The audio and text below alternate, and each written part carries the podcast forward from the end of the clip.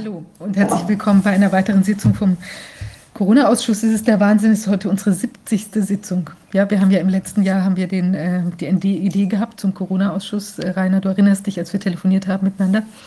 Ähm, und ähm, ja, inzwischen sind wir in der 70. Sitzung, nachdem wir geglaubt hatten, dass wir das vielleicht vier bis sechs Wochen machen würden. Und es ist immer noch nicht alles ermittelt. Ja, es ist wirklich ähm, unglaublich. Und wir sind natürlich hinter den Kulissen permanent am Bauen und Tun und ähm, merken, dass da jetzt auch ungeheuer viel zueinander kommt. Also es ist ganz erstaunlich. An allen Ecken und Enden bröckelt und brodelt. Und ähm, da wird es auch am Montag eine wichtige Aktion geben. Ähm, sagen wir da noch mal was zu, äh, die, denke ich, ganz schön viel Aufsehen erregen wird. Ja. Ähm, In diesen zwölf Monaten, 13 Monaten ist viel passiert. Viel Negatives auch. Ich habe hier gerade noch eine aktuelle Meldung bekommen. Body Count, äh, so heißt das hier. Da geht es ähm, um die Impfnebenfolgen, die hier in Europa nach Impfung eingetreten sind. Wir haben ja schon mal darüber informiert, dass es in den USA nach Impfung ungefähr konservativ geschätzt aufgrund der offiziellen Zahlen dann konservativ geschätzt 500.000 ähm, Menschen gibt, die nach Impfung gestorben sind. Heute werden wir oder nachher werden wir noch mit dem Ehepaar Goodman sprechen, deren Sohn 32 Jahre alt, kerngesund, zwölf Stunden nach der Impfung gestorben ist. Da gibt es auch eine Kausalität, denn es liegt der Totenschein und der Autopsiebericht vor. Aber hier in Europa ist es nicht besser. Äh, offizielle Zahlen, ähm, Tote nach Impfung bis zum 23.08.21, 23.252.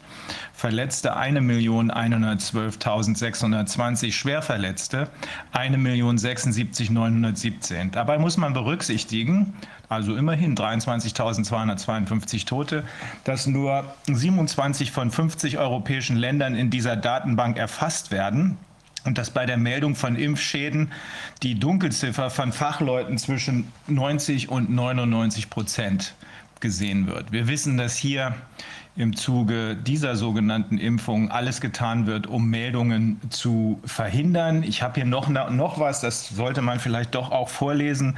Ähm, die ähm, Meldungen, die hier verhindert werden, Tja, nee, ich lasse es lieber weg. Also es, äh, das muss ich erst verifizieren. Aber es sieht hier wirklich so aus, als, würde, als würden Ärzte entweder massiv unter Druck gesetzt, keine Meldung zu machen, oder aber von sich aus sagen, nee, wenn ich das alles melden soll, dann äh, komme ich ja nicht mehr zu meinem Job.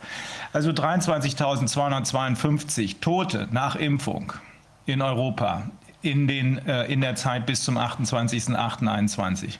Das ist alles passiert, in unserer Watch sozusagen. Wir tun unser Bestes, äh, das zu ändern. Deswegen machen wir jetzt mit der Sitzung weiter und versuchen weiter aufzuklären. In den ganzen Impfstoffen, ich glaube, das betrifft Deutschland, sind in äh, 16 Jahren äh, oder 12 Jahren, also sehr lang, also mehr als 10 Jahren, ich meine 12, äh, sind 465 Menschen in der Datenbank registriert worden als Impftote über von allen Impfstoffen, also Masern, Tetanus und so weiter. Also wir haben hier schon eine ganz andere Dynamik, äh, die da läuft. Ähm, tja, also wirklich äh, bestürzend. Das kann man jedenfalls nicht mehr als Kleinigkeit abtun. Ähm, es sei denn, man hat andere Ziele im Sinn als die Gesundheit der Bevölkerung und davon gehen wir ja schon seit einigen Monaten aus. Tja, fangen wir an. Ne? Wir fangen an. Wir haben äh, zuerst Frau Rebecca Leist ist äh, Fachärztin für Frauenheilkunde und Geburtshilfe. Sie hat die Befürchtung, dass die Covid-Impfung dafür verantwortlich ist, dass bei ihren geimpften Kinderwunschpatienten aufgrund eben dieser Covid-Impfung in plötzlich besonders auffallendem Maße die Schwangerschaften nicht andauern. Haben wir das so korrekt wiedergegeben, Frau Leist, oder ist das, äh, ist das äh, würden Sie es anders formulieren? Ja, ich grüße Sie alle ganz herzlich. Es ist meine Ehre, hier bei Ihnen sprechen zu dürfen. Und Sie haben wirklich alle meine größte Hochachtung für das, was Sie leisten. Ja, das haben Sie wunderbar wiedergegeben, Herr Filmich. Ähm, ich, soll ich vielleicht kurz zu meiner Person was Gerne, sagen? Ja. Ja, genau. Also wie gesagt, ich bin Frauenärztin. Ich habe sieben Jahre lang in München in einem Kinderwunschzentrum gearbeitet, kenne mich also mit der Materie relativ gut aus. Ich bin aber nie Reproduktionsmedizinerin geworden. Ja, also das heißt, ich habe nie diesen Zusatzfacharzttitel gemacht weil ich parallel mich intensiv mit der chinesischen Medizin beschäftigt habe. Und ich habe einfach festgestellt, dass es eine Art zu denken und zu Therapien, die mir einfach sehr viel mehr entspricht. Habe aber schon sehr lange dann parallel meine Kinderwunschpatienten mit chinesischer Medizin behandelt und bin dann 2004 in eine eigene kleine Privatpraxis in München gegangen. Ja, und mache seitdem ganz viel Kinderwunsch. Je älter ich werde, desto mehr auch andere Sachen, also bioidentische Hormone, sehr viel Mikronährstoffe, also Vitamin D und solche Sachen, was ja auch in dieser Pandemie zunehmend eigentlich wichtig ist, weil keiner darüber redet, wenn wir ausreichend mit Vitamin D versorgt werden, dann hätten wir wahrscheinlich viel weniger Probleme.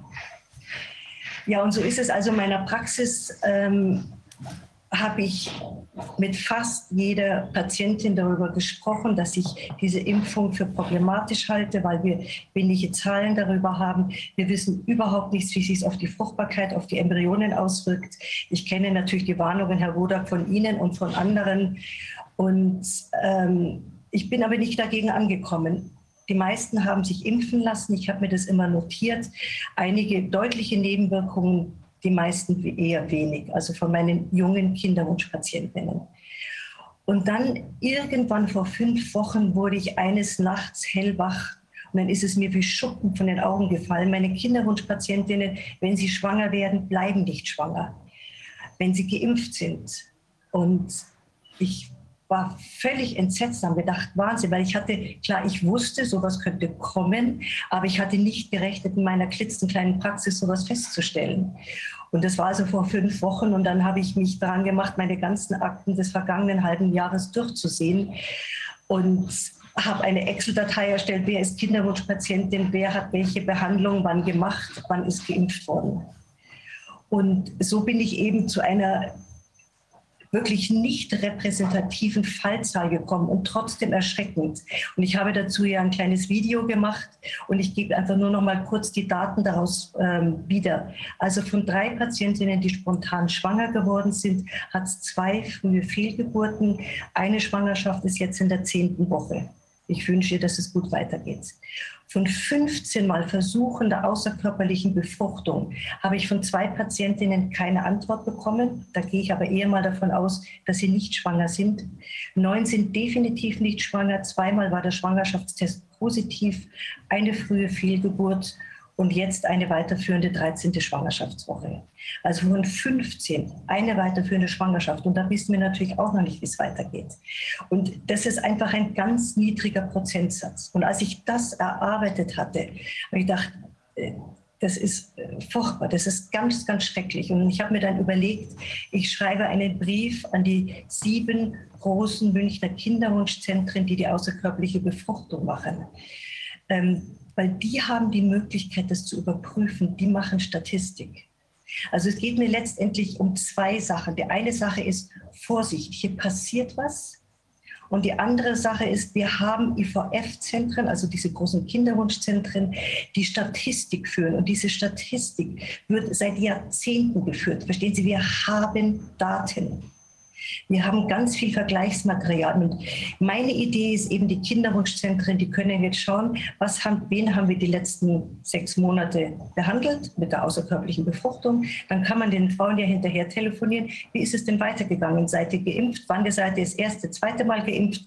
Die Versuche, was alles gemacht worden ist mit der außerkörperlichen Befruchtung, haben die ja eh schon alles in ihrer Statistik drin. Und dann kann man die Gruppe machen, ungeimpft, geimpft. Dann haben wir endlich eine Kontrollgruppe. Das ist ja das, was wir die ganze Zeit das Problem haben mit den Impfnebenwirkungen. Zu allem wird nicht richtig gemeldet, aber wir haben auch nie eine Vergleichsgruppe. Ja, also das ist mein Vorschlag, die Kinderwunschzentren anzusprechen, dass sie sagen, schaut das nach, ihr habt die Zahlen. Ja, und das sind also diese sieben Kinderwunschzentren in München. In einem habe ich ja selbst gearbeitet. Die müssten mich aber alle dem Namen nach kennen. Und nur ein anderes, aber nicht das, in dem ich gearbeitet habe, hat mir prompt gewendet, äh, gemeldet, ja, sie würden das entsprechende veranlassen. Herr Leist, darf ich Sie ganz kurz fragen, wie ist denn diese, diese, Quote normalerweise? Weil jetzt haben ja. Sie 15 Patienten aus äh, sich angeschaut. Also ich weiß von äh, vielen, ich habe auch einige Freundinnen, die betroffen waren von solchen Themen. Und es ist ja schon so, dass die Erfolgsquote, je nachdem, in welchem Alter die Leute da dran sind oder ähm, mit welchen körperlichen Voraussetzungen Sie da dran gehen, was die Ursache ist, ist ja da diesen Kinderwunschaktionen doch die Quote sowieso schon relativ gering und die Wahrscheinlichkeit, dass ein Kind auch unter normalen Umständen in der Frühschwangerschaft abgeht, das ist ja auch nicht nichts, sondern ich weiß nicht, wie liegt die Quote normalerweise 20 Prozent oder keine Ahnung. Ähm, was könnten Sie dazu sagen, dass man es besser ja, also einordnen kann vielleicht? Ja, ja, natürlich, sehr gut. Ähm, danke für die Frage. Also ähm, da kann man natürlich wahnsinnig viel differenzieren, wie Sie sagen, nach Altersgruppe, wie viele Embryonen sind übertragen worden, war es eine außerkörperliche Befruchtung mit Spermieninjektion, war es ein Auftauzyklus. Aber wenn man mal diese ganzen Feinheiten weglässt, in einem guten Zentrum liegt die Schwangerschaftsrate pro außerkörperliche Befruchtung bei ungefähr 32 Prozent. Ja, und die sogenannte BBT-Chrome-Rate, also wer kriegt denn dann ein Kind, ist ungefähr 23 Prozent. Und die Differenz, das sind eben immer so in die ersten 13, 14 Wochen der Schwangerschaft diese ungefähr 13 Prozent frühe Fehlgeburten, die verloren gehen. Das ist die normale Zahl. Und wenn ich jetzt das mein nicht repräsentatives Kollektiv anschaue von 15 Versuchen, eine weitergehende Schwangerschaft, das sind 7 Prozent. Wie gesagt, nicht repräsentativ. Aber ich finde es einen unglaublichen Warnsignal. Und deswegen meine Bitte, meine dringende Bitte an die Kinderwunschzentren, deswegen dieses Einschreiben, überprüft es an euren Zahlen. Ihr könnt das machen. Ja, und es gibt ja, also wenn ich das vielleicht auch noch ein bisschen in den Rahmen stellen darf, Deutschland hat knapp 140 solche IVF-Zentren.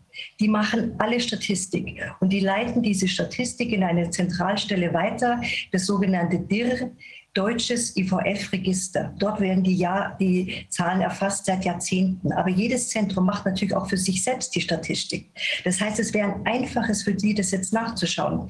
Wenn man jetzt mal sagt, man macht den Cut-off-Punkt, wer hat die außerkörperliche Befruchtung in den ersten sechs Monaten dieses Jahres bekommen? Ja, also bis Ende Juni. Dann telefoniert man die alle durch und dann ist es Ende September, dann weiß man auf jeden Fall, die hat man die ersten drei Monate der Schwangerschaft, die am kritischsten ist, schon dabei. Und dann haben wir Fakten. Ja, das ist was eine retrospektive Studie, aber immerhin, wir haben Zahlen, wir brauchen die Zahlen jetzt weil jetzt kann es sein, dass die ganzen Sachen schiefgehen. Und wir haben, wenn man überlegt, wir machen in Deutschland ungefähr im Jahr 110.000 Mal die außerkörperliche Befruchtung. In Europa ungefähr 900.000 Mal. Wie viele sind es denn weltweit? Also verstehen Sie, das ist eine Aktion, die könnte weltweit zeitgleich anlaufen. Deswegen wende ich mich ja an Sie, weil Sie so ein wunderbares Portal sind und so einen wunderbaren Verteiler. Das nicht bloß ein Kinderwunschzentrum in München das macht, sondern dass es hoffentlich 15 bundesweit machen und dann in vielen Ländern auf der ganzen Welt. Wir hätten sofort Zahlen und könnten sofort Konsequenzen daraus ziehen. Das, das wäre ja auch das wäre ja auch dann Aufgabe der Pharmakovigilanz, sowas zu initiieren. Wir wissen ja, dass äh, die Bundesregierung äh, einverstanden ist und dass die Regierung einverstanden ist, die EMA einverstanden ist mit einem sogenannten teleskopierten Verfahren. Das heißt, sie möchte diese ganzen Untersuchungen ob der, der, auf, auf die Wirksamkeit, auf Nebenwirkungen, möchte sie möglichst in kurzer Zeit äh, gleichzeitig durchführen dann muss man eigentlich davon ausgehen, dass der Ausschluss von, von äh, Einfluss auf die Schwangerschaften äh, durch, diese, durch diese Spritzen, dass der auch beobachtet wird in der Zwischenzeit. Ist da irgendwas bekannt? Also mir ist nicht bekannt, dass es da spezielle Beobachtungen jetzt gibt, die vom Paul-Ehrlich-Institut zum Beispiel äh, organisiert worden sind. Das wäre sonst eine extra Frage wert. Ich denke, wir müssen das Paul-Ehrlich-Institut fragen ob ähnliche Beobachtungen überhaupt laufen, ob man Beobachtungsstudien macht, ob man dieses Problem im Fokus hat oder ob man das einfach beiseite gelegt hat. Das ist ja unheimlich wichtig. Also ich habe nichts dazu gehört, dass irgendwas das Paul-Ehrlich-Institut dazu macht. Ich kenne natürlich diese Sicherheitsberichte. Ähm, ich habe auf Anraten dieses Kollegen in München, der gesagt hat, er überprüft das, habe ich mich an dieses DIR, also die deutsche IVF-Register gewandt. Und die Vorsitzende hat mir zweimal einen negativen Bescheid gegeben. Nein, das wäre zu kompliziert, das jetzt zu machen. Und außerdem wissen wir über die negativen Auswirkungen von Covid in der Schwangerschaft und die Sicherheit der Impfung wäre ja bekannt. Und sie haben nicht vor, das einzuführen. Und dabei sind die eigentlich dafür da, die Sicherheit dieser IVF-Verfahren zu überprüfen. Es wird ja immer angegeben, dass äh, eine Infektion mit SARS-CoV-2, also mit Coronaviren, noch viel schlimmer sei als das, was die Spikes machen könnten, die bei der Impfung in uns gebildet werden. Nun äh, ist diese eine hämatogene Aussaat von Coronaviren, die dann im ganzen Körper verteilt werden, ja extrem selten. Und äh, da müsste es eigentlich Beobachtungen geben, die das vergleichen können. Während bei der, bei der Spritze, also bei der Spritze, die jetzt nicht durch die, wo wir die Corona-Teile nicht aufnehmen durch Nase und Mund, sondern aufnehmen durch die Nadel irgendwo im Körper, die sich dann verteilen, haben wir, ist die Gefährdung natürlich viel, viel größer, dass es dann zu einer hämatogenen oder lymphogenen Aussaat kommt und dass dann Organe befallen werden, die dann auch für die Fruchtbarkeit äh, wichtig sind bei Männern oder bei Frauen. Und äh, ich denke, dass da es keine Tierversuche dazu gibt, die veröffentlicht wurden, außer dieser geleakten japanischen Studie, wo man festgestellt hat, dass die Ovarien sehr wohl die Nanopartikel anreichern, äh, ist mir da nicht bekannt, dass da noch irgendwas unternommen wird. Aber es wäre natürlich sehr, sehr dringlich, weil die jungen Menschen, die jetzt zur Impfung genötigt werden, die wollen natürlich auch mal dann das dass dort, dass sie mal äh, Nachwuchs bekommen. Und dazu muss eine ganz klare Aussage vorliegen, bevor man massenhafte Impfungen dann durchführt oder massenhafte, ja, die Leute dazu nötigt sogar. Das, denke ich, ist schon sehr, sehr wichtig. Deswegen meine Hoffnung, dass viele Kinderwunschzentren das machen würden, weil wir hätten ganz schnell Zahlen. Ja, und dann muss man die natürlich versuchen, wie auch immer publik zu machen, weil ich denke, auch das wird zensiert werden. Also passend dazu wären die Zahlen, die wir aus den USA haben, ähm, wonach die Geimpften, ähm, wenn sie innerhalb der, nein, da, wonach Schwangere geimpfte Frauen innerhalb der ersten drei Monate des ersten Trimesters, ähm, da kommt es in 85 Prozent der Fälle zu einem Abort. Die Frage ist, was ist normal? Also ich glaube, das sind 30 Prozent normal im ersten Trimester. Ich spreche jetzt nicht von in vitro, sondern ganz normalen Schwangerschaften. Also da möchte ich gleich was dazu machen. Diese Studie, die habe ich auch in meinem Video kurz erwähnt. Und ich habe auf meiner Homepage einen Blog dazu geschrieben. Das ist eine Studie von einem, glaube ich, Herrn Shimbakturo irgendwie, der vom CDC ist. Prelim Preliminary Findings of was weiß ich. Und die behaupten eben, dass es keine Gefährdung für die Schwangerschaft ist. Aber die haben einen Rechenfehler gemacht. Ja, also die haben, äh, glaube ich, gute 40.000 äh, Schwangere, die geimpft wurden, sind freiwillig sich registrieren lassen über Handy, Smartphone und dann hat man eben geschaut, und das lief von Mitte Dezember letzten Jahres bis Ende Februar diesen Jahres, wie sind denn die Schwangerschaften ausgegangen? Also in einem Zeitraum von zweieinhalb Monaten haben die behauptet, wir beurteilen jetzt einen Schwangerschaftsausgang. Ja, also das ist schon erstmal haarsträubend, weil wir haben keine Bezugsgruppe keine Bezugsgröße. Die Schwangerschaft dauert neun Monate.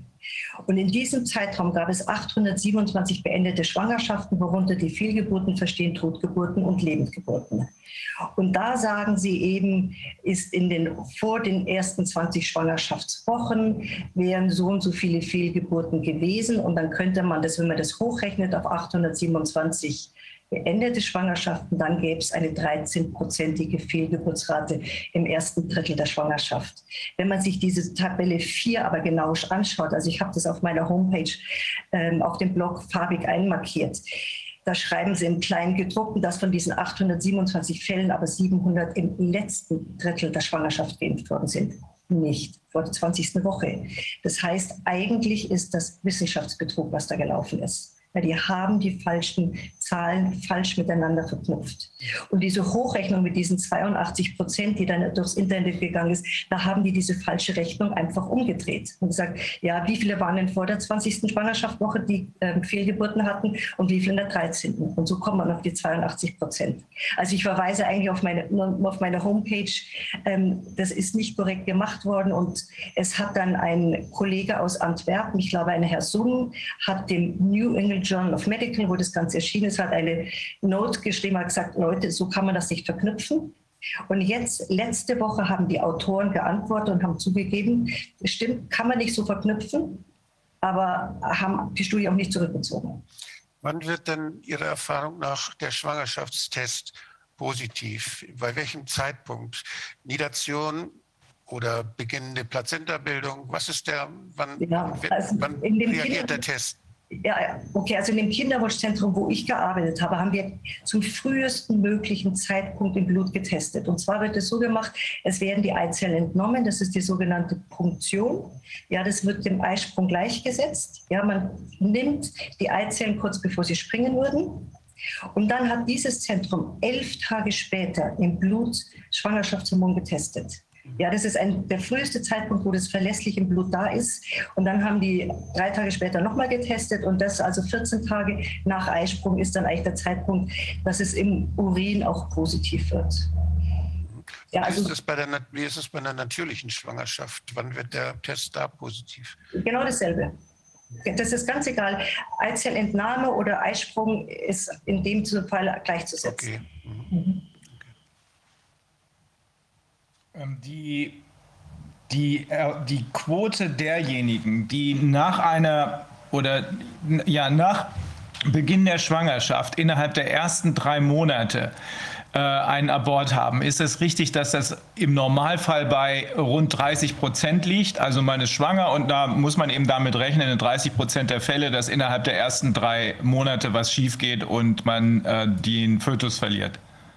Also da schwanken die Zahlen wirklich erheblich, so zwischen 12 und 26 Prozent.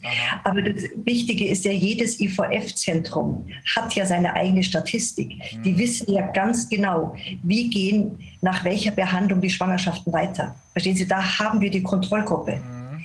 Und das wäre ja das Geniale, dass wir da wirklich versuchen könnten, sofort harte Zahlen zu kriegen. Ja, ich wollte darauf hinaus, dass wir Zahlen aus den USA haben. Ähm, wir haben ja unter anderem mit äh, einem Pathologen, Dr. Roger Hodgkinson aus, ähm, aus Kanada gesprochen.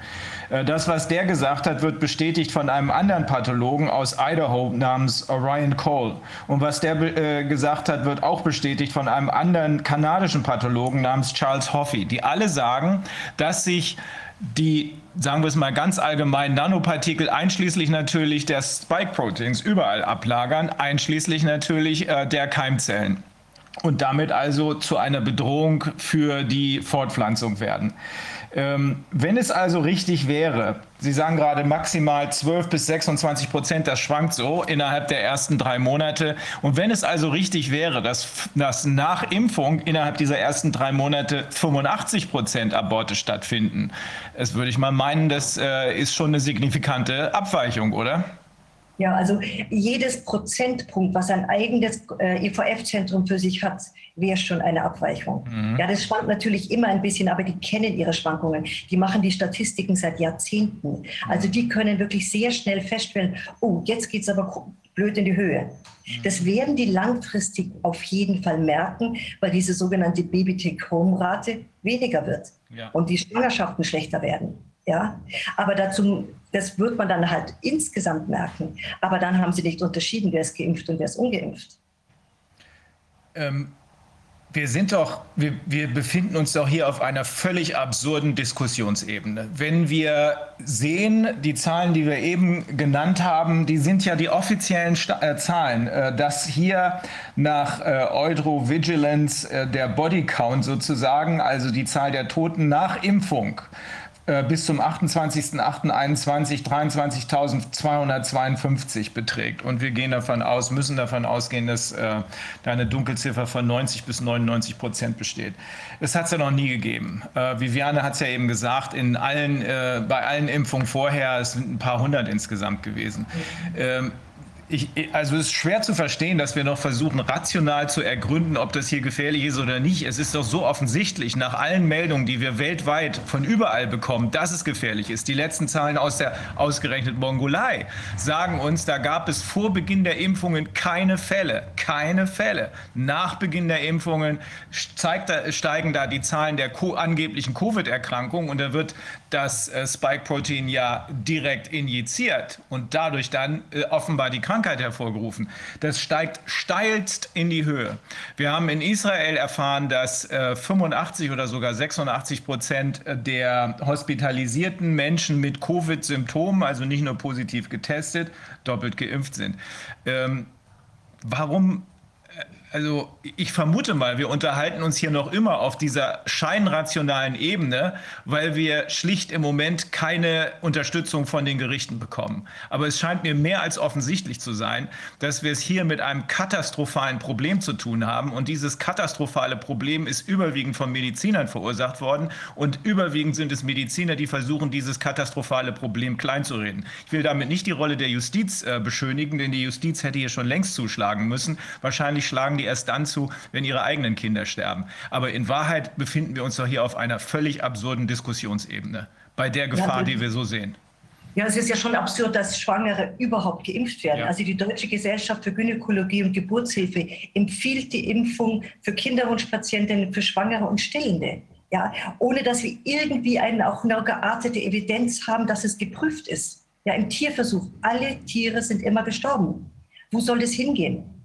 Ja, also das ist, finde ich, eine völlig absurde Diskussion, die wir leider führen müssen, weil es wird gemacht. Und mit jeder Patientin, die wir verhindern können, die geimpft wird, vor der Schwangerschaft, in der Schwangerschaft, ist auf jeden Fall schon mal viel gewonnen.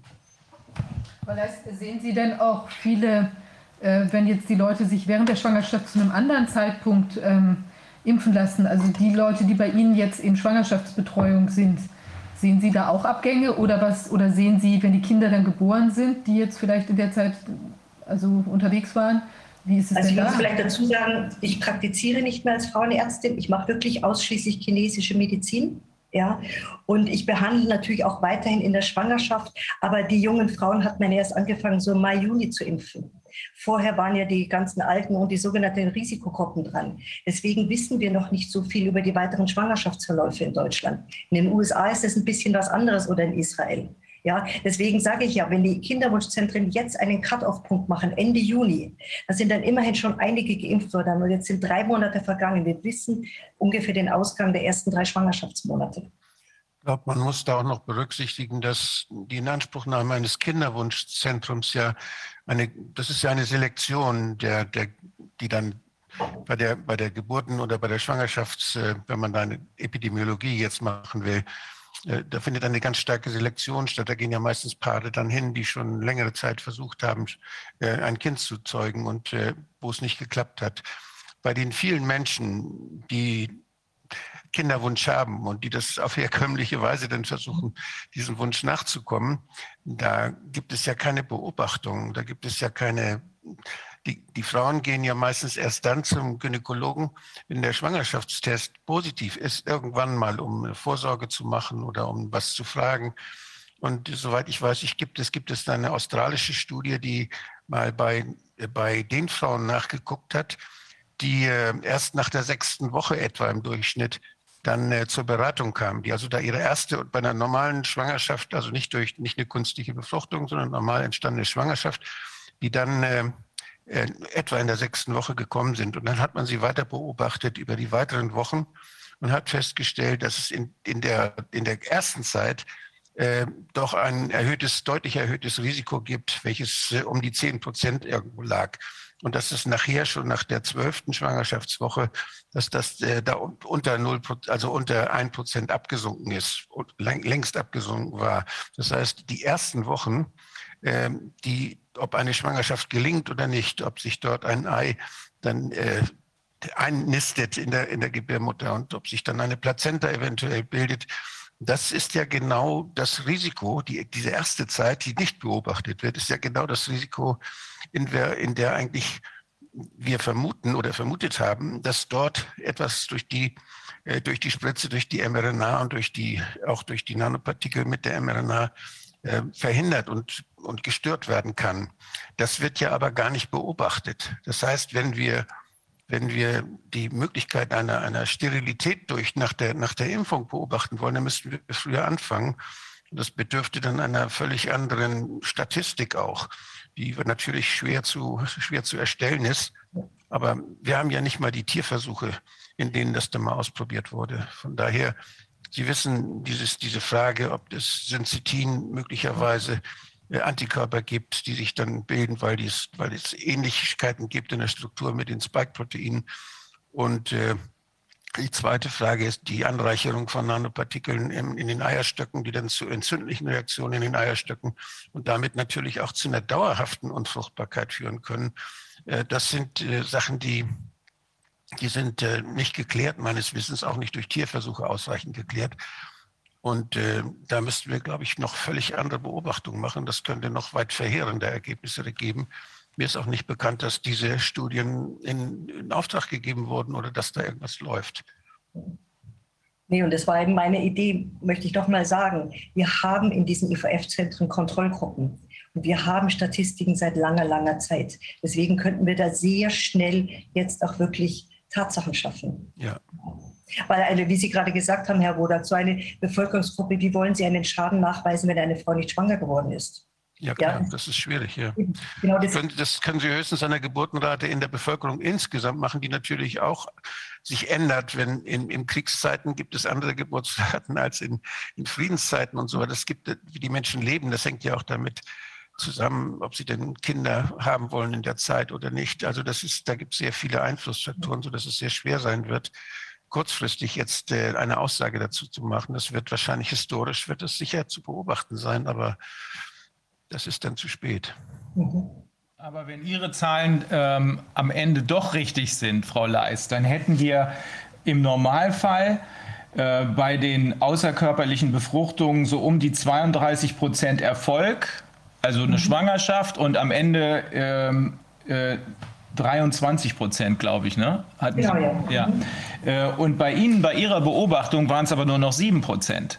Also ist es das ist ja wirklich obersignifikant. Ähm, wenn das von den äh, Zentren, sieben gibt es davon, in äh, München haben Sie gesagt, wenn das von denen bestätigt wird, äh, dann müsste das ja wirklich ein dramatisches Alarmzeichen sein. Und Sie haben ja auch recht, wenn man so eine relativ kleine, überschaubare Gruppe befragt, die sofort mit Zahlen kommen können, das müsste sofort dafür sorgen, dass diese ja, gentherapeutischen Experimente abgebrochen werden. Ich habe das deshalb vorhin gesagt, nicht, dass die äh, Diskussion insgesamt sinnlos ist. Es ist nur absurd zu sehen, dass äh, offensichtlich schwerste Schäden, die man so in diesem Umfang noch nie beobachtet hat, schwerste Schäden eintreten. Und wir, und wir reden weiterhin darüber, ob es nicht vielleicht ein bisschen gefährlich sein könnte. Wir wissen, dass es gefährlich ist. Das ist schon prima facie. Das ist schon prima facie ein ja quasi unwiderlegbarer Beweis dafür, dass es gefährlich ist.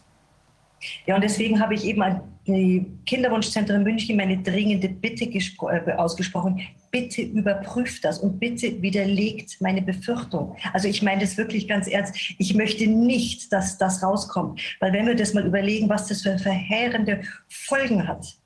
Ja, also das ist unvorstellbar. Und deswegen habe ich ja versucht, das an die Kinderwunschzentren sehr positiv zu überlegen. Bitte widerlegt meine Befürchtung. Ich möchte endlich wieder gut schlafen können.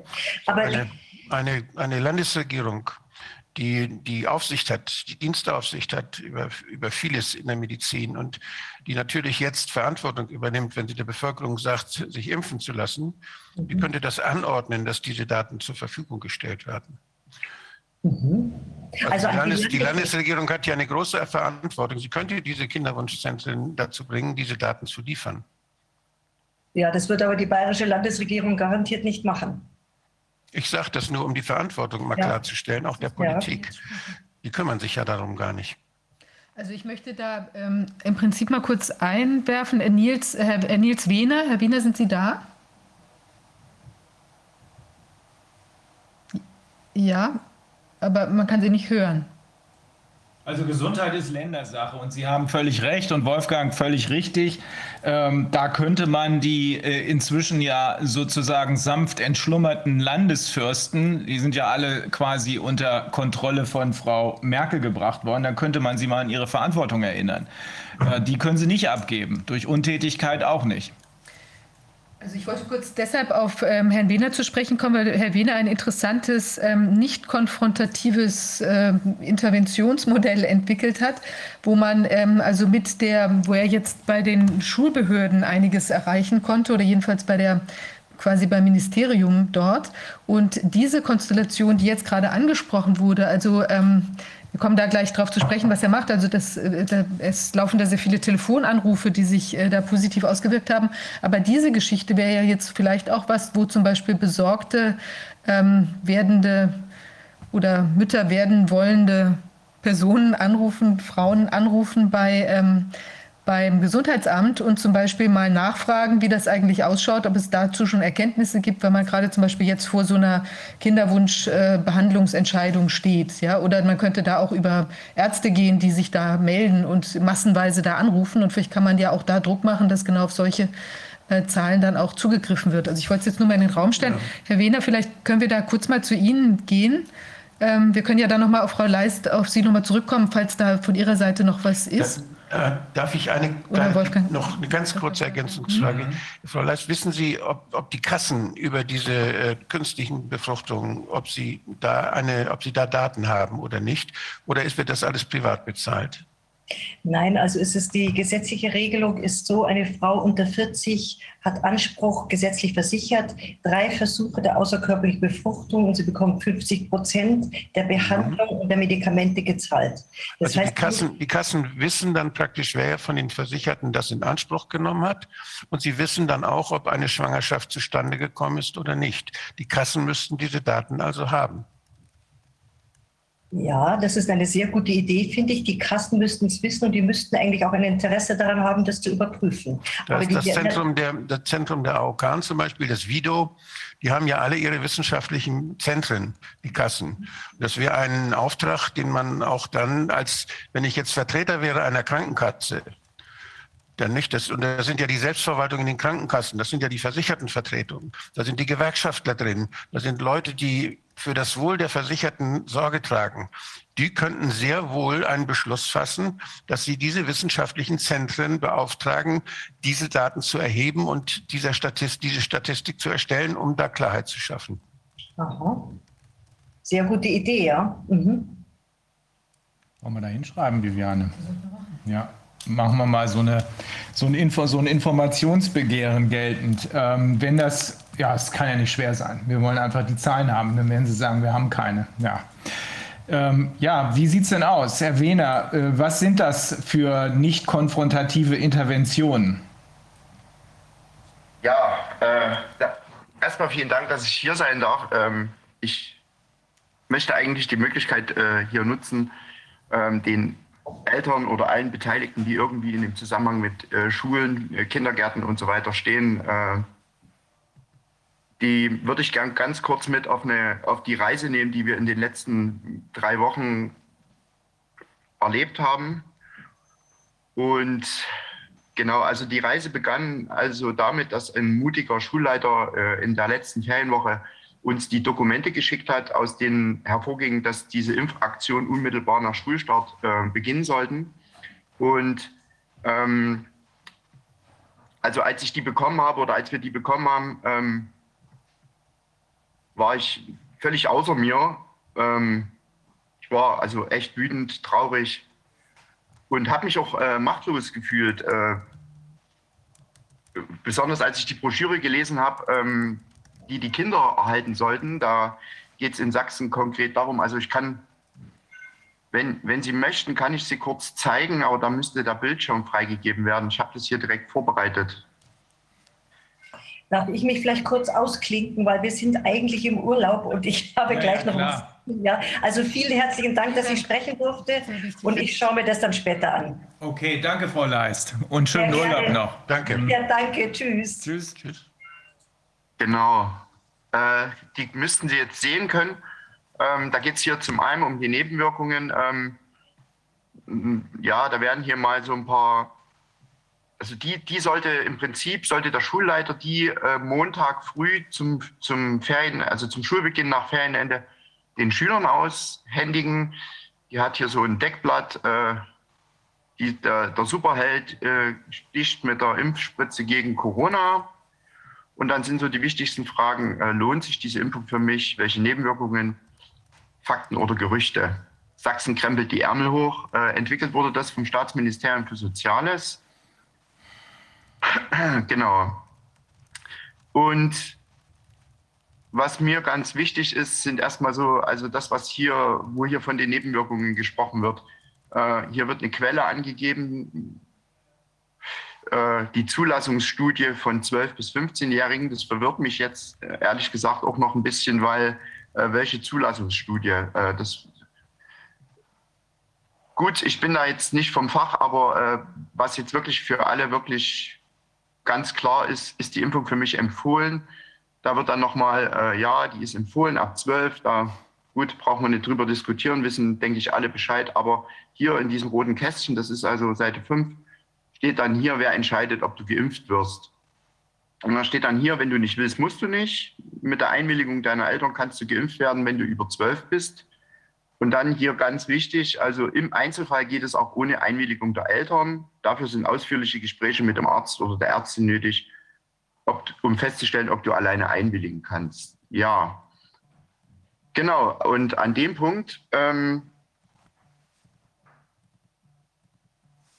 habe ich gesagt, also habe ich zu meiner Frau gesagt, was machen wir denn jetzt hier? Ähm, und da haben wir als allererstes erstmal einen Fachanwalt für Medizinrecht angerufen und eine bekannte Ärztin von uns. Und die hat daraufhin dann auch nochmal einen gerichtlichen Gutachter angerufen, einen psychologischen Gutachter, der sich auch mit sowas auskennt. Und alle drei haben uns das eben bestätigt, dass ähm, mit einem Notfall zugelassenen Medikament äh, darf überhaupt kein Kind allein entscheiden, ob es geimpft wird oder nicht.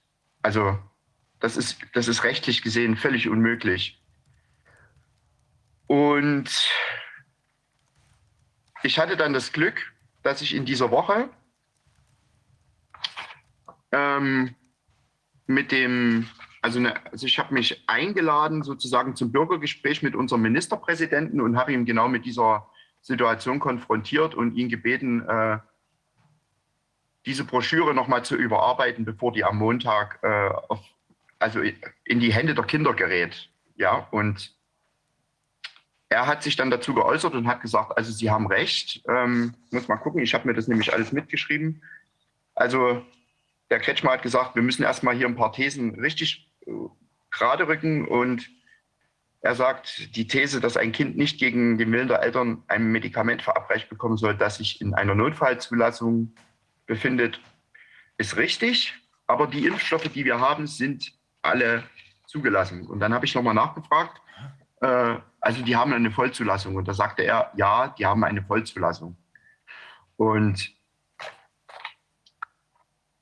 also für, in, in, nach, mein, nach meinem Kenntnisstand haben sie keine Vollzulassung und ähm, da gibt es dann auch gar nichts zu diskutieren.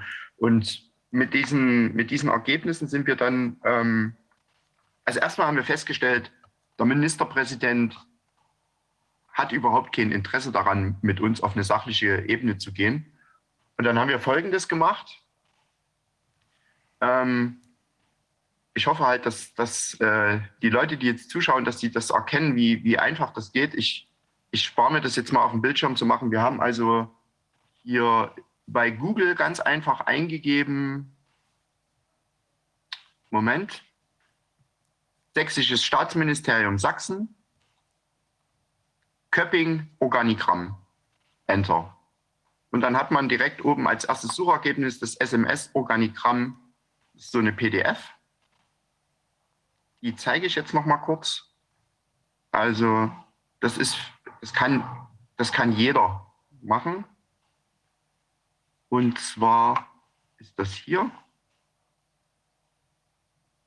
Ähm, hier sieht man es. Da hat man so einen schönen äh, Organigrammbaum und da hat man dann hier die Staatsministerin, vom Staatsmin von der Staatsministerin Köpping ausgehend die Bürgerbeauftragten, Pressesprecher, Fachbereiche und so weiter. Und dann haben wir uns die Nummern rausgeschrieben, die Namen und haben dann direkt da angerufen. Mhm. So, und den, den ersten, den wir angerufen haben, das war erstmal der, ähm, das war im Kultusministerium, das ist der Mann gewesen, der sozusagen diese Broschüren an alle sächsischen Schulen geschickt hat, inklusive den Anschreiben für die Schulleiter. Und den haben wir natürlich gleich erstmal auf die Broschüre angesprochen, weil das unser, ja, unser Einsteiger war sozusagen. Und der hat dann gesagt, äh, ja, also ich habe die Broschüre für die Schüler nur überflogen und ich wusste auch gar nicht so richtig, was da drin steht. Ja. Ähm, Ihm hätte das das Sozialministerium zugeschickt und er hat es dann weitergeleitet. er, er hat gesagt, er persönlich würde seine Kinder auf keinen Fall impfen lassen. Und er, ja gut, das, das spare ich mir jetzt, um, um einfach die Kommunikations, die gute Kommunikation zu wahren, die wir äh, mittlerweile mit denen haben. Ähm, was er da noch gesagt hat, das aber dann war es ja offenbar nichts Negatives in unsere Richtung, sondern eher in die andere Richtung. Und Sie wollen ihn jetzt ein bisschen schützen, was ich auch verständlich finde. Aber allein genau. die Äußerung, ich werde meine Kinder sowieso nicht impfen lassen, allein die Äußerung, ich habe es auch nicht so richtig gesehen, das hat das Sozialministerium an uns gegeben. Da muss man doch wissen, von wem kommt dann, von wem kommt ein derartiger Stuss?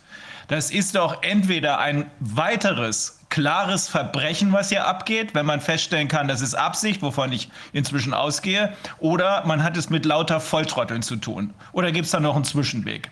Es, also Stand heute kann ich sagen, es gibt, es gibt auf jeden Fall ein Zwischending. Und zwar äh, bin ich oder sind wir der Meinung, ich, oder ich, ich sage gleich später noch mal was dazu. Es geht also darum, äh, gut, er hat die Broschüre jetzt erstmal nur überflogen und äh, wusste nicht, was da so drin steht. Okay, dann habe hab ich zu ihm gesagt, also äh, wenn, wenn ich die Broschüre bekomme und ich händige die meinem Kind aus, mache ich mich strafbar. Und, und, das, und da wurde ihm auch bewusst, dass auch er, äh, also das haben wir ihm auch gesagt, im Prinzip sind sie dann auch haftbar dafür, weil sie haben das ja weitergeleitet, ungeprüft. Ja? Und gut, dann, er hat uns ja gesagt, das Sozialministerium hat es geschickt. Ähm, da waren wir ziemlich ermutigt von dem Gespräch und haben das Sozialministerium angerufen und äh, haben, hatten auch gleich die, äh, oder die, die Ansprechpartnerin für den Fachbereich ähm, am Telefon durch diesen, durch diesen Organigrammbaum da. Und ich musste mich sozusagen nicht erst durch drei Warteschleifen kämpfen und haben denen gesagt, okay, ihr habt ja die Broschüre erstellt und haben denen auch die rechtliche Lage erklärt. Okay, und dann sagte die Frau, äh, ich nenne jetzt auch der Namen nicht bewusst, das kann man aber im Prinzip selbst rausfinden. Ähm, also wir haben das so von oben angewiesen bekommen. Und nach meinem Organigrammbaum ist für mich, also ist uns klar, die Person von oben kann nur noch die Frau Köpping sein. Ja. Und was ich in dem Gespräch festgestellt habe, ist, dass, die, dass der Fachbereich, auch wenn, wenn das so geschwollen klingt, für mich also gar kein richtiger Fachbereich ist, sondern die kriegen eine Anweisung von oben und gehen davon aus, dass das alles so seine Richtigkeit hat.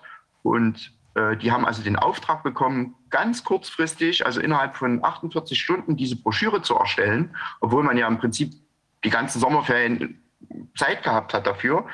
Und haben diese also unter Zeitdruck erstellt, dem Kultusministerium weitergeleitet und das Kultusministerium hat es dann den Schulen weitergeleitet, was damit zusammenhängt, dass das Sozialministerium keinen direkten Zugriff auf die äh, Schuldaten hat, wahrscheinlich. Also ähm, genau, aber die Frau, die war sehr angetan. Ich habe ihr, also es haben auch Lehrer dort angerufen in der Zwischenzeit und äh, man hat der Frau ganz klar erklärt, okay, Sie haben die Broschüre erstellt und weitergeleitet, deswegen sind Sie auch persönlich haftbar dafür. Und das waren aber insgesamt alles sachliche und freundliche Gespräche. Und ähm, zu mir hat sie zum Beispiel gesagt, ich habe, also ich gebe das jetzt direkt an den Fachbereich weiter, ähm, ihre Bedenken und Sie stehen hier ganz oben auf meiner Liste. Die hat sich einen, einen, roten Zettel gemacht, wo mein Name drauf stand und meine Telefonnummer und hat dann den Fachbereich kontaktiert und hat mich zurückgerufen. Dann hatten wir wieder Gespräch. Ähm, sie hat mir so, sie hat mir auch so Zwischenergebnisse mitgeteilt und letzten Endes ist der Fachbereich äh, zu der Erkenntnis gekommen, dass das äh, nicht rechtens ist. Zu dem Zeitpunkt lagen aber diese Broschüren nun schon in den Postfächern der Schulleiter in ganz Sachsen.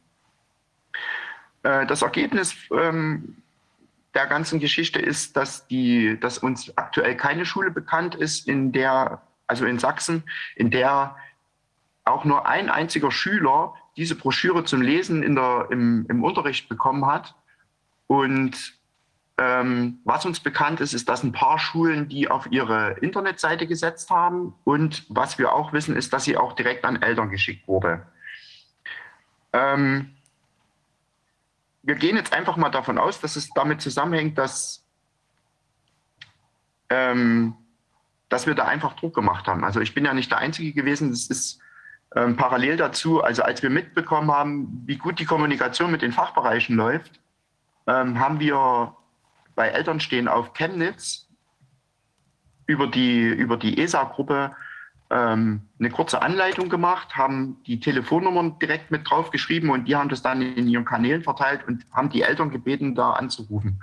Und zwar sachlich und weil in letzter Zeit haben wir halt immer viele E-Mails geschrieben und das hat irgendwie nichts gebracht. Aber was, was meiner Meinung nach wirklich was bringt, ist, dass man wirklich mit den Leuten persönlich ins Gespräch geht und ähm, ja, denen einfach auch mal die rechtliche Lage erklärt.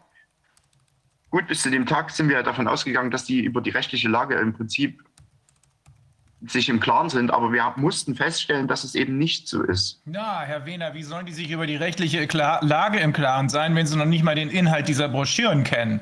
Wird genau. einfach von oben weitergegeben. Sagen Sie mir doch noch bitte, bitte noch mal, Sie haben also eben mit der zuständigen Frau im Sozialministerium gesprochen, was immer die für eine Zuständigkeit hatte, aber irgendeine Rolle spielt sie im Sozialministerium. Und was hat die gesagt? Das kam, die hat auch gesagt, das kam von oben, aber von oben kann doch nur noch Frau Köpping sein. Wer Frau Köpping? Welche Rolle spielt die? Äh, ach so, ja, genau. Also das ist die Gesundheitsministerin äh, bei uns, also die Staatsministerin für Gesundheit. Also hier ist nochmal der Baum.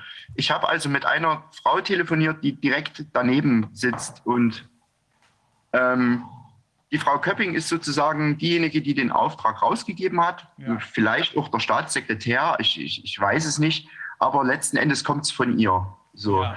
Und, und mich beschleicht jetzt eigentlich das Gefühl, oder also das beschleicht mich nicht nur, sondern das ist ganz, ganz präsent, dass äh, man von, dass man in den Fachbereichen Anweisungen bekommt, in sehr kurzfristiger Zeit zu erledigen ist, ähm, wie zum Beispiel das Erstellen dieser Broschüren und dass man billigend in Kauf nimmt, dass die Sachen, die ich von oben angewiesen bekomme, dass die, dass die ihre rechtliche Richtigkeit haben. Ja. ja. Herr Wehner, von wem kam denn nun diese Anweisung? Kam die vom Himmel heruntergeregnet oder, oder was ist da passiert? Das würde mich mal wirklich interessieren. Also, also wenn ich. Ja. ja, wir gehen davon aus, dass, es, dass sie von der Frau Köpping kommt. Ja, und die hat sie sich doch auch nicht ausgedacht, oder? Muss doch von, von, noch weiter oben gekommen sein. Und wenn sie von noch weiter oben gekommen ist, dann liegt es ja nahe, dass es ähnliche oder genau die gleichen Anweisungen auch in den anderen Ländern gibt. Wird doch nicht Richtig. nur in Sachsen so sein. Richtig. Ja, und von wo kommt der Kram dann? Also etwa, etwa von der WHO oder von wem? Ja, das wäre dann schon ganz oben wahrscheinlich, aber ich gehe jetzt mal davon aus, dass es aus dem, aus dem Bundesministerium kommt, ja. Ja, und, und da wird man dann wieder hören, oder haben wir auch nicht gelesen. Also es wäre mal interessant zu hören, von wo kommt das Zeug? Das ist doch offensichtlich rechtswidrig. Offensichtlich rechtswidrig. Hier wird Werbung für einen nicht zugelassenen Impfstoff gemacht und hier werden Kinder oder es wird versucht, Kinder dazu zu bringen, zu sagen, ach, das können wir mal ohne Genehmigung unserer Eltern machen. Genau. Absurd. Woher kommt das Zeug? Die, die Spur endet doch nicht bei Frau Köpping. Frau Köpping oder ihr, oder ihr, ihr Referat oder wer auch immer da für sie äh, spricht, muss doch sagen können, wo das herkommt. Oder hat sie sich nachts hingesetzt und die Bildchen selber gemalt? Wohl kaum. Nee. Nee. Also ich denke, dass das der Inhalt des Fachbereiches, äh, diese Broschüre zu erstellen. Ähm, nun wissen wir, ja. Herr Wehner, in der Zwischenzeit, dass das ein Lockstep-Approach ist. Das heißt also, dass weltweit, weltweit und, und immer zur selben Zeit genau die gleichen Aktionen laufen. Ähm, in den einen Ländern geht es ein bisschen schneller, in den anderen geht es ein bisschen langsamer. Wenn wir also das sehen, was Sie jetzt nachverfolgt haben, das ist ja klasse, das ist ja eine, äh, quasi eine Detektivarbeit. Die Spur endet aber nicht bei Frau Köpping. Die Spur endet auch nicht im Bundesgesundheitsministerium. Die endet auch nicht bei Jens Spahn, sondern irgendjemand hat Jens Spahn gesagt, was er zu tun hat. Herr Schwab oder Bill Gates oder wer auch immer. Ne? Also, wenn Sie können, Forschen Sie doch da mal weiter. Wir müssen ja alle, wir müssen ja alle versuchen rauszukriegen, was hier wirklich los ist, obwohl uns allen schon schwant, was hier wirklich los ist, nämlich der Great Reset, der ist hier wirklich los. Genau. Ähm, und dann kann es nicht sein, dass die Spur bei Frau Köpping endet. Die wird nicht sagen, ja, ich habe da nachts unterm Bett gelegen und heimlich meine Bildchen gemalt, sondern die wird sagen, oh, das war von Herrn Spahn. Und wenn wir Herrn Spahn fragen, falls er überhaupt in der Lage ist zu antworten, wird er sagen, ja, ich glaube, das habe ich von, keine Ahnung, von Herrn Schwab oder Bill Gates gekriegt. Aber es ist doch absolut fernliegend zu glauben, ja. dass angesichts des inzwischen wirklich hinlänglich bekannten Lockstep-Approaches die Spur bei Frau Köpping endet. Niemals. Genau. Also unsere, also ich, ich sehe jetzt unsere Aufgabe hier gerade auch nicht, also wie soll ich das sagen? Also der für mich ist an dem Punkt klar, mir ist es auch völlig egal, ob die Frau Köpping äh, jetzt die Anweisung bekommen hat. Gut, das ist vielleicht für eine juristische Nachverfolgung ist das mal ein wichtiges Thema. Für mich ist halt wichtig, dass wir noch die Menschen erreichen, die, die unmittelbar darunter stehen, nämlich äh, die Fachbereiche, weil, weil mein Eindruck oder der Eindruck vieler, vieler Eltern, die dort angerufen haben, äh, das haben wir mittlerweile jetzt auch rausbekommen, ist der, dass dort, dass dort wirklich noch Menschen sitzen, die sich echt überlegen, äh, was mache ich denn hier eigentlich gerade? Und, und, und das Feedback, das bekommen, können sie eigentlich nur von uns bekommen, von uns Eltern. Und solange wir nur kleinste Ergebnisse erzielen, ist für mich das A und O, dass wir mit denen im Gespräch bleiben. Und ich sehe das ein bisschen wie so ein Jenga-Turm. Ganz oben ist so ein Dach drauf. Da, da, ist, da sitzt bei mir der, äh, der Kretschmer, also unser Ministerpräsident. Und weiter hoch will ich da auch gar, erstmal oder kann ich da auch gar nicht denken, weil ich will mich auf diese Steine konzentrieren, die man ziehen kann. Und, und, und das ist, äh, ja, das ist auch mein Aufruf an die Eltern. Ähm, statt da irgendwelche Mails zu schreiben von ihr Mörder und bla bla bla, äh, an die Leute, die das sowieso nicht interessiert, weil das habe ich ja in diesem Gespräch mit dem Kretschmer ja festgestellt, dass ihm das wirklich völlig egal ist, ob die Impfstoffe zugelassen sind oder nicht.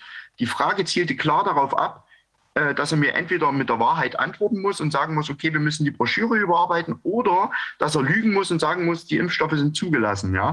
Also und das hat er getan. Also Herr ist Wehner, er für mich. Herr Wehner, das war eben keine Kritik an ihn. Im Gegenteil. Ich finde das klasse, was Sie machen. Und, ich, und wir sind auch der Meinung, schon von Anfang an waren wir immer der Überzeugung, die persönliche Ansprache ist es. Persönlich muss gesprochen werden. Die E-Mails haben auch keinen Sinn. Und lauter Totenköpfe draufzumalen und ihr Schweine und ihr Mörder bringt auch nichts. Das schmeißen die Genau. gleich im Papierkorb. Aber wenn man äh, mit halbwegs normalem Tonfall und mit äh, vernünftigen Argumenten versucht, an die Menschen ranzukommen und dann feststellt, an einige kommt man eben nicht ran, ne? aber dann fest- feststellt, ein Gespräch ist möglich, dann ist das absolut perfekt genau richtig, was sie tun. Weil die haben ja auch Kinder. Sie haben es ja eben selber gesagt, ich würde meine Kinder auch nicht impfen lassen. Die haben auch Kinder. Und insofern glaube ich, dass das absolut richtig ist. Meine Idee ist nur, einfach noch einen Schritt weiter zu gehen, wenn sie, ähm, natürlich können wir an die Hintermänner erst im Laufe der weiteren Ermittlungen, wie sie jetzt überall angelaufen sind, kommen. Und in, insofern ist es wichtig, dass man erstmal das, was man sehen kann, anspricht und die Person, die man sehen kann, anspricht. Ähm, aber äh, es ist schon interessant, dass äh, die Spur oben endet, aber oben ist noch gar nicht oben, sondern dahinter ist noch was. Ne? Genau. Was, was können wir denn für die Leute tun, die jetzt in dieser Situation sind, die in den Ämtern sitzen, in den Ministerien sitzen, die ihre Kinder selbst nicht impfen lassen wollen und die merken oder denen jetzt plötzlich bewusst wird, dass sie da was verteilen sollen und weiter vollziehen sollen, äh, was nicht gesetzeskonform ist. Eigentlich müssten die dann doch sagen, das mache ich nicht und müssten demonstrieren müssten sagen, also tut mir leid, das ist nicht gesetzeskonform. Das, da kann ich als Beamter, darf ich das nicht machen. Und äh, wie kann man da, was kann man tun, um diese Menschen, die, die ja ihre Ehre als Beamte schützen wollen, die, die aufrecht bleiben wollen als Beamte und ihre Pflicht tun wollen, wie kann man sie vor solchen ungesetzlichen Anordnungen schützen? Hat das was mit Disziplinarrecht zu tun? Ist das Arbeitsrecht? Ist das, wie kann man da, wie kann man da Hilfestellung geben? Das wäre für, für, also ich bin ja Beamter im Ruhestand, aber die, das wäre für mich damals, ich habe ja ein Disziplinarverfahren gehabt, weil ich Dinge nicht getan habe. Das war schwer, aber ich habe sie gewonnen. Und das waren dann, da wurde dann auch Beweisaufnahme gemacht. Wie sieht das da aus? Wie ist da der, welche Schwierigkeiten kommen da auf jemand zu, der als Beamter oder als Beamtin Rückgrat zeigen will? Ja, das haben wir ja zum Beispiel bei ähm, Stefan Kohn gesehen, der das berühmte, inzwischen berühmte und das kann man nicht oft genug betonen, inhaltlich zu keinem Zeitpunkt angegriffene Fehlalarmpapier gemacht hat. Es gibt disziplinarische Maßnahmen. Damit muss auch so ein Beamter rechnen. Nur äh, das zerreißt den Mann ja. Also der, von dem Herr Wähler eben gesprochen hat, der selber Kinder hat und sagt, ich lasse meine äh, Kinder nicht impfen. Wie kann er dann verantworten, dass andere Kinder geimpft werden? Okay, dann gibt es Personalräte, nicht, dass die in diesen Behörden vorhanden sind, also Personalvertretungen, an die man sich wenden kann. Diese Personalräte können auch dafür sorgen und umfragen, ist das nur der eine, der dort seine Schwierigkeiten hat oder gibt es mehrere?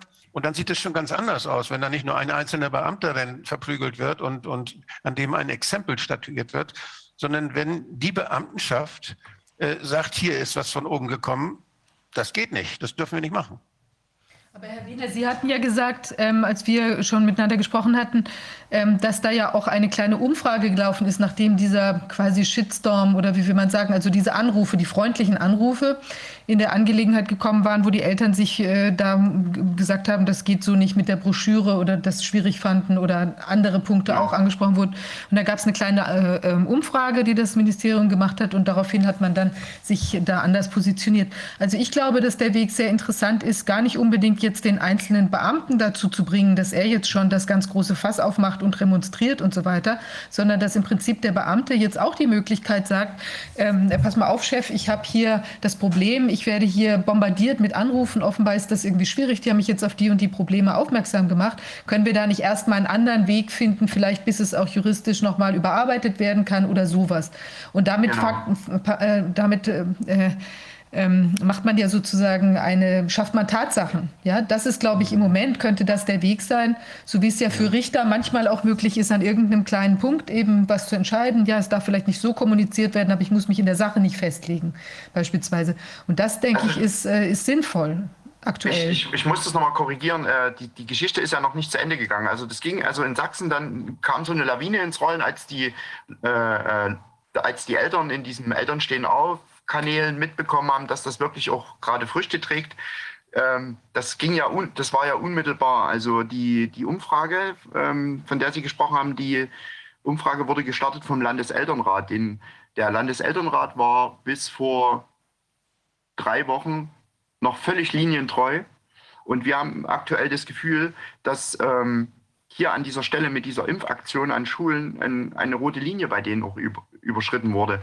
Denn ähm, also das waren so die drei Punkte. Sozialministerium in Kontakt treten mit den Leuten, mit dem Landeselternrat in Kontakt treten und an die Schulen gehen. Da werde ich jetzt auch gleich noch was ganz Interessantes dazu kurz sagen. Es, es war also so, dass wir dann auch mit dem Landeselternrat äh, in Kontakt getreten sind. Die, ähm, die, die Telefonnummer war die gesamten Tage dort besetzt, bis Freitagnachmittag vor Schulbeginn. Und dann haben die am Samstag früh, das ist schon mehr als erstaunlich, haben die eine Pressemitteilung rausgegeben, der Landeselternrat. Das waren übrigens auch die, die die Umfrage gemacht haben. Und die habe ich hier.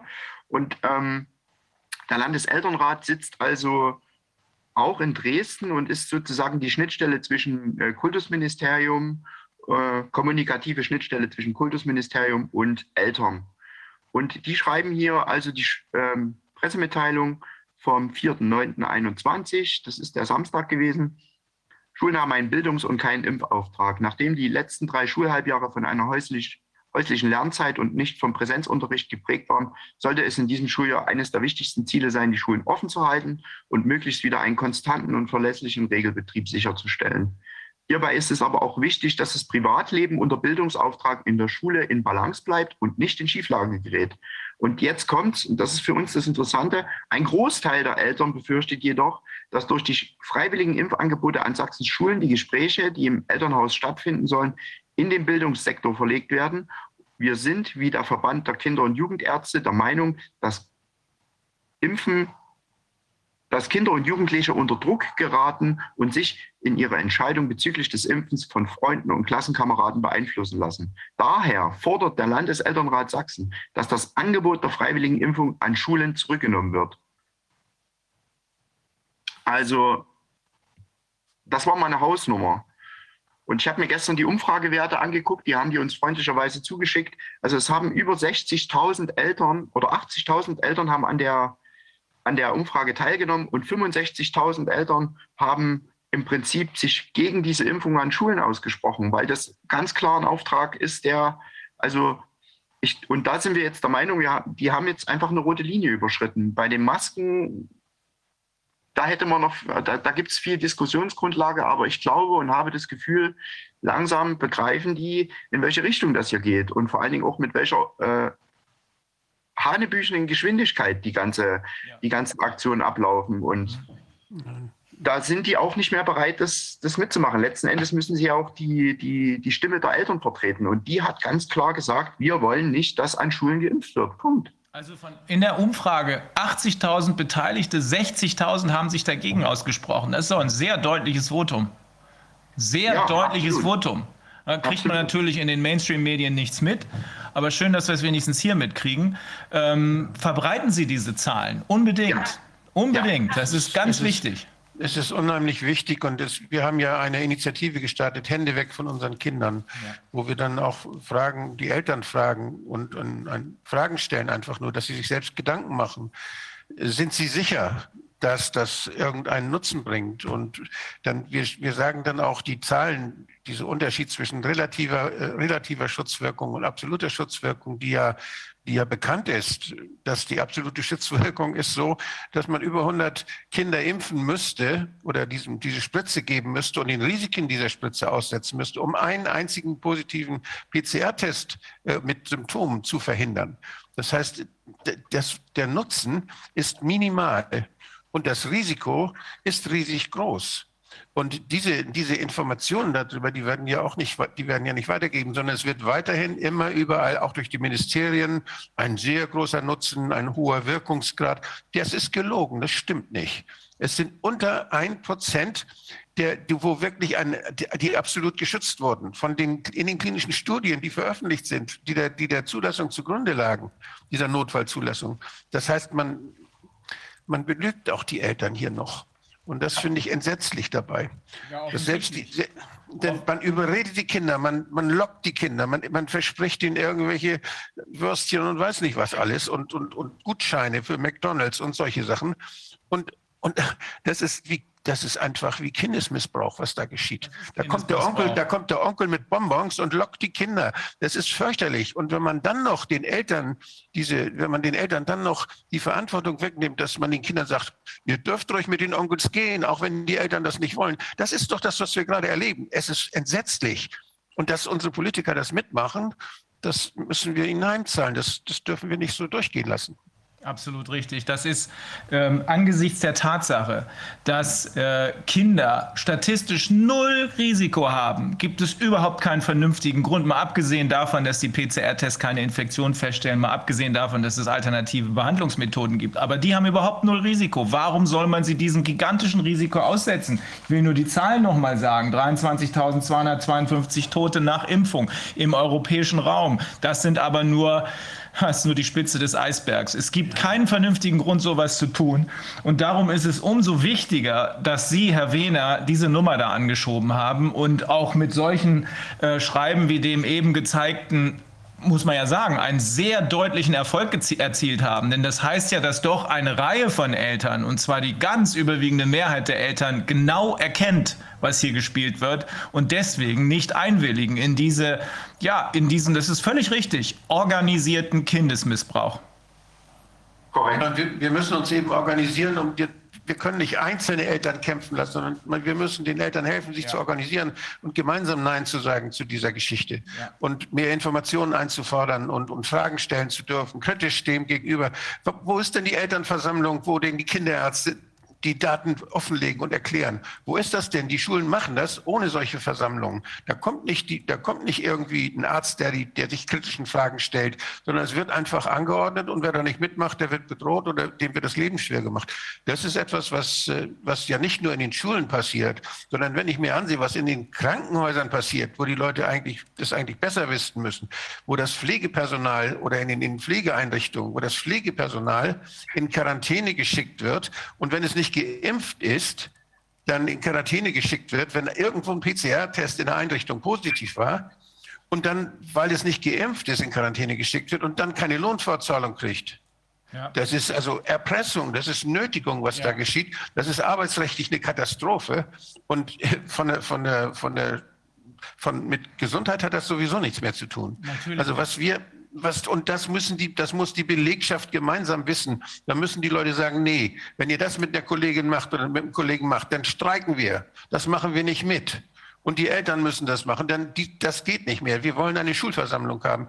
Die müssen, die müssen laut werden. Sonst machen die einfach weiter und picken sich Einzelne raus und machen Angst.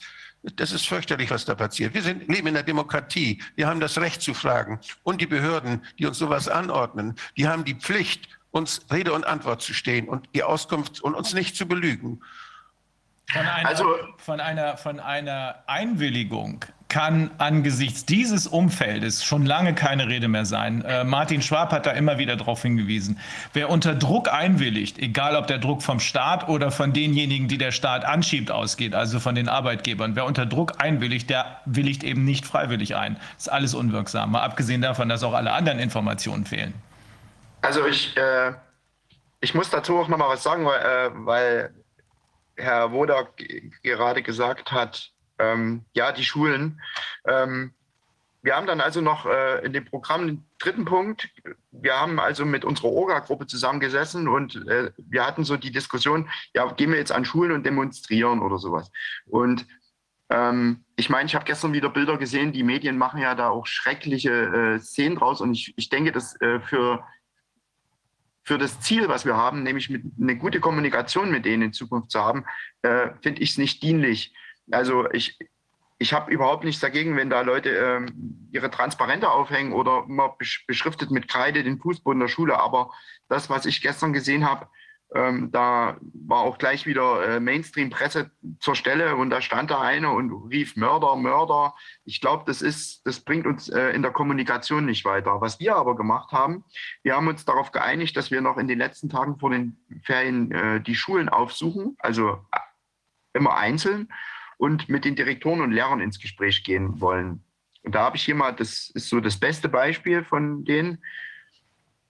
Ähm, ein älterer Herr von uns aus der Orga, der ging an, an eine Schule und klingelte und sagte, hallo, ich bin der Großvater zweier Enkel, ich möchte kurz mit Ihnen sprechen. Äh, da lässt man ihn rein und als er drin war, hat er gefragt, muss man bei Ihnen Maske tragen, weil niemand eine Maske auf hatte. Und dann sagte die, sagte äh, eine Lehrerin, ach, erst ab Montag wieder. Ja, also äh, und ähm, dann sagt er, ich bin gekommen, um mit Ihnen über die Impfung zu reden. Und er hatte also den, als er das ausgesprochen hatte, hatte er den Eindruck, dass sie dachten, dass es jemand von der Pharmalobby ist. Der hatte auch so ein kleines Aktentäschel mit dabei, der hier einen bestimmten Impfstoff empfehlen will. Ist aber eine Spekulation. Auf jeden Fall, als er das Wort Impfung erwähnte, ähm, wollten sie ihn der Schule verweisen. Haben gesagt, nein, danke, wir haben zu tun, über sowas wollen wir mit, über sowas wollen wir nicht reden. Und dann hat er sich aber erklärt und gesagt, dass er besorgt ist um seine Enkel äh, über, über das Thema, was nächste Woche in den Schulen passieren soll. Und da hat ähm, an der Schule, die haben gesagt, keine Sorge, das ist Sache der Eltern und das ist überhaupt nicht unser Auftrag. Ja, und das war zum Beispiel so eine Schule, die dann ähm, nur auf der Webseite so ganz am Rande unten ein bisschen was veröffentlicht hat zu dem Thema, die also äh, das gewünschte Programm, was sich, das, was sich Frau Köpping, das behaupte ich jetzt einfach mal so gewünscht hat, äh, überhaupt nicht durchgezogen haben. Ja, und wir haben also ähnliche Gespräche gehabt, auch mit, mit, mit Schuldirektoren, die wirklich voll auf Linie sind. Und ähm, auch dort ist man nicht bereit gewesen, dieses, diese Impfaktion mit zu unterstützen.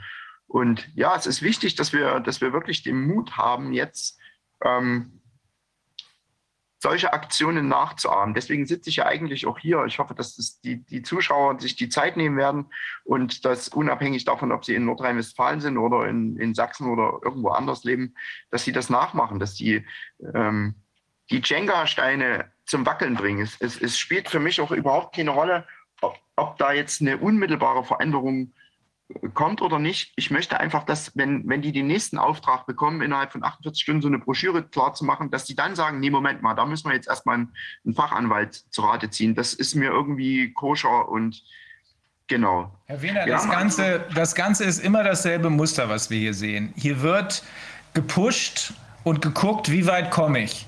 Und sie haben ein perfektes Gegenmittel gefunden, nämlich nicht in der Gegend rumbrüllen, sondern einfach die Leute, die sie aus diesem Organigramm sogar relativ leicht herausgefunden haben, die anzurufen, festzustellen, wer ist denn verantwortlich und dabei gleichzeitig auch deren eigene Stellungnahme bekommen. Ich finde, das ist ein herausragend guter Weg.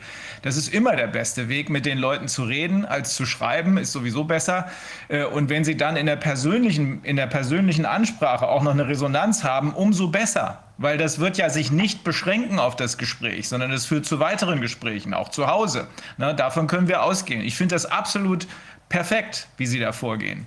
Nur so kann Eine es Sache was werden. noch. Ja, Eine, eine habe ich noch. Und zwar, wir hatten dann also am, am vergangenen Freitag, äh, hieß es wieder vom Sozialministerium, ähm, ging eine Mail an alle Schulen raus, die Testpflicht, der El äh, die Testung der Eltern in betrieblichen Einrichtungen oder mit diesen Zertifikaten, äh, die, viele Eltern haben ja diese Zertifikate gemacht, weil sie gesagt haben, nee, ich will mein Kind zu Hause testen, die, die, die Lehrer haben ja überhaupt keine, keinen, keinen Lehrgang gemacht, ich möchte, dass das Kind zu Hause getestet wird.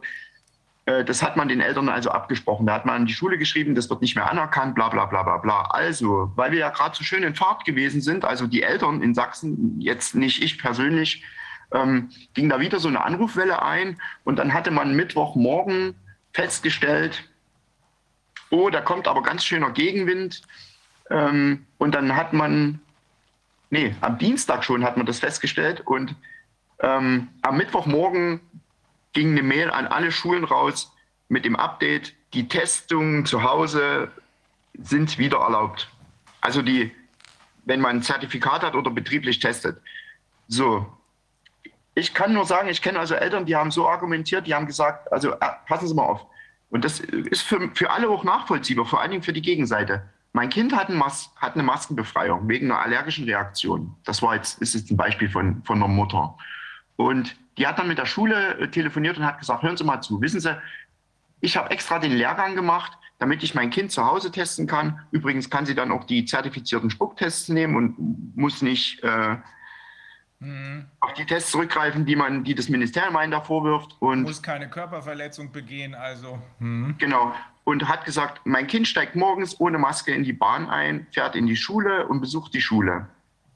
Wenn mein Kind schon Mas ohne Maske in ihrer Schule ist, möchte ich doch wenigstens gewährleisten, dass das Kind negativ ist. Ja, weil alles, und das will ja auch die Schule, alle wollen ja verhindern, dass wir ähm, so wenig Infektionsherde in großen Gruppen haben wollen. Ja, und das hat die, hat die denen so argumentiert und die Schule hat gesagt, die, die hatten also eine Minute vorher noch so das Gefühl, das ist so eine Corona-Leugnerin. Und dann haben sie festgestellt, nee, Moment, die macht sich ja im Prinzip auch Gedanken darüber, äh, hier einen gewissen Schutz zu bieten. Und das ist für die Schule einleuchtend, das war auch äh, für das Sozialministerium einleuchtend. Wir haben also daraufhin gleich wieder mit denen gesprochen und die im Sozialministerium, also ich kriege dann immer Anrufe von Eltern, die sagen, hey, wisst du, was heute wieder Schönes dabei rausgekommen ist und so. Die, die haben zum Beispiel gesagt, ja, wissen Sie, äh, also ein Vater hat gefordert, dass man die Kinder alle zu Hause testet, weil wenn das Kind positiv ist, äh, ist es nicht positiv in der Schule und es müssen alle in Quarantäne. Mhm. Also hat er, hat er gefragt, warum geht es nicht? Und dann sagte die vom Sozialministerium, naja, wissen Sie, wir haben eine Million, eine Million Ausschreibungen gehabt und haben unheimlich viele Tests eingekauft. Und die müssen jetzt natürlich alle, alle werden. Ja? Dann sagt er, okay, ist ein Argument, aber dann geben Sie doch die Tests mit nach Hause. So, und das ist, also da, ich hoffe, dass das jetzt irgendwie, dass wir das hinbekommen, dass, dass die verstehen, ähm, ich, wir, wir schlagen sie ja im Prinzip mit ihren eigenen Argumenten. Ja. ja? Und an der Schule, wo der Vater zum Beispiel, äh, der Vater, der da angerufen hat, an der Schule war prompt am nächsten Tag ein positiver Fall in der Klasse seines Kindes. Und da könnt ihr euch vorstellen, was dort, was dort für eine helle Aufregung war. Also die ganze Schule war in, in heller Aufregung. Die Sekretärin hatte keine Zeit zu telefonieren und ähm, genau das ist doch der Punkt. Dann lasst doch die Kinder zu Hause getestet Also von gar testen. erst positiv in die Schule, völlig richtig. Richtig, genau. Herr Wehner, die Aktion ist klasse, zeigt einmal mehr, dass hier in Deutschland zumindest von der Justiz sowieso nichts zu erwarten ist, sondern dass wir es selber in die Hand nehmen müssen. Genau. Wir sind die Kavallerie und das, was Sie da gemacht haben, ist, aus, ist herausragend gut. Ich hoffe, das machen möglichst viele Eltern in möglichst vielen Ländern nach. Also, Unbedingt. Herr Wehner, ich will Sie nicht abwürgen, aber da wartet schon der äh, nächste Gast in der, äh, in der, in der Linie. Ähm, Dankeschön. Genau. Äh, ich glaube schon, dass das ermutigend ist, weil Sie haben ja Erfolg mit dem, was Sie getan haben. Großartig. Herzlichen Dank. Ja. Ja, also vielen Dank, dass ich das hier äh, den Eltern mit auf den Weg geben konnte und ich hoffe, ich habe euch ein bisschen Mut gemacht. Äh, macht es einfach nach, probiert es aus, seid sachlich. Äh, Und dann würde ich sagen, auf geht's. Telefon in die Hand. Vielen Dank, dass ich hier sein durfte. Danke, tschüss. Vielen Dank, Herr Wehner. Schönes Wochenende. Ganz toll. Tschüss. Eine coole Nummer, weil das ist. Das ist unglaublich wichtig und ich wir denke, wir selbst machen. auch Das in anderen Botschaft. Bereichen ist das gut anwendbar. Das ist einfach Ja. eine, eine ganz gute Sache und das ist ein Ausweg für die Leute und es ist eben wahrscheinlich, also wir kriegen, kriegen damit auch das Rumoren gefasst, Ja. was ja bei den anderen sich jetzt auch tut. Ich glaube, dass das auch ein Stück weit ein Moment ist jetzt, wo das auch möglich ist und dass es wahrscheinlich früher vielleicht noch versteinerter gewesen wäre und dass jetzt aber mit der Aufweichung, die wir insgesamt sehen, das vielleicht genau der entscheidende Punkt sein kann, wo die Leute jetzt auch einen Kanal kriegen für ihre eigenen Bedenken, die sie haben und sagen können, Ja. ich habe ja so einen Druck von außen auch so- bekommen. Ja. So ein Beispiel noch, äh, wo jemand äh, wirklich eine, ein Kind hat, was unheimlich leidet, wo es Ausschlag hat im ganzen Gesicht unter der Maske und äh, wo einen Termin beantragt hat, musste den Termin beim Lungenarzt äh, holen, das hat man ihm geraten. Und das muss er zwei, hat er zwei Monate Wartefrist, bis er einen Termin kriegt. Und dann hat er, hat er gesagt, was soll ich denn machen? Ich kann doch nicht meine Tochter weiter dann da krank werden lassen. Und dann habe ich ihm gesagt, ja, wenn das für die Schule ist, dann gibt es einen jugendärztlichen Dienst, einen Schularzt im Gesundheitsamt. Und dann können Sie den bitten, dass der sich das Kind anguckt und dass er dann guckt, welche Risiken das Kind hat und das begutachtet. Dann hat sie ein amtliches Gutachten, dass sie krank wird durch diese Maske. Und das hat er versucht und dann ist er an den Amtsarzt weitergeleitet worden und der hat ihn abgewimmelt und hat gesagt, das ist, kommt ganz selten vor, einer von 10.000 Fällen und da, sie, außerdem gibt es so viele Falschatteste und äh, der hat ihn wieder an den Lungenarzt verwiesen. Und das geht natürlich nicht. Und da gibt es bei den Gesundheitsämtern gibt es auch jugendärztliche Dienste und Jugendärzte, Schulärzte. Da soll man nicht mit dem Amtsarzt telefonieren, sondern da soll man einfach fragen, kann ich Ihnen mein Kind mal vorstellen? Ich habe da ein Problem, wenn es in die Schule geht. Das heißt, dass man auch hier diejenigen in die Pflicht nimmt, die normalerweise die Ansprechpartner sind für diese Problematik. Denn der Amtsarzt ist kein Jugendarzt, ist meistens kein Kinderarzt. Man kommt mal vor, aber meistens nicht, sondern da gibt es Spezialisten und die können das dann machen. Gut zu Also wissen. ich denke, dass, dass man kann sich auch in den Ämtern, im Gesundheitsamt angucken, wer ist der Ansprechpartner für mein Problem. Und wenn es ein Problem ist, wo, wo man normaler, normalerweise stellt die Schule dann auch das dem Jugendarzt vor, wenn ein Kind irgendwie auffällig wird, dann bittet die Schule, dann, in Einverständnis mit den Eltern, bittet, sie, bittet die Schule dann das Gesundheitsamt oder den, den Schularzt um, um Hilfestellung. Das gibt es ja auch bei psychologischen Problemen sowas. Da gibt es Beratungen. Das, das ist eine Fürsorgepflicht des Staates. Wir haben eine Schulpflicht. Und da gibt es eine Fürsorgepflicht des Staates. Und der schulärztliche Dienst ist die Stelle, die diese gesundheitliche Fürsorge ja als Aufgabe hat. Und davor kann sie sich nicht drücken. Darauf muss man bestehen. Also ich möchte noch eins anmerken. Ich finde, wer immer daran jetzt Interesse hat, das zu versuchen, der sollte das wirklich ab Montag machen.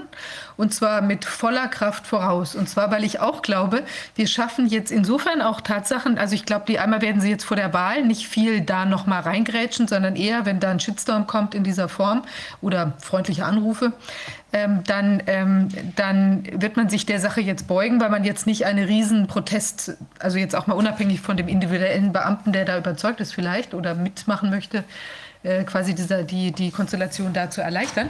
Aber ich kann mir vorstellen, dass es eben äh, jetzt da auch eine, eine Lücke geben kann und man, man hat dadurch ja auch wieder, wenn man es dann zurückdrehen möchte und zeigen kann, aber das ist doch vorher auch gut gelaufen und wir haben jetzt in dieser Woche oder auch in zwei oder drei Wochen, die dann, die dann beispielsweise wieder zu Hause getestet werden darf, ähm, hat man eben, äh, sind jetzt auch keine weiteren Fälle aufgetreten, sondern hat man sogar die Schule, den GAU an der Schule verhindert.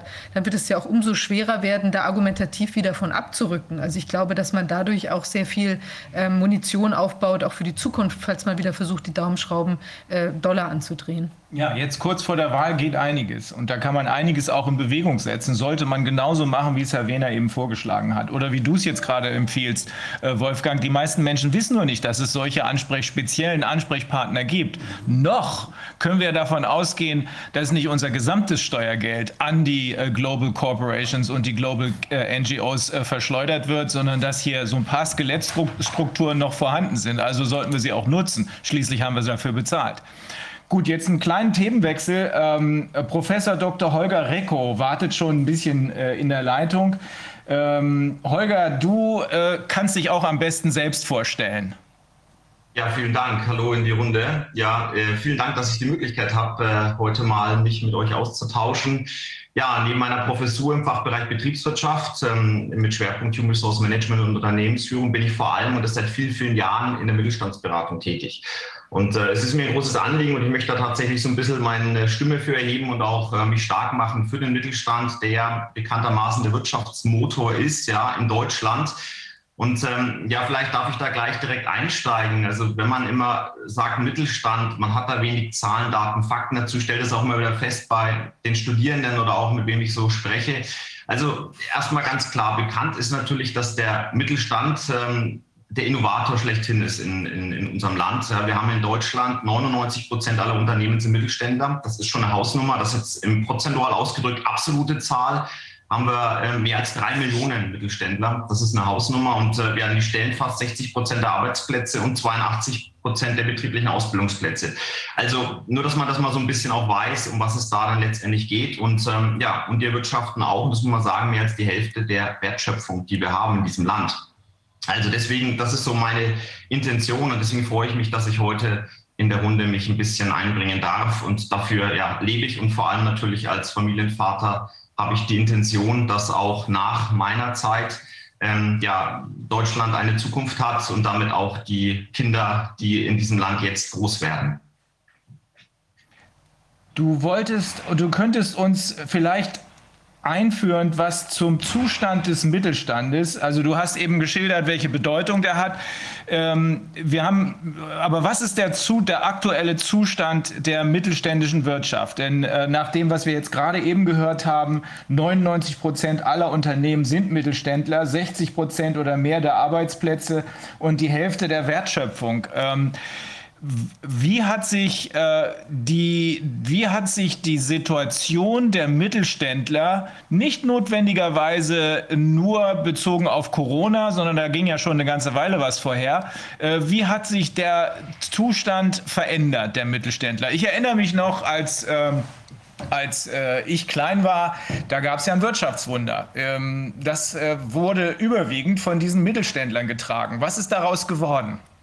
Ja, also es ist, da muss man tatsächlich ein bisschen zurückgehen und zwar auch, und klar, momentan konzentriert sich sehr viel auch, auch auf die pandemische Situation, aber man muss ein bisschen in die präpandemische, an die präpandemischen Rahmenbedingungen rangehen und sich die ein bisschen anschauen. Wir hatten auch im Vorfeld die letzten Jahrzehnte einen klassischen Zentralisationsprozess hin zu Konzernen. Das bedeutet, wir haben, weil der Mittelstand ist der Innovator in unserem Land, sind die Innovatoren, das sind diejenigen, die eigentlich die Leistung bringen, haben wir hier natürlich äh, einen Wechsel gehabt hin von diesen Innovatoren hin zu, ich nenne sie mal Verwertern. Ja, also große Konzerne sind häufig wenig innovativ, sondern verwerten eben diese Dinge, die vom Mittelstand auch ähm, erzeugt, kreiert werden.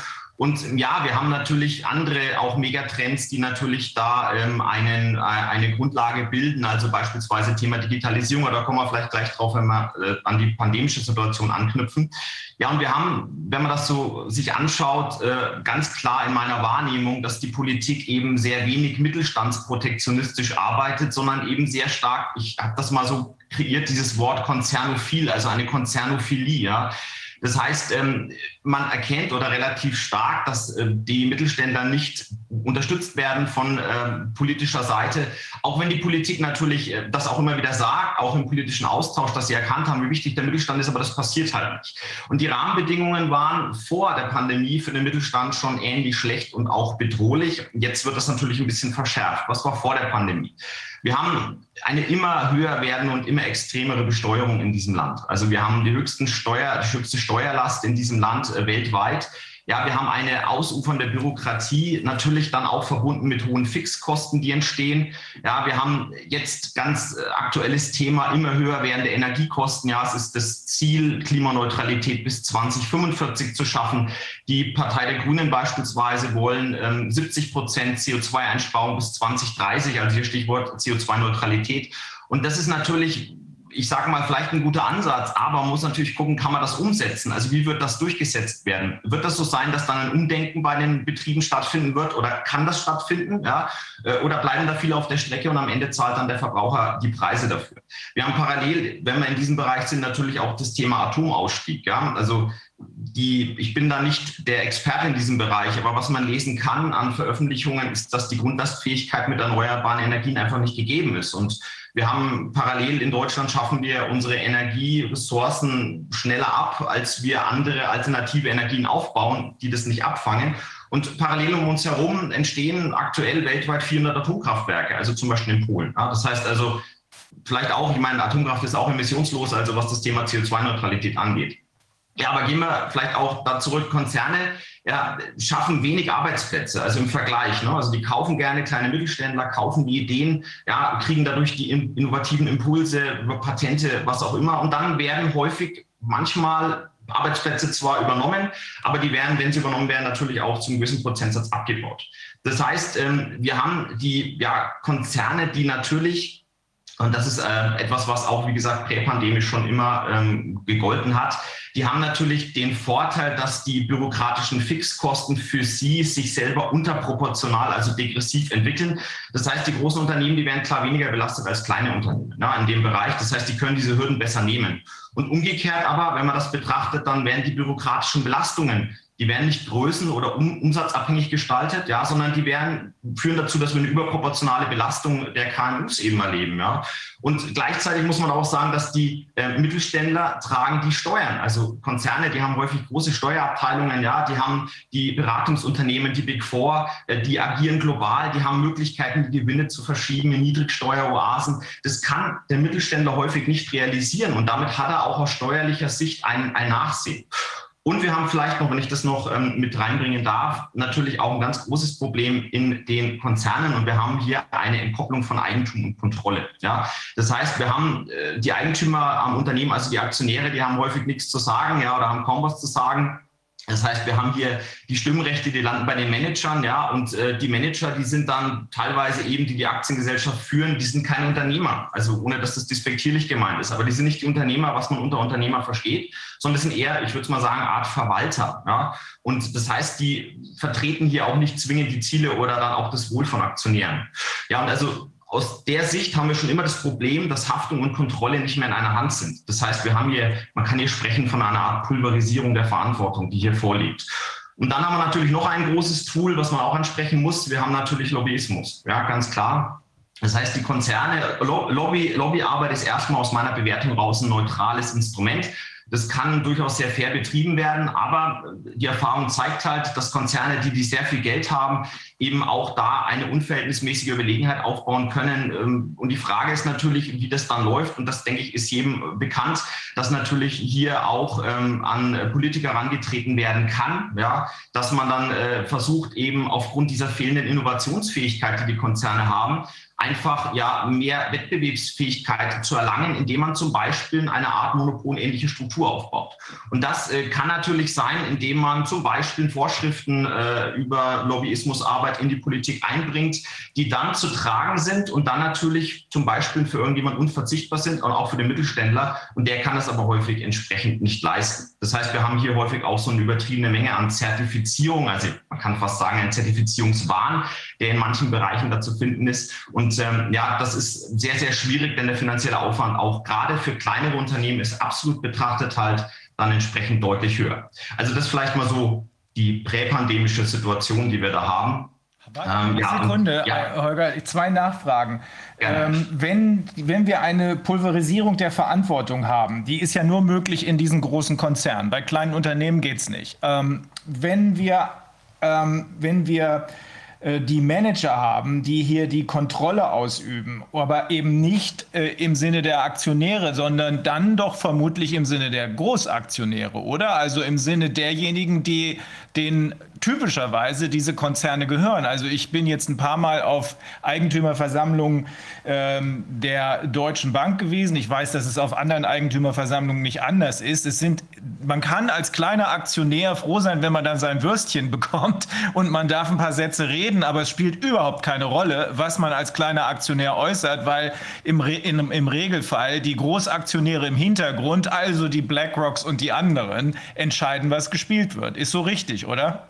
Absolut, also dem kann ich absolut beipflichten. Also hier geht es natürlich um die Interessen der Investoren, die im Hintergrund stehen, die auch natürlich, muss man klar sehen, keinen Bezug zu einem Unternehmen häufig haben, keinen Bezug zu der Belegschaft. Äh, in meiner Funktion auch ähm, als Professor im Fachbereich Human Resource Management ist natürlich für mich das auch ein ganz wichtiges Thema. Und das interessiert mich, sondern hier geht es tatsächlich um äh, ja, Kennzahlen, Zahlen, Daten, Fakten nach oben zu korrigieren, entsprechend äh, Return on Investment zu erzielen. Und es ist vor allem eins, und das haben wir ja im Bereich zum Beispiel ähm, in der Diskussion gerade Nachhaltigkeit. Nachhaltig wird da überhaupt nicht gearbeitet arbeitet, sondern wir haben hier häufig ganz klar von Anfang an eine entsprechende Exit-Strategie, die hier eigentlich ähm, ja, verfolgt wird, kann man praktisch sagen. Und äh, weil du das gerade angesprochen hast, also wir haben natürlich auch jetzt, und da komme ich gleich drauf, im Bereich ähm, der, ja, wer waren die Gewinner 2020, trotz der Pandemie? Wir haben hier natürlich hin einen, einen Schub gehabt, haben wir auch selber mitbekommen. Wir sind jetzt auch über Zoom zugeschaltet, dahin Digitalisierung. Das heißt, die ganzen Digitalkonzerne, ob das jetzt Amazon, Microsoft, Apple, Google, Facebook ist, ja, wir haben beispielsweise, wenn ich mal so eine Zahl nennen darf, und wir hatten Amazon, die haben zwischen Januar und Oktober 2020 täglich 1400 neue Einstellungen vorgenommen. Ja, das heißt, die haben in diesem Zeitraum 427.300 Leute neu eingestellt. Das heißt, in Summe in 2020 waren es 750.000 Arbeitnehmer. Also wir sehen, dass wir hier so ein, so ein Verschieben haben. Und wir haben natürlich, wenn wir jetzt diese Digitalkonzerne hernehmen und wir nehmen die amerikanischen Großbanken der Wall Street, wir nehmen die großen Vermögensverwaltungen, du hast sie gerade angesprochen, BlackRock, Vanguard zu nennen, die verwalten zusammen ein Vermögen von jenseits der 15 Billionen US-Dollar. Das ist circa das Dreifache, was im Jahr in Deutschland an Dienstleistungen und Waren erbracht wird. Also damit muss man sagen, haben die natürlich schon auch eine Riesenmacht. Also wenn man das anders sieht, dann ist man da doch sehr naiv, muss ich sagen. Ja, also das kann man, kann man klar so, so bewerten. Also ich bin da absolut bei dir. Ähm, wir haben hier Interessen der Investoren, die häufig eben auch diese Exit-Strategien verfolgen. Die gehen rein, die schauen sich das Ganze an und die äh, haben dann im Prinzip den Plan, zwei, drei Jahre später das Unternehmen nach oben zu pushen. Das heißt aber nicht, dass es im Unternehmen besser geht, sondern häufig funktioniert das halt über Einsparpotenzial. Und wenn man sich das anschaut, größter Fixkostenblock in jedem Unternehmen, das sind die Personalkosten. Also was mache ich? Ich versuche Personal einzusparen. Das ist das. Und damit haben wir natürlich eine steigende Zahl an Arbeitslosen und das ist genau das, was so ein bisschen ja eigentlich passiert. Was, genau. Demgegenüber hatten wir eben gehört, äh, werden die kleinen Unternehmen ähm, mit Bürokratie übermäßig belastet. Äh, und wie sieht es mit den Steuern aus? Wer bezahlt denn hier die eigentlichen Steuern? Wie ist das mit dem Mittelstand auf der einen Seite, mit den KMUs auf der einen Seite, also kleine und mittelständische Unternehmen auf der einen Seite und mit den Konzernen auf der anderen Seite? Kann man dazu Zahlen sehen? Ja, also ähm, ganz klar, also es ist jetzt natürlich, wenn man jetzt die, die aktuellen, aktuellen Werte sich anschaut, ähm, also man kann sagen, und die sind natürlich schwankend, aber man kann sagen, die Steuerzahler, die trägt der Mittelstand. Das ist in der Bevölkerung so, das ist aber auch natürlich im Bereich der, des Unternehmen oder der Unternehmen so. Das heißt, die Konzerne, ich hatte das anfangs erwähnt, die haben natürlich Möglichkeiten, hier zu arbeiten. Ja, die haben natürlich die Gelder, die haben das Kapital, um dann auch entsprechende Beratungen in Anspruch zu nehmen. Ich hatte vorhin ähm, die großen Beratungsunternehmen, die Bekannten ja erwähnt, die natürlich dann ähm, als Aufgabenstellung haben, dass die Gewinne aus Deutschland so weit abgeführt werden in äh, zum Beispiel Niedrigsteueroasen, dass eben teilweise so ja schizophrene Situationen entstehen, dass ähm, eben manche großen Unternehmen, die wahnsinnig viel Geld verdienen, in Deutschland keine Steuern zahlen, sondern sogar noch, noch Steuer erstattet bekommen. Ähm, das ist ein Mittelstandsunternehmen so in der Form nicht möglich. Und wir haben natürlich, was diese Thematik angeht, auch noch so Dinge, die, wenn man als Mittelständler sagt, na gut, in dem Land ist es unattraktiv geworden, dann schlägt natürlich diese Besteuerungsthematik zu, zum Beispiel mit der gar nicht so bekannten Wegzugsteuer. Ja, ähm, also die, die für so ein Unternehmen extrem belastend ist, ja, und mit 50 Prozent zuschlägt auf den Unternehmenswert, wenn ich das Unternehmen wirklich dauerhaft aus dem Steuersystem entfernen möchte. Also man sieht schon, das ist, sind also ja David gegen Goliath, wenn ich so möchte. Also man hat hier eine Ungleichverteilung und ähm, das ist etwas, was sich immer weiter zuspitzt natürlich. Und Warum ist es jetzt so wichtig? Man könnte sagen, naja, das ist die freie Marktwirtschaft. Nee, die ist eben nicht frei, sondern man muss tatsächlich sagen, hier führt es für gerade die mittelständischen Unternehmen zu Riesenproblemen und damit auch für uns alle, weil, wie anfangs erwähnt, diese Innovationen, die davon ausgehen. Ich bin ganz häufig in der Woche im Mittelstandsunternehmen, habe mit denen zu tun. Die machen ganz viel, die machen richtig gute Sachen, die sind hochkreativ. Ja, ich, ich staune manchmal, was da technisch schon möglich ist. Ähm, aber wie gesagt, die kriegen nicht so richtig den, den Fuß auf, den, auf, den, auf die Erde. Und ich hatte vorhin die Digitalkonzerne erwähnt, zum Beispiel Amazon. Amazon, ja, kennen wir, große, große, große Plattform. Diese Verwertungen, oder wir können auch im, jetzt war ein bisschen Urlaubszeit, wer verreist ist, ja, Booking.com, wir haben andere, äh, Trivago zum Beispiel, die übrigens dort auch beide in einer Hand sind, aber da war es äh, tatsächlich so, das nennt man, und dieser Begriff ist schon geprägt worden, Plattformökonomie. Das bedeutet, die haben wir auch sogar teilweise dann erpressende Systematiken, ja, wenn man sich zum Beispiel jetzt mal ähm, Trivago anschaut oder auch Booking.com, ähm, dass man als ähm, kleines, äh, kleines Hotel, als kleine Pension ähm, ja, gezwungen ist, hier entsprechend auch ähm, ja, über, diese, über diese Plattformen zu arbeiten, weil man nicht gefunden wird. Die Zahlen, ja, gibt so Zahlen teilweise über eine Milliarde im Jahr, dass sie eben an Google, dass sie eben gefunden werden, ganz oben sind. Und äh, damit hat man als kleines Unternehmen keine Chance. Das heißt also, hier wären auch die, ja, ich sage mal, das, was eigentlich als freie Marktwirtschaft gesehen werden sollte, wird natürlich unter, in, in vielen Bereichen so eingeschränkt, dass das äußerst kritisch ist. Aber das liegt doch daran, dass die anderen, also diese Plattformökonomie, die um die es jetzt vorrangig wohl gehen wird, dass die über viel zu viel Macht verfügen. Das sind ja kartellartige Strukturen, die wir inzwischen erkennen können. Ähm, merkwürdig, dass da bisher nicht viel passiert ist. Wir wissen aus den USA, dass in 38, glaube ich, Bundesstaaten äh, versucht wird, die Macht dieser im Moment jedenfalls der äh, Social Media äh, schwer einzuschränken. Äh, ich glaube, das Federal Government kann man vergessen in diesem Zusammenhang unter äh, Joe Biden. die befinden sich nach meiner Überzeugung auch schon in deren Hand. Nochmal zurück zu der, nochmal zurück zu der Frage. Kann man konkrete Zahlen, Prozentzahlen sagen dazu, wer überhaupt in welchem Umfang Steuern zahlt? Wenn wir den Mittelstand auf der einen Seite sehen oder die KMUs insgesamt auf der einen Seite sehen und die Konzerne auf der anderen Seite, kann man sagen, die einen zahlen die überwiegende äh, die tragen eine überwiegende Steuerlast, sagen wir mal, keine Ahnung, ich sage jetzt mal eine Zahl, 80 Prozent und die anderen maximal 20 oder ist es noch schlimmer? Es ist äh, teilweise wirklich noch schlimmer. Man muss ja Einzelfallbetrachtung vornehmen, aber es ist teilweise deutlich, deutlich schlimmer. Ich habe es gerade als Beispiel gebracht. Also es gibt hier äh, auch prominente Beispiele, die auch schon im Fernsehen, in äh, was was ich in vielen Talkshows mal angesprochen worden sind, wo dann wirklich ähm, ja, Konzerne tatsächlich Steuererstattungen bekommen, die ähm, Mil Millionen äh, Umsatz gemacht haben und damit Millionen Gewinn abgeschöpft haben. Aber diese Strategien sind sehr einfach, die da gefahren werden. Man hat irgendwo in einer Niedrigsteueroase hat man ein ähm, ja, Unternehmen sitzen, das äh, einem eine Lizenz zur Verfügung stellt. Diese Lizenzierung kostet dann häufig, ich vereinfache das jetzt mal, ungefähr so viel im Jahr, was man eigentlich äh, an Gewinn erwirtschaftet hat und der Gewinn fließt dann eben von einem Land in ein anderes Land. Und hier ist natürlich die Politik gefragt und äh, hier, müsste die, hier müsste die Politik natürlich einschreiten. Sie tut es meiner Meinung nach nicht konsequent. Und da muss man natürlich die Frage in den Raum stellen, warum das so ist und ob es hier nicht einen anderen Ansatz gibt. Ja. Denn äh, wir haben hier, muss man ganz klar sagen, ein Ausbluten unseres Wirtschaftsmotors, was ich gerade so wahrnehme. Und äh, wir haben, ich, ich spreche mit ganz vielen Mittelständlern, die sagen, also wenn wir jetzt noch in diese Energiewende gehen, wenn diese Belastung auch noch kommt, diese noch, steig, noch mehr steigende Energiekosten, wenn, und wir haben jetzt natürlich auch schon äh, Lieferkettenengpässe, auch das ist natürlich ein ganz, ganz heißes Eisen in, in vielen Bereichen. Ähm, wenn sowas alles noch sich zuspitzt, dann tatsächlich überlegen immer mehr Mittelständler auch zu sagen, ist denn das noch das Land in, oder auch dieser Wirtschaftsstandort, in dem ich gerne zukünftig arbeiten möchte. Ich meine, wir haben die Globalisierung und die Globalisierung führt dazu, dass ich mich heute relativ frei ansiedeln kann. Natürlich gibt es dann, ich habe von erwähnt, Tools wie die Wegzugsteuer, mit der man natürlich das versucht zu verhindern. Aber ähm, das ist natürlich eigentlich nicht das Mittel der Wahl, sondern das heißt dann, ähm, ich, ich versuche dich zu überzeugen, indem ich halt entsprechend auch Druck ausübe. Das ist nicht die freie Entscheidung und damit wird man Unternehmer nicht auf Dauer entsprechend auch äh, dazu bewegen können. Mhm.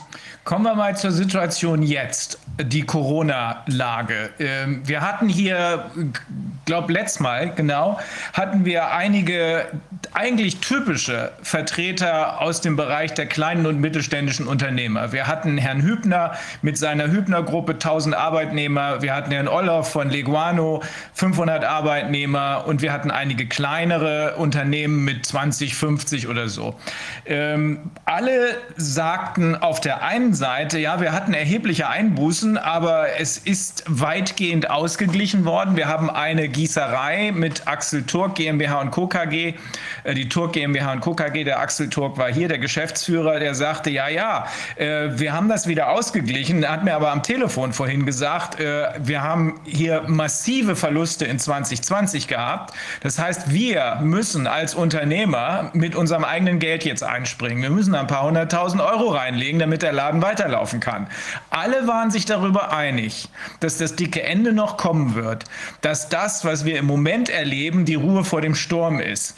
Ähm, auch diese Unternehmer, die allesamt gesagt haben, so schlecht geht es uns nicht, wir müssen zwar jetzt Geld reinpumpen, aber wir sind wieder dabei, äh, in Gang zu kommen. Wir sehen aber, hier stimmt irgendwas gar nicht. Wie schätzt du das ein? Ja, es ist ähm, tatsächlich so, wenn man jetzt momentan sich die Zahlen anschaut, also wenn man, es, es wurde im letzten Jahr wurde viel gesagt, Mensch, wir werden wahnsinnige Insolvenzzahlen erleben, jetzt in 2021. Wir hatten ja auch die Aussetzung der Insolvenzpflicht, ja, die dann äh, letztendlich am 30.04.2021 endete. Und da hat man gesagt, Mensch, da müsste jetzt eigentlich Insolvenzen hageln. Dem ist nicht ganz so, wenn man sich das anschaut. Ähm, Februar 2021 bis Juni 2021 ja, hat sich die Zahl der existenzgefährdenden Unternehmen, ähm, also ohne staatliche Hilfe, von 27 auf 13 Prozent sogar mehr als halbiert. Ja.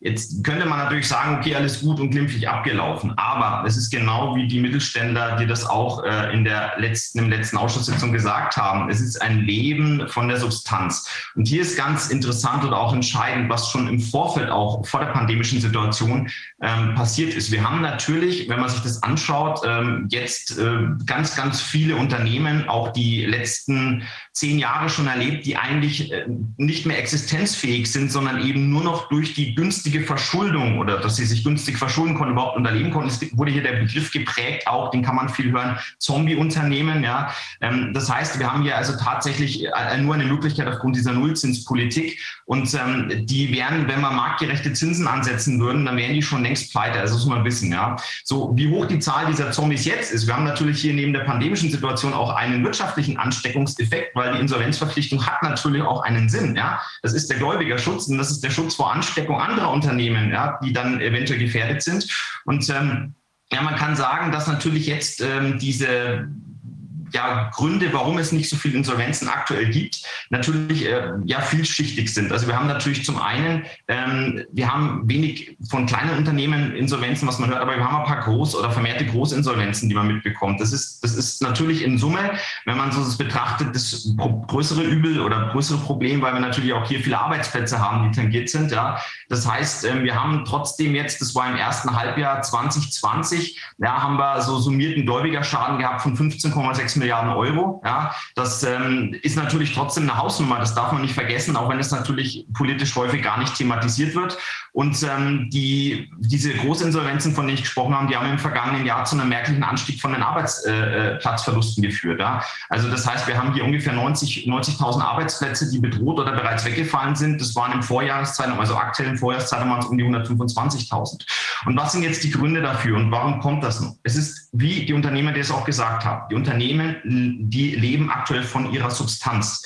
Und das ist ganz gefährlich, weil das natürlich nur eine gewisse Zeit lang funktionieren kann. Wir haben auch noch natürlich momentan Stundungen laufen. Ja, also die Finanzämter teilweise stunden noch Forderungen. Das wird mir von Steuerberatern so bestätigt. Die Krankenkassen stunden aktuell teilweise noch Forderungen. Ja, das sind eigentlich beide normalerweise die, die zuerst die Insolvenzanträge stellen. Also wenn das Geld nicht kommt, aber oder darauf hinweisen, ja. Ähm, dann haben wir natürlich immer noch Subventionen, die auch äh, entsprechend laufen. Wobei hier vielleicht mal Hinweis von mir, diese Subventionstätigkeit, die ist nicht ganz so gelaufen, meiner Meinung nach, wie sie jetzt laufen sollen. Warum? Wir haben vorhin von den Konzernen und den Mittelständlern gesprochen.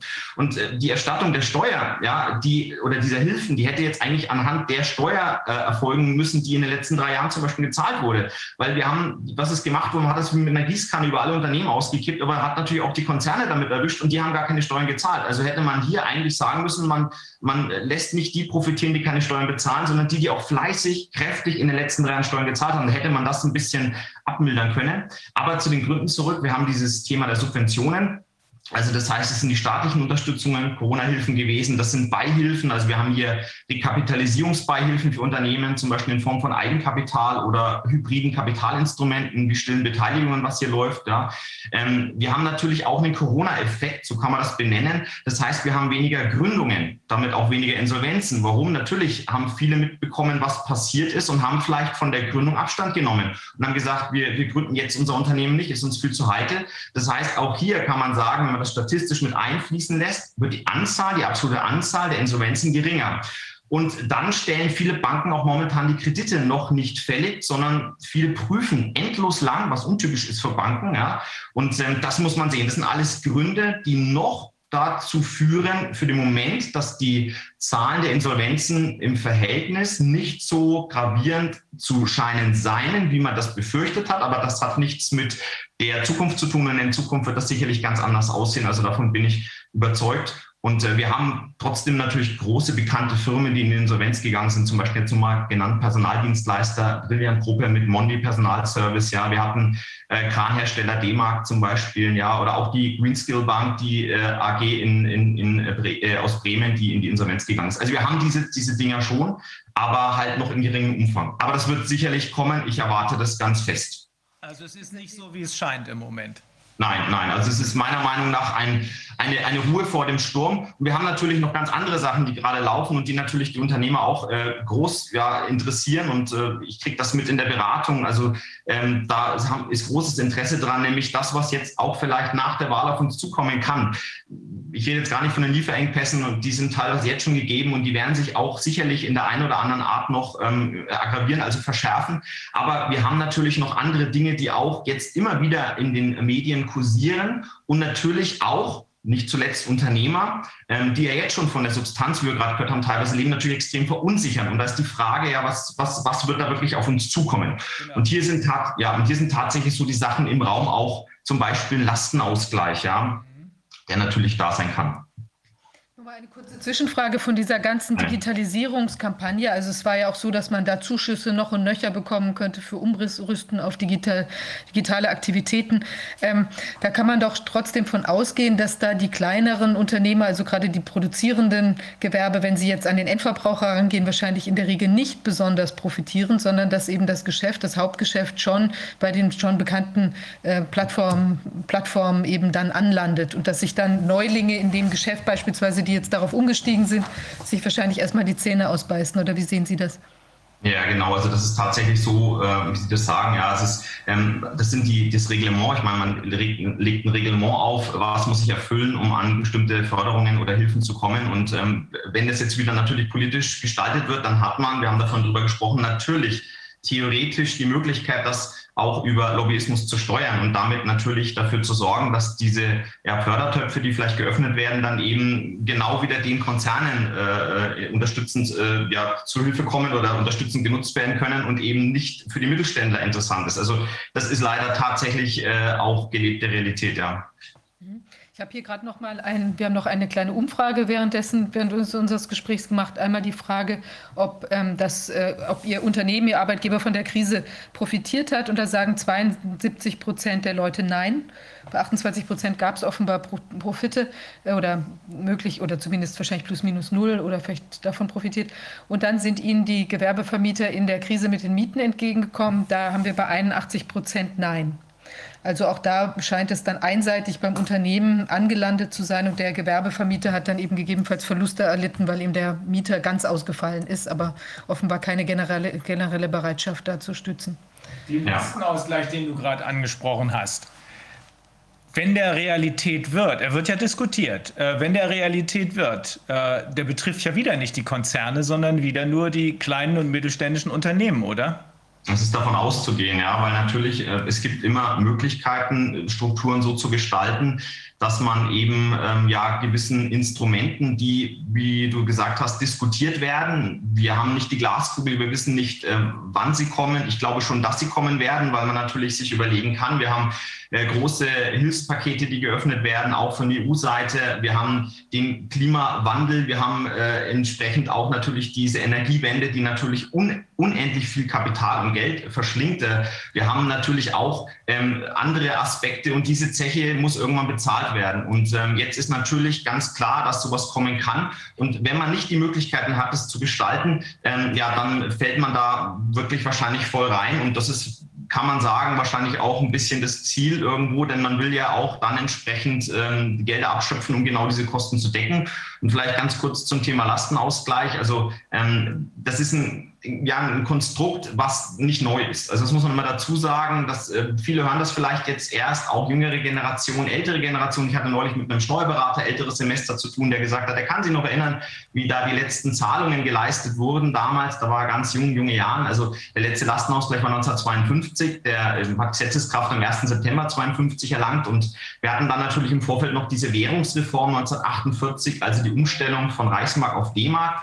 Und ähm, das ist ein gefährliches Konstrukt, äh, weil nämlich in diesen Lastenausgleich natürlich verschiedene Parameter mit eingebaut sind. Es gibt noch viele andere äh, Aspekte, die man da andiskutieren könnte.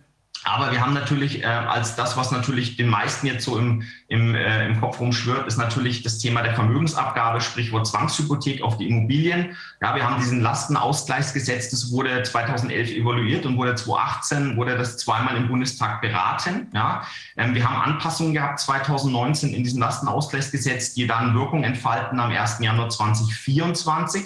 Und hier hat man zum Beispiel ähm, entsprechend Wörter ausgetauscht, natürlich auf, äh, auf Grundlage Grundlage der veränderten Situation. Nämlich zum Beispiel hat man das Wort Kriegsopferfürsorge ersetzt durch die Wörter soziale Entschädigung oder soziale Entschädigung. Das hat man gemacht und es ist eine einmalige Vermögensabgabe und es ist ja nicht neu. Ich meine, die Frau Lagarde hat das schon ganz lange gefordert. Der Internationale Währungsfonds 10 Prozent Vermögensabgabe, ja, das war schon vor vielen Jahren Thema.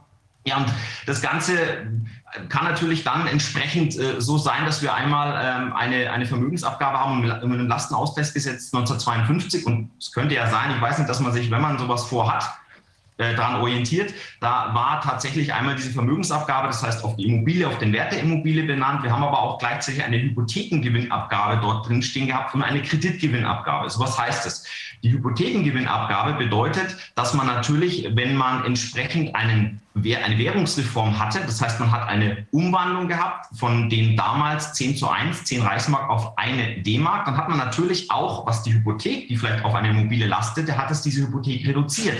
Und da hat man natürlich gesagt, okay, das geht so nicht. Das heißt, man hat hier diese Abgabe, Hypothekengewinnabgabe eingeführt und die besagt, dass äh, entsprechend durch diese Währungsumstellung die erzielte Schuld oder der erzielte Schuldnergewinn entsprechend äh, voll auch nochmal äh, diesem, äh, dieser, dieser äh, Belastung unterzogen wird. Und das Ganze hat man auch umgekehrt gemacht für eine Kreditgewinnabgabe. Das heißt, die Kreditschulden, die sich durch die Währungsreform reduziert haben, da hat man dann ebenfalls den Gewinn daraus separat besteuert. Also hier gibt es ganz, ganz viele Ansätze und wir haben nicht zuletzt, und das hat jetzt auch nochmal die Gemüter etwas erhitzt, wir hatten vor ganz kurzer Zeit, ähm, war glaube ich vor zwei Wochen in der Diskussion, Vermögensregister von Seiten der Europäischen Union, die gesagt haben, wir wollen einfach wissen, was die Leute haben. Es ist auch ein Zensus wieder angedacht. Im 2022, glaube ich, soll der kommen, ist jetzt ein bisschen verschoben worden.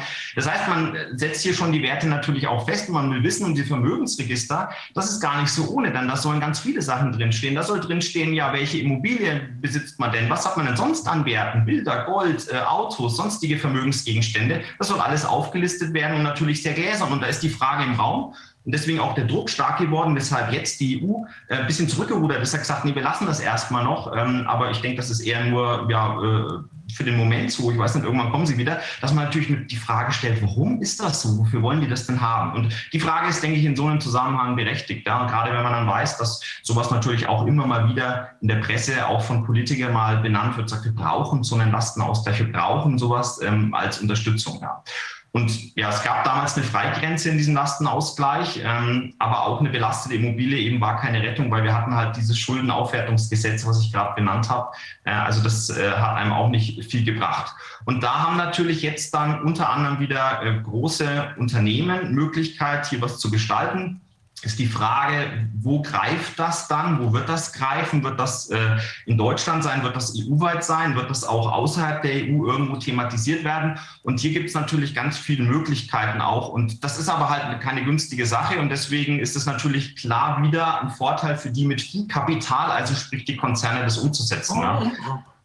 Das heißt also, ich sage das jetzt ganz stark vereinfacht genau die Konzerne, globalen Strukturen, Konzerne, NGOs, überwiegend Konzerne und ihre Hintermänner, hinter BlackRock und Vanguard stecken ja auch noch Leute, genau die Konzerne, die letzten Endes von dieser Krise profitiert haben und nach allem, was wir hier festgestellt haben, diese Krise auch inszeniert haben, die bleiben von dieser Lastenausgleichsgeschichte völlig unberührt letzten Endes, weil sie über die Möglichkeiten verfügen, äh, äh, ja, äh, wie hast du es eben genannt, ähm, äh, äh, dass sie sich tatsächlich halt da durch Gestaltungen genau. eben die Möglichkeit genau. haben, äh, das vielleicht zu umgehen. Das ist also ist durchaus eine zu prüfende Hypothese, die du benennst, genau. Mhm. Mhm. Ja, und wir haben natürlich noch andere Sachen, die hier noch im Raum stehen. Also damit ist es noch nicht getan, sondern wir haben auch noch so Gesetze wie zum Beispiel das Sanierungs- und Abwicklungsgesetz, ja, mhm. was ähm, dann entsprechend in Verbindung mit dem BaFin, also dem Bundesaufsichtsamt für Finanzdienstleistungen, umgesetzt, realisiert wird. Also das ist ja eine staatliche Behörde und da hat man vor einiger Zeit eine, ein sogenanntes eine Abwicklungsabteilung eingerichtet und ähm, wenn diese Abteilung etwas bestimmt äh, entsprechend, dann gibt es da keine Rechtsmittel gegen und man kann auch auch keine Einspruchsfristen. Das heißt, ähm, das ist, gilt für Deutschland, gilt aber auch meiner Kenntnis nach auf europäischer Ebene. Ja, da gibt es den Paragraph 90 des Sanierungs- und Abwicklungsgesetzes und da steht drin Instrumente der Gläubigerbeteiligung. Und die gibt es äh, ja viele, die da auch schon zu geschrieben haben und ich habe da mal ein bisschen recherchiert und das ist tatsächlich sehr weitreichend. Also das heißt, wer könnte jetzt im Falle einer Schieflage einer Bank zu dieser Bankenrettung herangezogen werden? Und da kann man rauslesen auch, dass das tatsächlich dann sämtliche Bankguthaben und Bankkontoguthaben von Bankkunden sein werden, von Versicherungsunternehmen, von gesetzlichen Rentenversicherungen, von gesetzlichen Krankenversicherungen. Das geht noch weiter, von Steuerbehörden, vom Finanzamt, vom Zollamt, von Notar- und Rechtsanwaltsanderkonten, von Insolvenzverwalterkonten und von sogar nicht gesetzlichen Versorgungswerken, also Thema Ärzteversorgung oder auch für euch interessant natürlich Anwaltsversorgung.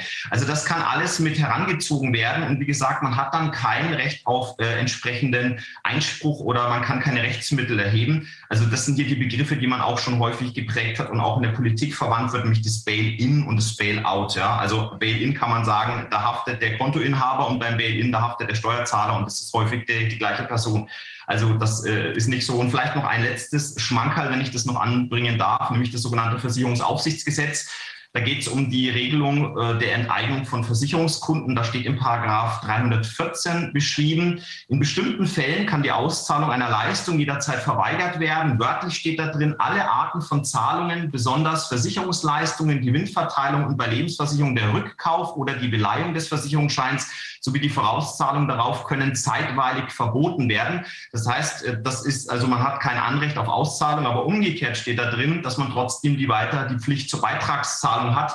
Also das heißt, die Beitragszahlung der Versicherungskunden bleibt davon unberührt. Und das sind natürlich alles nochmal separate Dinge, die extrem äh, wichtig sind, die natürlich auch extrem gefährdend werden können. Und das wird natürlich auch im Mittelstand diskutiert. Es betrifft aber in dem Fall nicht nur den Mittelstand, sondern wie ich gerade erwähnt habe, tatsächlich auch den ganz normalen Bürger. Ja. Aber eben nur den. Den, den ja. normalen Bürger und ähm, wer, wer, wer, hat denn? Ein Konzernboss hat keine Bausparverträge oder Lebensversicherung, die braucht er gar nicht. Der kriegt am Ende des Jahres seine Millionen Boni. Wir haben gerade wieder zu Beginn des äh, Strafprozesses gegen Herrn Winterkorn gehört, 17 Millionen Euro pro Jahr Gehalt, der braucht keinen Bausparvertrag. Du sprichst es gerade an. Nichts ist sicher. Nichts ist sicher. Bausparguthaben sind nicht sicher, Sparguthaben sowieso nicht. Äh, Versicherungsguthaben sind auch nicht sicher. Und für den Fall, dass du plötzlich eine Versicherungsleistung beanspruchen willst, kann dir sehr gut gesagt werden, nee, die brauchen wir jetzt für was anderes. Die brauchen wir, und ich sage es wieder überspitzt, für die Sanierung der Konzerne oder für die Leute, die dahinter stehen und eben einfach viel Geld haben wollen. Ne? So einfach sieht es doch aus. Ja, ist denkbar. Also natürlich, also die Gelder können natürlich dann in verschiedene Bereiche laufen und wir haben das jetzt in der Krise auch gesehen, ja, in der pandemischen Situation. Es wurden große Hilfszahlungen zum Beispiel an große Konzerne wie TUI, ja, größter Reiseanbieter weltweit, äh, gezahlt und diese, diese Gelder waren aber ungerichtete Unterstützungshilfen ja entsprechend und man hat da natürlich ähm, dann äh, am Ende ähm, ja, ist man hergegangen und hat gesagt, okay, äh, man, man schaut jetzt so ein bisschen, dass man diese Gelder, die jetzt da zur Verfügung stehen, ich glaube, jetzt haben wir gerade äh, jemand anders im Bild, nee, jetzt passt wieder genau. Ähm, genau, das, äh, das hat natürlich dafür, gesorgt oder am Ende auch da, dafür gesorgt, dass diese Gelder eben nicht bei den Mitarbeitern gelandet sind, weil die ungerichtet waren, sondern die sind in den, in den Kapitalmärkten gelandet. Also in, äh, hat das, man hat Investments vorgenommen damit und damit hat man natürlich den Konzerngewinn nochmal gesteigert und damit die Investoren und auch entsprechend die Manager natürlich nochmal reicher gemacht. Also das zeigt, dass das sehr viel gesteuert sein kann oder laufen kann. Ja. Genau. Wir haben jetzt, ja reicher geworden. Das sind ja Taschenspielertricks. Äh, die, die, Ertragsfähigkeit der Unternehmen ist damit ja nicht wirklich gestiegen. Ja, nein, also nein. Lufthansa hat beispielsweise seine Geschäfte nicht ausgeweitet. Im Gegenteil. Äh, naja, wir wollen es nicht vertiefen. Genau, richtig. Ja, mhm. also das sind die, das sind die Punkte. Und äh, was vielleicht in dem Zusammenhang wichtig ist, jetzt haben wir viel erzählt und ähm, ich kriege häufig die Reaktion von Unternehmern, die dann sagen, ähm, das hört sich aber alles nicht so toll an. Ähm, hat dann das überhaupt noch alles einen Sinn jetzt? Ja, ähm, ich kriege auch manchmal so ganz dann überspitzt die Formulierung, ähm, muss ich mir jetzt gleich einen Strick nehmen oder soll ich noch ein bisschen warten? Ja. Mhm ähm, was da alles auf uns zurollen kann. Man muss natürlich sagen, man ist nur so lange spielbar, solange man nicht äh, agiert. Also man hat die Möglichkeit zu agieren. Ja, wir sehen das in unserem täglichen Beratungsgeschäft.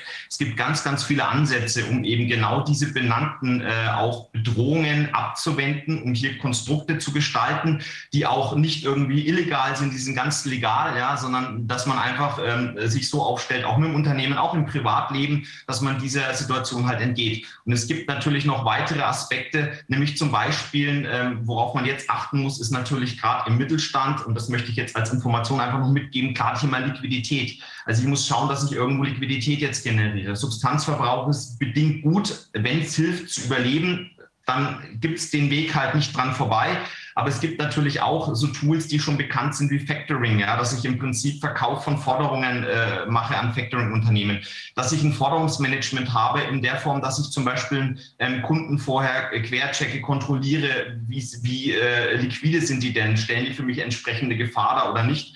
Und ähm, ja, dann gibt es natürlich noch ganz andere Ansätze, die man hergehen kann. Also man kann äh, das Vorratsvermögen reduzieren, was äh, so ein Mittel der Wahl ist. Man kann gucken, wenn man viel Gewerbeimmobilien hat, die Preise sind ja schon ziemlich eingebrochen teilweise, dass man versucht, diese Gewerbeimmobilien zu verkaufen noch ist das interessant für viele. Ja, ich sag mal, wenn mal so ein Thema Stichtag Lastenausgleich da ist, dann werden die Immobilienpreise um diesen Prozentwert sicherlich äh, im Wert fallen. Also davon bin ich fast überzeugt. Ja. Aber noch könnte man diese Gewerbeimmobilien auch veräußern. Und da gibt es natürlich auch Verfahren wie Sale in Spec. Also ich nutze das weiter, aber ich bin nicht mehr der tatsächliche Eigentümer dieser Immobilie und äh, kann versuchen, da natürlich äh, dem zu entgehen. Und dann ist es ganz wichtig, dass man sich äh, organisiert. Das ist das, was ich auch immer wieder unterstütze, äh, was ich gut finde, dass man eben äh, Gleichgesinnte hat, die auch in ähnlichen prekären Situationen sind, dass man sich regional vernetzt, dass man guckt, dass man eine gewisse Autarkie erzeugt. Und wenn das nur, ich meine, wir haben das gerade gehabt, äh, äh, wenn wir Probleme kriegen mit der Energieversorgung, dass ich zum Beispiel die Stromversorgung irgendwie sicherstelle, ob das über ein Blockheizkraftwerk ist oder was auch immer, dass ich ähm, entsprechend Interessengemeinschaften, also gegenseitige Unterstützung habe, dass ich äh, einfach eine Gemeinsamkeit auch habe in dem Regelchaos, vielleicht jemand, der mich rechtlich mit unterstützt, der, mir, der mich da supporten kann. Das sind alles so Ansätze, die man jetzt als Unternehmen wählen kann. Und ich kann nur sehr stark empfehlen, natürlich auch diese Dinge, die jetzt schon im Raum stehen, das wird nicht groß breit getreten werden. Es kommt, wenn es so kommen sollte, die Glaskugel haben wir nicht, aber dann kommt irgendwann der Tag X und dann ist dieser Stichtag für den Lastenausgleich da und dann ist es so. Und dann ist es eine Gegebenheit und dann ist man natürlich sehr beschränkt in den Reaktionsmöglichkeiten. Also ich kann hier nur auch empfehlen und appellieren, sich da frühzeitig Gedanken zu machen und zu überlegen, ist das für mich relevant oder nicht relevant? Kann mich das betreffen? Und wenn mich das nicht betrifft, dann ist es gut. Wenn es mich betrifft, dann sollte man jetzt aktiv was unternehmen. Am besten als allererstes zur Wahl gehen. Ich habe nämlich hier äh, eine Zusammenstellung, die mich völlig überrascht hat. Das betraf äh, zuletzt die Wahl in Sachsen-Anhalt. Ja, genau. Äh, die Landtagswahl in Sachsen-Anhalt. Wir sprechen doch immer von einer repräsentativen Demokratie. Das bedeutet ja auch, dass dann auch die Unternehmer repräsentiert sein müssen im Rahmen dieser Demokratie, dass also die gesamte Bevölkerung repräsentiert ist. Das ist aber gar nicht so. Und ich glaube, Sachsen-Anhalt ist da ein typisches Beispiel, ist vielleicht besonders schlimm, aber typisch ist es dennoch.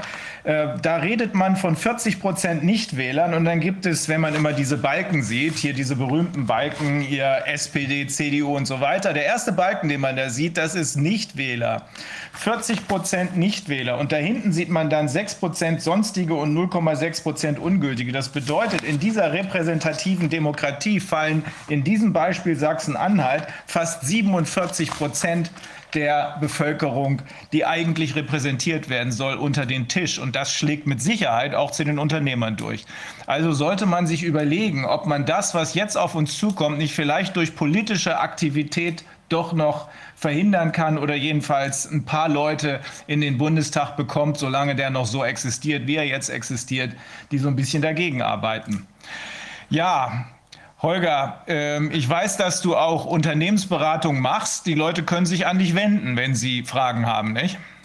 Ja, absolut. Also das ist das, äh, was wir jetzt momentan ganz verstärkt machen. Äh, wir sind da schon sehr gewachsen, was das Ganze angeht, einfach auch aufgrund der bestehende Nachfrage und natürlich auch den Meldungen, die natürlich kommen und Verunsicherung. Ich meine, die Unternehmen, die sind teilweise und Unternehmer, die nachhaltig arbeiten, die in der zweiten, dritten, vierten Generation arbeiten, die am Erhalt der Unternehmen interessiert sind, die wollen natürlich eine Strategie haben. Und diese Strategie, die ist ganz schwierig momentan zu realisieren. Ja, und wir setzen hier halt an, indem wir erstmal die Substanz sichern und dann natürlich auch äh, über sogenanntes Foresight Management versuchen, eben hier klare Ziele aufzuzeigen, wo geht es hin. Das ist ähm, nicht immer einfach. Das ist auch nie die Garantie, dass es hundertprozentig dann so wird. Aber wir machen das über eine Szenariotechnik, so dass wir uns also permanent Parameter anschauen und gucken, wo verändert sich was und dann entsprechend auch die Strategie anpassen in, diese, in diesem Bereich. Also ja, sehr gerne, ähm, wenn, wenn da Fragen oder Bedarf da ist. Äh, es wird auch in Kürze äh, Seminare hierzu geben, dass man, wir merken einfach, die Nachfrage ist horrend und dann haben wir gesagt, wir machen das jetzt in Form von Seminaren, sodass dann eben auch viele, viele Informationen mitbekommen und dann selber entscheiden können, äh, wie gehe ich davor, was kann ich da tun. Äh, wie gesagt, es gibt noch ganz viele andere Parameter, die hier relevant sind. Okay. Ja, Holger, also mir drängt sich der Verdacht nach allem, nicht nur was du jetzt gesagt hast, sondern auch nach allem, was wir vorher schon gehört haben, auf, dass diese von dir sogenannte Konzernophilie der äh, Philie der äh, Politik ähm, ja kein Zufall ist, sondern dass das, was wir immer als Davos-Clique bezeichnen, also diese enge Vermischung von globalen Konzernen mit äh, Politik, einschließlich der Heranzüchtung eigener Marionetten, Marionetten im Rahmen dieses Global Leaders Programm. Mir, denkt sich der, mir drängt sich der Verdacht auf, dass hier einfach gezielt die kleinen und mittelständischen Unternehmen, so wie du es eben genannt hast, äh, letzten Endes nur noch im Grunde genommen verbraucht werden, deren, deren Innovationskraft verbraucht wird und von den Großen abgeschöpft wird, solange bis nichts mehr übrig ist. Also wir werden wahrscheinlich jetzt doch nicht umhin kommen, hätte man schon längst machen müssen, sich mehr um die Interessen Interessen der kleinen und mittelständischen Unternehmer zu kümmern, weil die eben den ganz überwiegenden Teil der Arbeitsplätze äh, bereitstellen und weil sie die Steuern bezahlen und weil sie die äh, Innovationskraft dieses Landes sind. Ohne die sind wir im Eimer. So äh, plastisch kann man es, glaube ich, sagen. Ne? Absolut. Also das ist die Zukunft von Deutschland. Ähm, das sind die, die die Steuern zahlen, wie du es gerade gesagt hast. Die stellen die Arbeitsplätze, stellen die Ausbildungsplätze im großen Maße. Und es, es, sollte unser aller Interesse sein und es sollte auch das Interesse der Politik sein, natürlich, denn ähm, das ist manchmal für mich so ein bisschen wenig einfach nachzuvollziehen. Ähm, Politiker werden ja durch Steuern bezahlt und wenn am Ende des Tages niemand mehr Steuern zahlen kann, wer zahlt dann die Diäten? Und das ist so ein bisschen diese Kurzsichtigkeit, die ich in der Politik wahrnehme. Ähm, also hier wird auch nicht langfristig und nachhaltig gedacht. Und irgendwann wollen ja auch die Politiker, die jetzt vielleicht Entscheidungen treffen. Und ähm, ich glaube, dass da äh, viele auch versuchen, das gut zu machen. Ob es dann am Ende so ist, das muss jeder selber beurteilen. Aber dass natürlich auch irgendwann äh, entsprechend die Pensionsansprüche bezahlt werden müssen. Und auch das läuft natürlich über ein Umverteilungssystem in Form von Steuern. Und wenn hier natürlich ähm, ein Land ausgehöhlt wird, dann wird das niemand mehr leisten können. Also von daher sollte es unser aller Interesse sein, äh, dass wir hier uns stark machen und erkennen, was eigentlich dieses Land ausmacht und was dieses Land auch eigentlich zu dem gemacht hat, was wir, ja, ich will nicht sagen, nicht mehr sind, aber wir sind auf dem Weg dahin, es nicht mehr zu sein. Ja. Diese, ich habe noch eine Bemerkung, Rainer. Du hattest diese große Säule gezeigt ja. der Nichtwähler. Ja. Und äh, da gehen jetzt überall, treten Leute auf, die sagen, geht nicht wählen, denn wenn wir unter 50 Prozent Wahlbeteiligung haben, dann können wir das ganze System kippen. Das ist großer Blödsinn. Es ist so, dass die Wahlbeteiligung, selbst wenn die Wahlbeteiligung 10 Prozent der Bevölkerung ist, dass dann immer noch die Proportsregelung gelten. Ja. Und deshalb ist es so wichtig, dass man wählen geht, wenn man was ändern will. Ja und dass man sich dann genau umguckt, äh, wer denn das Richtige dann auch möglicherweise tun könnte. Und also diese, ganz wichtig, es zählt jede Stimme. Gehen, die Leute sollen wählen gehen. Wer zu Hause bleibt, ändert überhaupt nichts, sondern der sorgt dafür, dass die Leute, die jetzt an der Macht sind und die uns so in den Mist geritten haben, dass die weitermachen können. Also gehen Sie wählen, unbedingt. Das werden wir verhindern. Ich finde das sehr wichtig, Wolfgang, ja. dass du das ansprichst, weil da hat man den Eindruck, dass diese Kampagnen, die da in diese Richtung jetzt gehen, dass sie entweder auf völliger, völligem Unwissen, gesteuert. also die sind, gesteuert. müssen gesteuert sein, weil jeder, der sich damit ein Stück weit auseinandersetzt, weiß das, was du jetzt gerade angesprochen hast. Und vor dem Hintergrund halte ich es wirklich für eine Disinformationskampagne.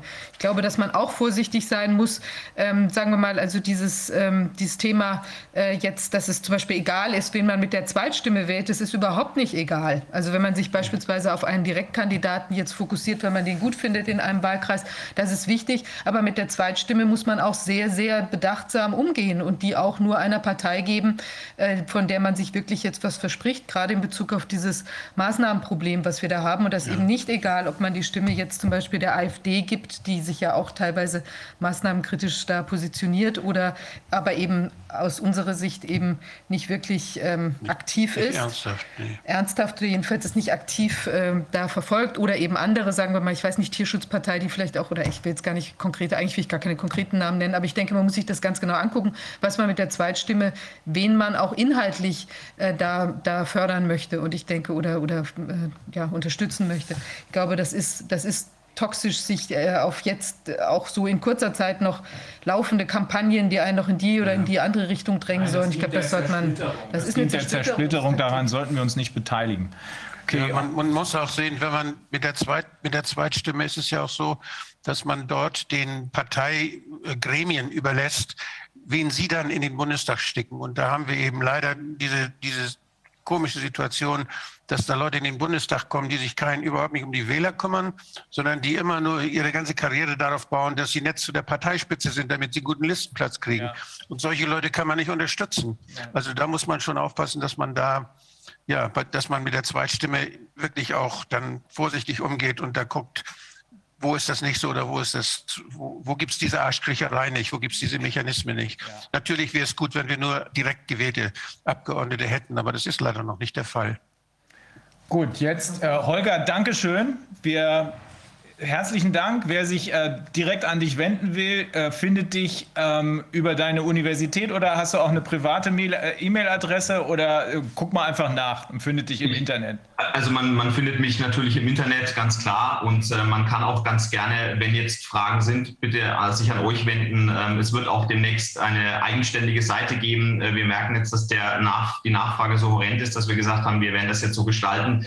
Das ist in Kürze dann auch online und ist ja gerne, gerne per, per E-Mail an euch und äh, vielleicht, ich weiß nicht, ob das möglich ist, dass ihr das dann weiterleitet. Das weiter, ja. Das wäre super, das ist, das ist klasse. Und ja, ich bedanke mich vielmals für den offenen Austausch. Sehr spannend. Wie gesagt, mein großes Anliegen ist es, den Mittelstand zu unterstützen.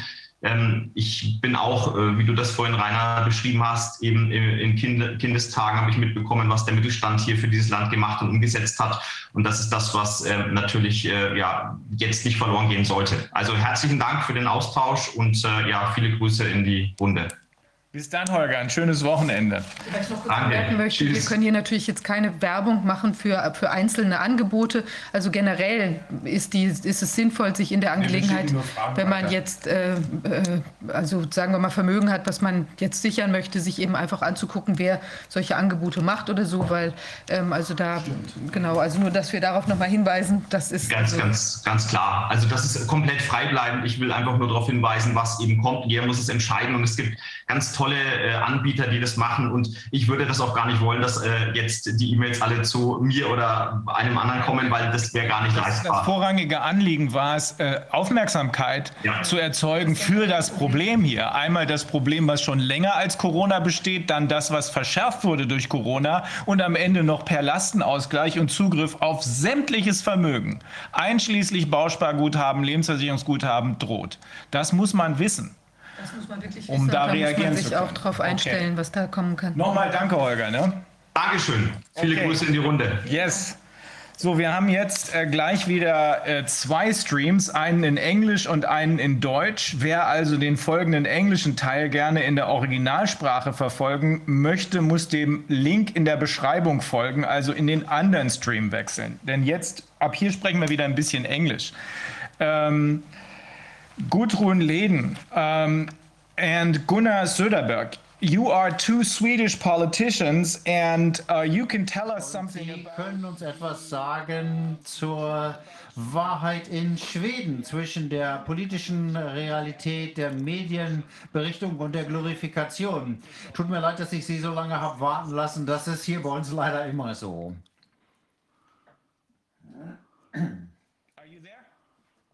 Können Sie uns hören? Ja.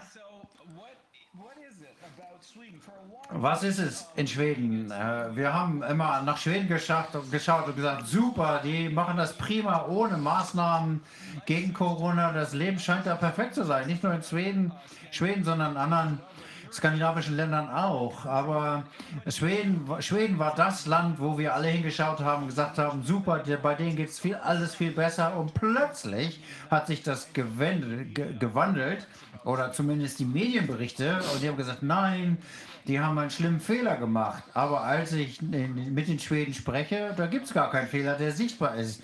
Das scheint ein politisches Thema zu sein, dass sie auf der einen Seite ihre Virologen haben, Anders Tegnell und die Politiker, die entweder selbst Druck ausüben oder selbst unter Druck zu stehen scheinen. Was passiert da bei Ihnen? Ja. Aus meiner Perspektive als Politikerin sieht das so aus, auch als einfache Bürgerin ist es so, dass die Medien nur eine Seite der Geschichte erzählen, und zwar, da gibt es dieses Virus, seine Pandemie, man muss sich impfen lassen, ähm, Mas Masken äh, waren nur eine Empfehlung, aber wenn man sie nicht trägt, dann äh, wird man ausgestarrt. Es gibt natürlich noch die Meinung, dass es da eine äh, Agenda dahinter gibt und wenn man das sagt, äh, dann äh, ist man Verschwörungstheoretikerin. Ich fühle mich also sehr einsam Und äh, nicht nur mein Ehemann, meine Kinder, alle Verwandten, Bekannten, die ganze Gesellschaft. Ist es äh, genauso wie in allen anderen europäischen Ländern zumindest und natürlich in den USA und anderen Ländern auch, dass die der Druck der Medien das ist, was bestimmt, was in ihrem Land passiert? Sind es die Medien, die diesen Druck aufbauen, damit die Leute das tun, was vielleicht politisch gewollt ist? Ja, ja. So ist es. Aber ist es auch richtig, wenn ich mir die Zahlen angucke, die hier berichtet werden, dann sind sie bislang gut durch die Pandemie gekommen, obwohl es natürlich keine gibt. Ich weiß das. Aber diejenigen, diejenigen, die uns für ein Jahr lang gehört haben, wissen, es gibt keine Pandemie. Das ist sowas wie die Grippe, nicht gefährlicher als die normale Grippe. Das ist eine PCR-Pandemie. Punkt. Und äh, zusätzlich haben wir natürlich alternative Behandlungsmaßnahmen. Gut, aber wenn ich mir mal angucke, was in den, an Zahlen berichtet wird, offiziellerweise, da scheint kein Unterschied zu sein zwischen dem, was in, in Schweden und in den anderen Ländern passiert, wo es ganz enge Maßnahmen gab. Stimmt das? Ja, ich denke auf jeden Fall. Also, was glauben Sie ist der Grund dafür, dass die schwedischen Politiker versuchen, so viel Druck auszuüben auf die Bevölkerung? Verbeugen sie sich, verbiegen sie sich nach jemand anders, der auch wiederum Druck aufbaut? Und wer wäre das? Wäre das oder ist das die, das die Glo wer, wer? Global, wir haben hier gelernt, es scheinen globale Unternehmen zu sein, die so gut wie die ganze Macht haben. Wir haben gerade mit einem Wirtschaftsprofessor gesprochen, der uns erklärt hat, wie unsere kleinen Unternehmen, unser Mittelstand ausgequetscht wird. Nicht nur in den letzten Jahren, sondern in den letzten Jahrzehnten. Ist das in Schweden auch so? Ich weiß aus Erfahrung, ich habe gute Freunde in Schweden, die, dass sie dort sehr erfolgreiche kleine und mittlere Unternehmen haben. Ist das dort dasselbe, dass die globalen, die großen multinationalen Unternehmen den Druck auf die Politiker aufbauen? Ja, das ist ziemlich offensichtlich. Was machen äh, die Menschen? Verstehen die das? Oder ähm, glauben die meisten einfach das, was sie in den äh, Mainstream-Medien hören und sehen und lesen? Also jeder glaubt, was er in den Medien sieht. Äh, zumindest, äh, ich kenne zwei Leute soweit, die etwas mehr informiert sind, ja. Darf ich mal noch eine Frage stellen? Ähm, seit die Pandemie, die, die Corona-Krise, als sie noch nicht so äh, intensiv war, äh, als man äh, in Schweden noch keine Lockdowns hatte und sie kam ja durch diese Krise mit weniger äh, Einschränkungen. Warum äh, sehen die Leute dann diese Notwendigkeit für äh, dieses experimentelle Impfgeschehen? Ähm, wie haben die Leute sich das erklären lassen? die Medien haben das so, haben dieses Bild gezeichnet. Die haben Angst aufgebaut und jeden Tag tun sie das. Und die Menschen sind wie die Schafe. Die haben einfach alle Angst und die glauben das alles. Und die haben so viel Angst, dass sie einfach losrennen und sich impfen lassen. Wissen Sie, wie hoch die Impfrate ist in Ihrem Land? Die, äh, und der Prozentsatz derjenigen, die schon zwei ähm, Impfungen bekommen haben. In einigen Ländern, einschließlich Deutschland, sind die, stehen die Leute ja schon Schlange, um die dritte äh, Impfung zu bekommen und dann wollen sie in sechs Monaten die vierte haben. Ich glaube 80 Prozent, aber ich weiß es nicht. 80?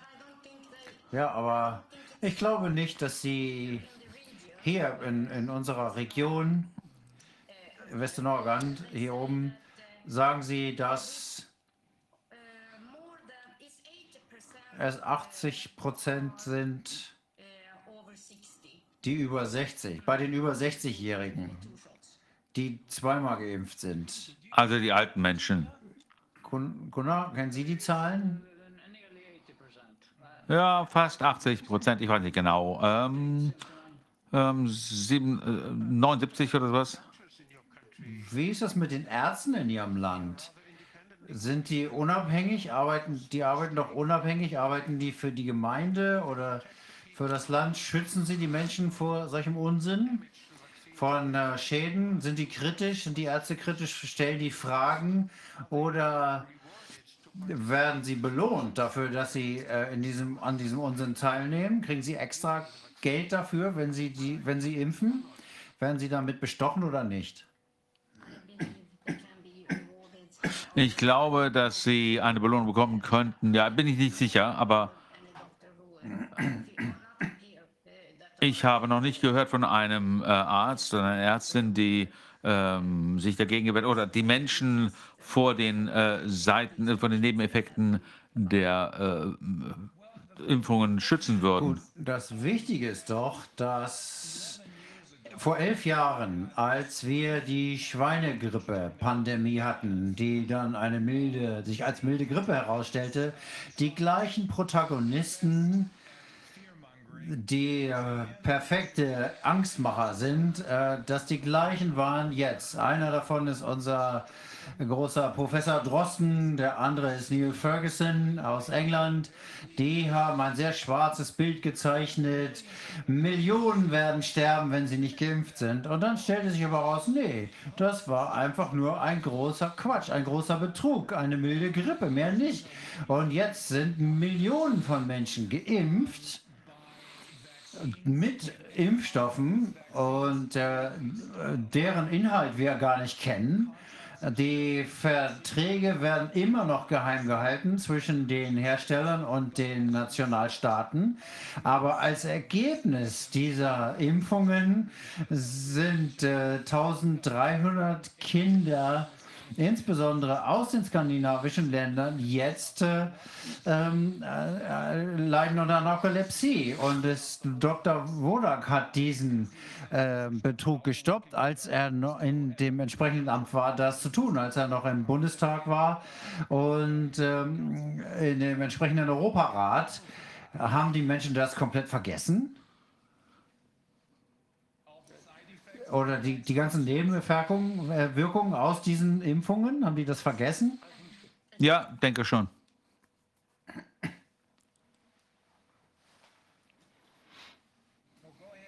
Bitte, Gunnar. Denke schon. Also in dem Fall äh, ist es so, dass es viele Schweden äh, gibt, die die ähm, Impfung bekommen haben. Wenn ich mich recht erinnere, waren das äh, um die 5 Millionen. Äh, wir hatten wirklich sehr hohe Impfraten äh, schon sehr früh in Schweden.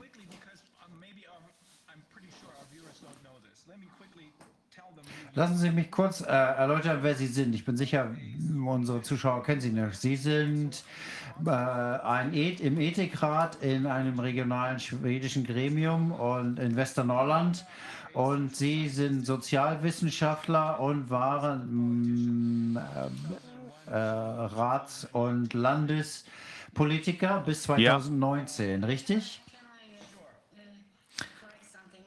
Kann ich da was richtigstellen? Ich bin äh, Mitglied des Regionalrates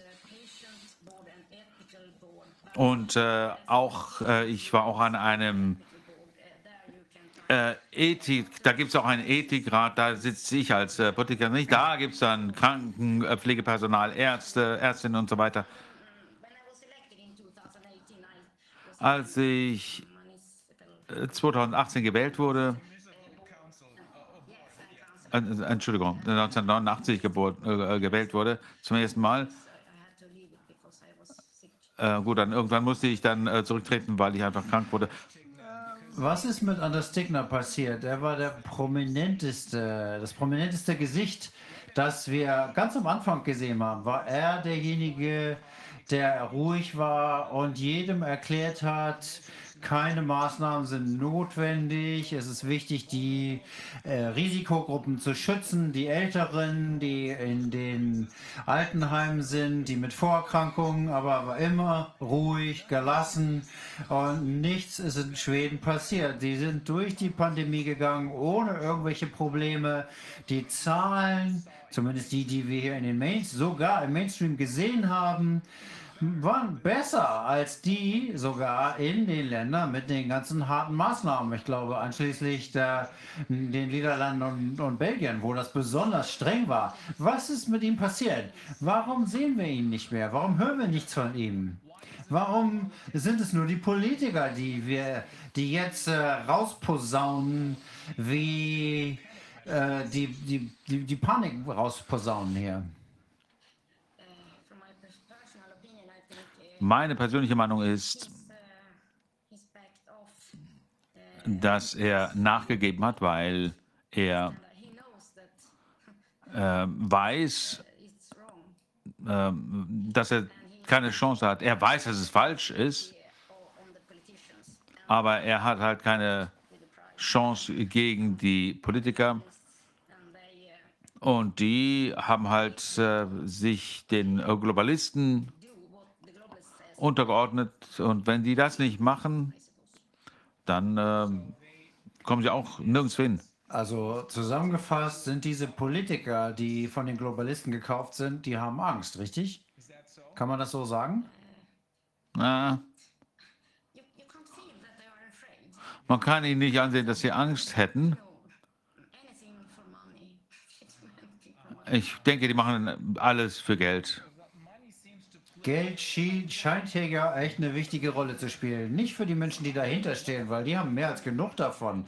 Aber sie setzen es ein, um Politiker zu kaufen, um die Medien zu kaufen, um Ärzte zu kaufen, äh, zumindest hier in diesem Land, äh, aber auch in vielen Ländern, die Richter zu kaufen. Das scheint mir so, als wäre das in Schweden genauso, richtig? Ja, ja.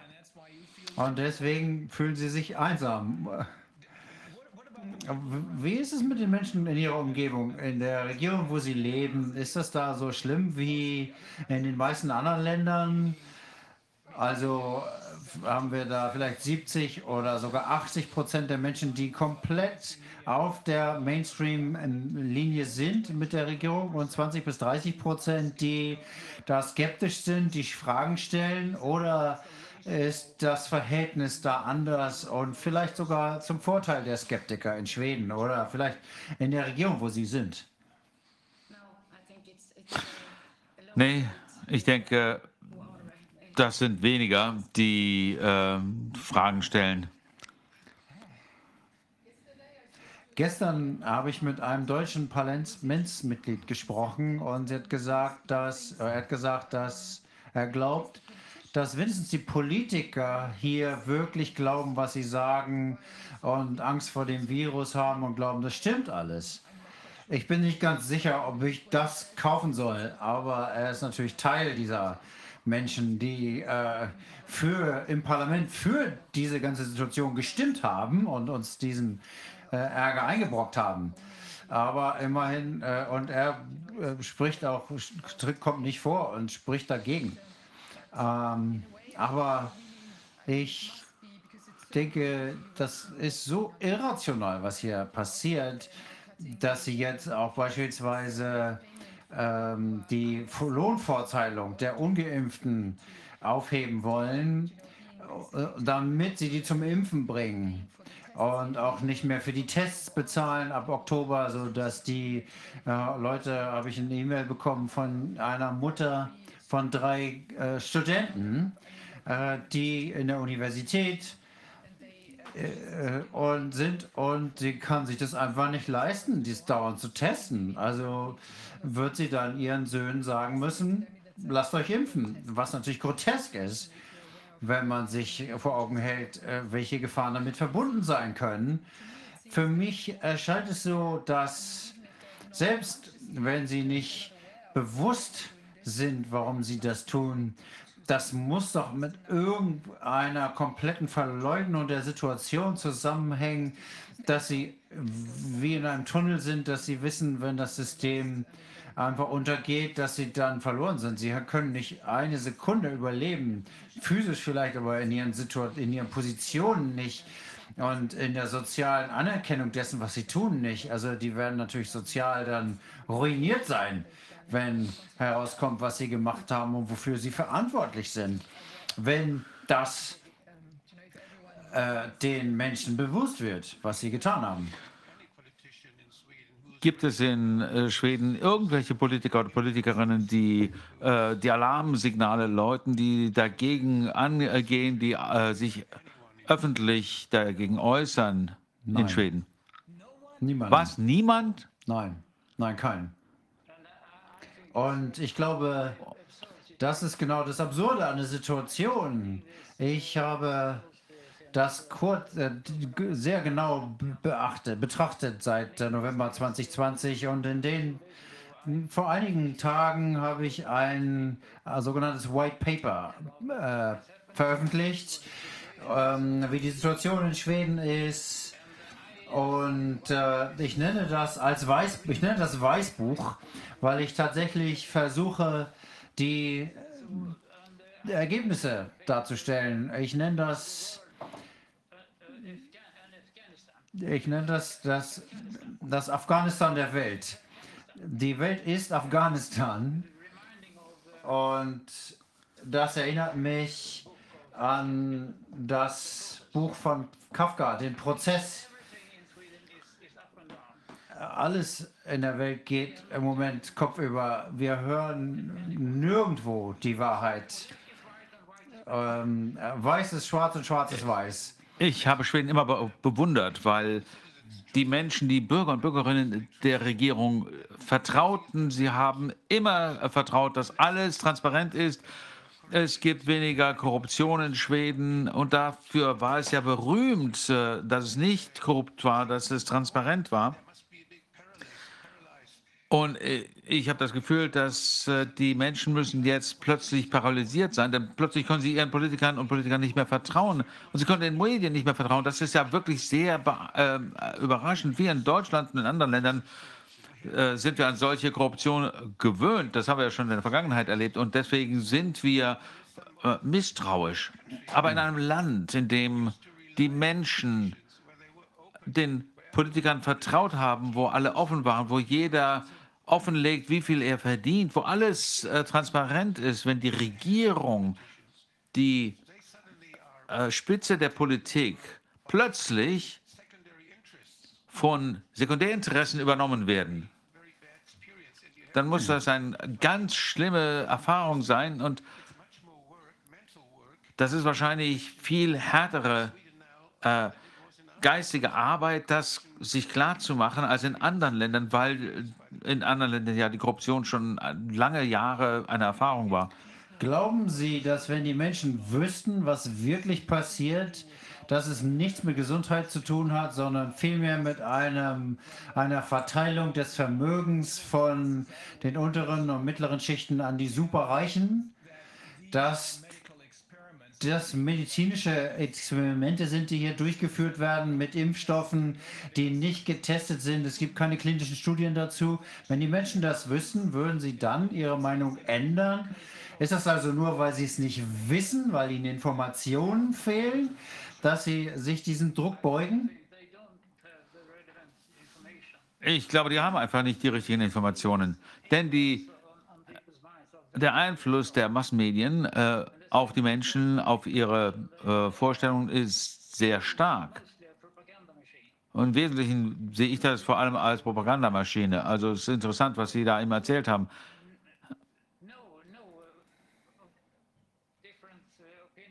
Es gibt ja keine abweichenden Meinungen, die irgendwie durchkommen, äh, die in den äh, Mainstream-Medien in Schweden überhaupt dargestellt werden. Das wird völlig abgeblockt. Was mit den alternativen Medien? Die muss es doch irgendwo auch geben in Schweden, wo, in Schweden, wo die äh, Wahrheit gesagt wird. Wir haben die überall, in, in Deutschland, in England, in, in Spanien. Das muss es doch auch in Schweden geben, oder? Ja, natürlich. Und da kann man sehr interessante Informationen bekommen in diesen alternativen Medien.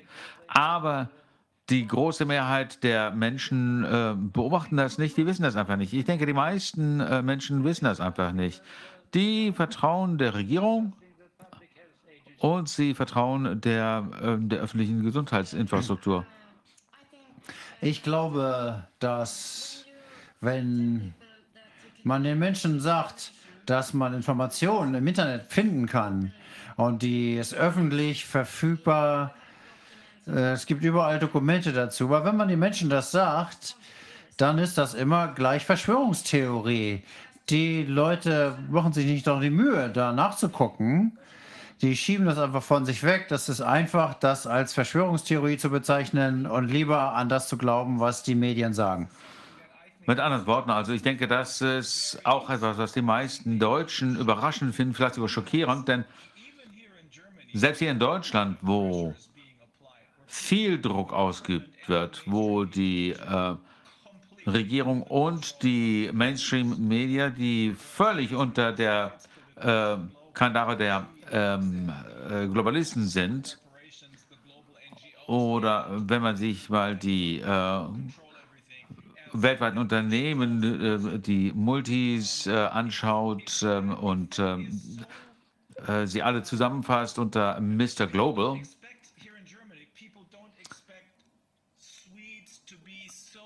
die Deutschen würden niemals erwarten, dass die Schweden sich so leicht kontrollieren lassen. Denn, wie gesagt, es ist eine transparente Gesellschaft ist. Jeder weiß, wie viel jeder andere verdient.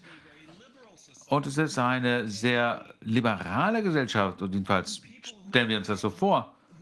Wie ist es möglich, dass Menschen, die unterschiedlicher Meinung sind, plötzlich ausgegrenzt werden? Genau wie hier, hier in Deutschland sagt man immer, das sind rechtsextreme, rechtsextreme Nazis, Nazis, äh, Verschwörungstheoretiker. Ist das dasselbe in Schweden? Ja, absolut, absolut. In Schweden, glaube ich, die Menschen äh, vertrauen den Autoritäten in, seit langer, langer Zeit. Das geht bis in die 17 ins 17. Jahrhundert zurück. Seitdem glauben die Menschen hier an die Behörden. Und die folgen dem, was da gesagt wird. Ein großer Wert, wenn man sowas hat, ein großer Schatz, wenn man der Regierung äh, vertrauen kann, wenn man nicht überlegen muss, ob man sich, ob man äh, hier angelogen wird. Das war wirklich ein großer Schatz, äh, was sie da hatten. Und es ist so traurig, wenn Sie jetzt erzählen, was jetzt da in äh, Schweden passiert, dass es einige Menschen gibt, die sehr reich sind und äh, Zeitungen aufkaufen und dann gar nicht mal die einzelnen Politiker ähm, bestechen. Sie kaufen einfach gleich die äh, Regierung. Und die beiden, die, äh, die kaufen die Instrumente, mit denen sie dann die Menschen anlügen können.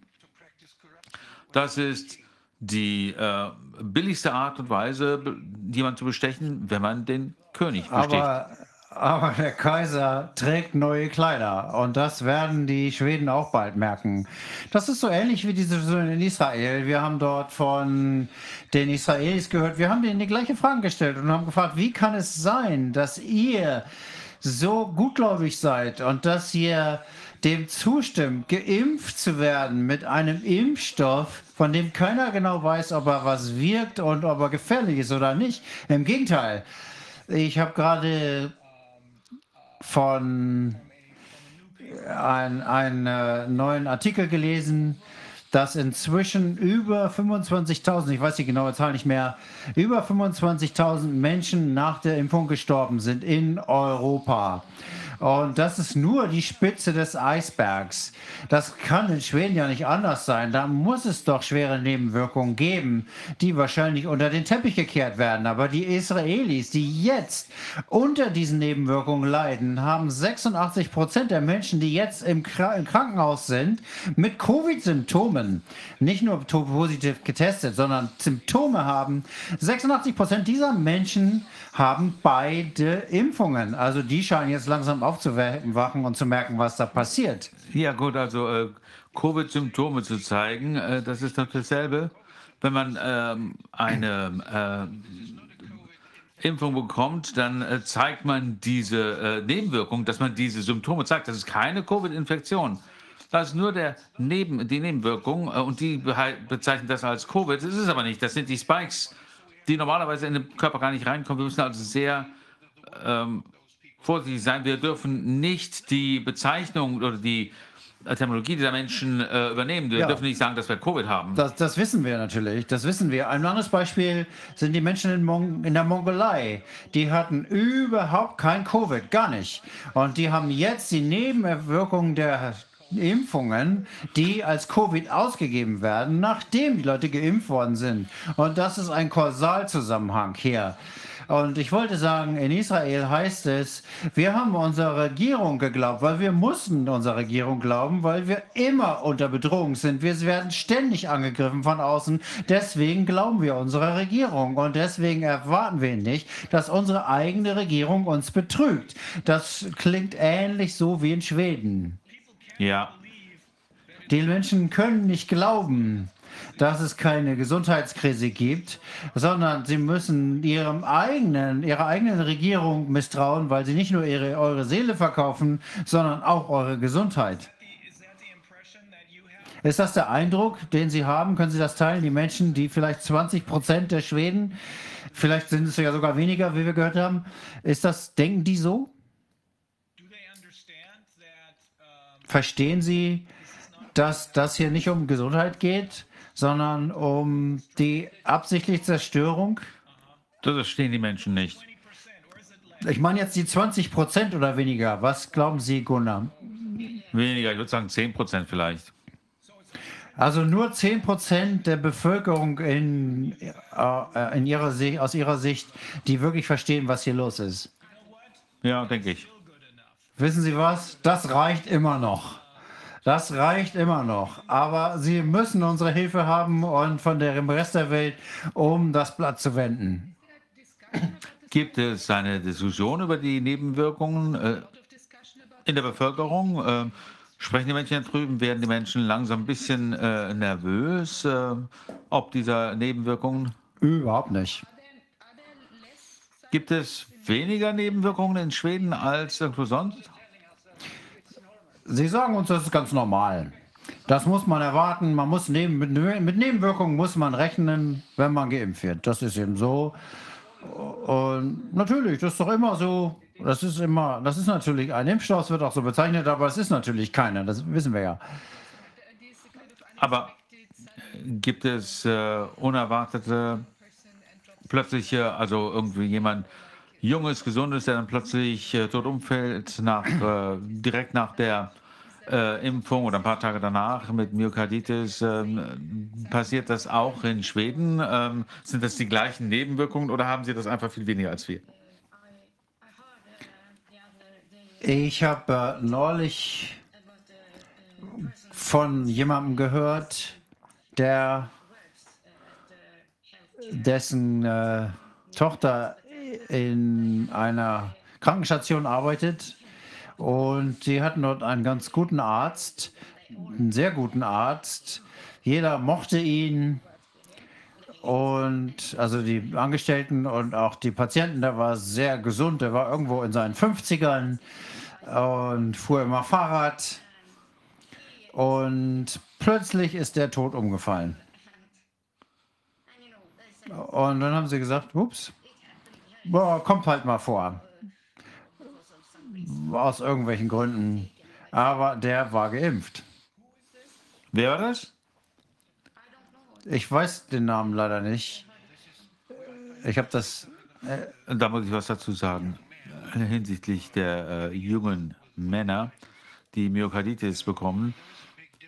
Es gibt einen großen Unterschied. Wenn man äh, die Spritze bekommt, bekommt man das in die Muskeln oder intravenös in, äh, in den Arm hier und bei alten Frauen oder bei älteren Menschen, die haben da ganz wenige Muskeln. Äh, die können, oft können sie noch nicht mal den Arm her oh, heben. Aber diese jungen, sportlichen Leute, diese Männer, haben oft star starke Muskeln. Und je stärker der Muskel, desto größer ist das Risiko, dass die äh, Spritze direkt in die Vene geht. Und von dort geht es direkt ins Herz. Und da, das ist äh, das System, das den äh, Herzschlag anregt, also der Sinusknoten, das äh, elektrische System des Herzens sozusagen, das ist da.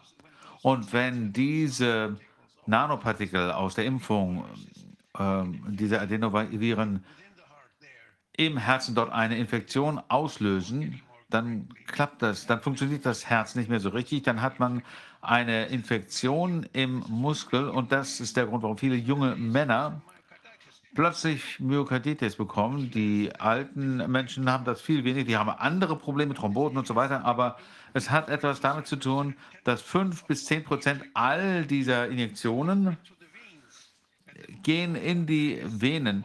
Und je mehr Blut es da ist, je mehr ähm, Muskeln da sind, desto mehr Blut ist da und desto höher ist das Risiko. Deswegen muss man den Menschen das klar machen, dass sportliche junge Männer äh, viel größeres Risiko haben, an Myokarditis zu leiden, äh, zu erkranken, wenn sie diese Injektion bekommen. Normalerweise, wenn man eine äh, Injektion in den Muskel gab in der Vergangenheit, da haben wir da immer aspiriert, ein bisschen zurückgezogen, um zu sehen, dass man die Vene äh, nicht getroffen hat, dass da kein Blut drin ist. Und die WHO sagt jetzt, das muss man gar nicht mehr machen, einfach nur rein äh, und fertig. Und das ist ein Risiko für Menschen, die hier starke Muskeln haben. Gut, glauben Sie, dass es eine Möglichkeit gibt, dass Anders nochmal wieder in Erscheinung tritt und äh, redet oder ist er für immer still ich glaube, worden? Die haben den ruhig gestellt. Der, Der Druck auf Schweden wird stärker. Äh, das Ganze wird ja immer stärker globalisiert. Gestern war ein Trauertag in Schweden äh, für all diejenigen, die an die äh, ähm, Impfung nicht glauben. Denn jetzt wird auch die äh, Impfung für 12- bis 16-Jährige empfohlen, seit gestern. Nicht nur das, sondern es werden die Ungeimpften gegen die Geimpften ausgespielt. Also der Druck wird, die, die Daumenschrauben werden angezogen für die Ungeimpften. Und deswegen wird jetzt empfohlen, dass sie äh, nicht zu größeren äh, Veranstaltungen gehen sollten. Aber das ist nur der Anfang, denke ich. Das sieht man ja auch sonst wo, Frankreich, Italien, wie das da läuft. Da gibt es richtig Druck, äh, sich impfen zu lassen. Ich habe noch mal eine abschließende Frage. Am Anfang, äh, in den ersten vielleicht am Anfang unserer Arbeit hier in einer der ersten Sitzungen, ich glaube Nummer fünf oder sowas, hatten wir hier einen deutschen Journalisten, der in Schweden lebte zu dem Zeitpunkt, Patrick Plager, und der hat uns erzählt, dass zumindest zu dem Zeitpunkt es ganz eine offene Diskussion gab, auch aus der Wissenschaftsgemeinde zum Thema Corona.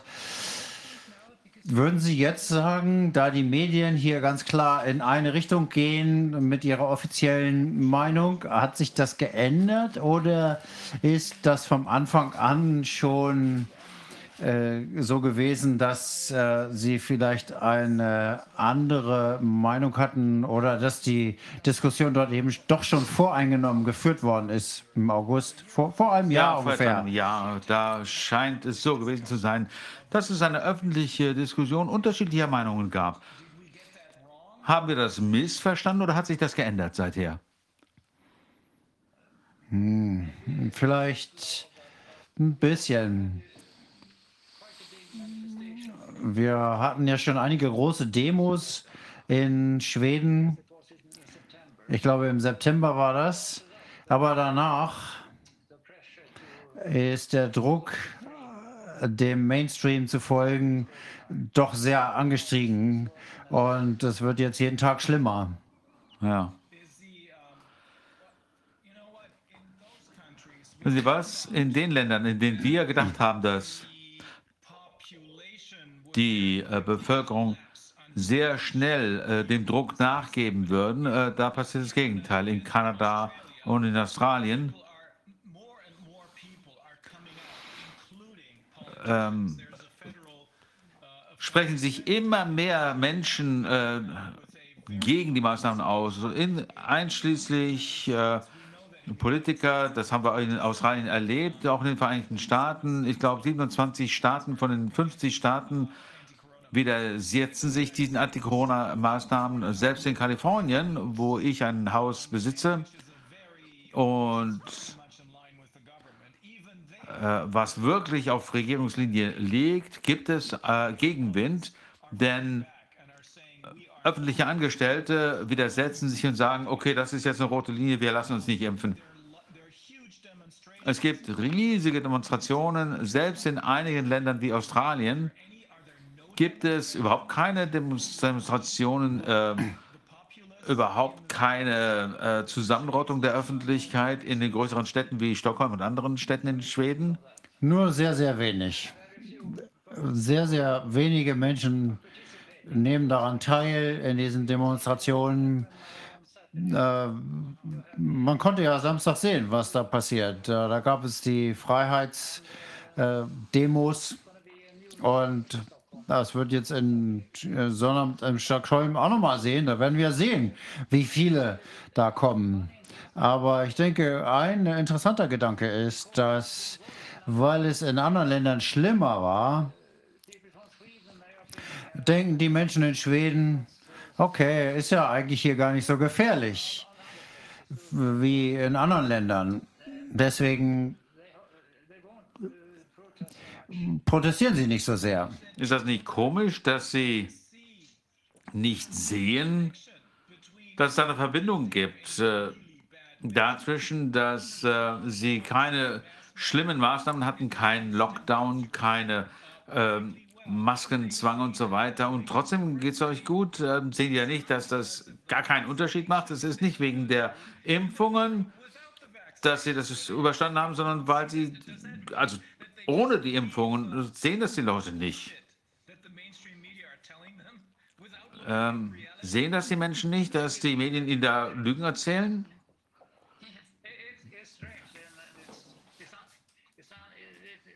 Das ist äh, schwierig, das zu verstehen, dass das überhaupt so funktioniert. In Dänemark, also zumindest das ist die Information, die wir bekommen haben, dass äh, die Pandemie im Wesentlichen da vorbei ist. Und ist das äh, der, was der Grund, weil die alle äh, geimpft sind oder warum, was ist da die Narrative, das Narrativ und was sagen die, wie wird das in Schweden aufgenommen? Das ist ganz interessant. Was den Schweden erzählt wird, ist, dass man mit zwei Impfungen voll geimpft ist. Aber das ist inzwischen auch nicht mehr aktuell. Jetzt geht es schon um die dritte Impfung. Äh, ein äh, berühmter Wissenschaftler hat äh, schon von fünf Impfungen gesprochen. Ich sehe das ja auch in anderen Ländern, wo es sogar schon um zehn Impfungen geht. Hier eine Impfung alle sechs Monate. Genau, was sie wollen. Das haben wir von den deutschen Politikern gehört, genau das, dass der Plan, und das wurde eine meiner äh, Mandanten Oktober 2019 äh, gesagt. Das war also zwei Monate bevor die äh, Impfungen überhaupt anfingen. Und er sagte, es war ein Politiker, der sagte, das ist nicht mit zwei äh, Dosen vorbei, das wird alle sechs Monate wiederholt werden. Das ist schon beschlossene Sache. Also ein weiteres Stück von diesem, ähm, von diesem globalen Gleichschritt. Alle sechs Monate wird jeder geimpft und es scheint den Leuten egal zu sein. Komisch, verrückt. Die EU hat 4,4 Milliarden Dosen bestellt. Äh, für uns in Europa bedeutet das 10 für jeden. Also die haben das Lager schon voll mit dem Zeug, offensichtlich genau zu diesem Zweck. Gut, in äh, Schweden haben die wirklich ganz, ganz viele Dosen gekauft. Ich weiß nicht genau die Zahl jetzt. Aber viel mehr als zwei Dosen oder drei, vier, fünf für jeden. Und die sind schon gekauft worden von den Impfherstellern. Eine letzte Frage. Glauben Sie, dass die schwedischen Politiker, die das vorantreiben, die diese globale Agenda vorantreiben, die jetzt hier Mr. Global folgen, glauben Sie, dass sie wissen, was sie tun? Oder glauben die das, weil sie bestochen sind? Machen die das, weil sie bestochen worden sind? Ich persönlich denke, dass viele von ihnen wissen, was sie da treiben. Und ich bin nicht so sicher, ob die sich selber impfen lassen.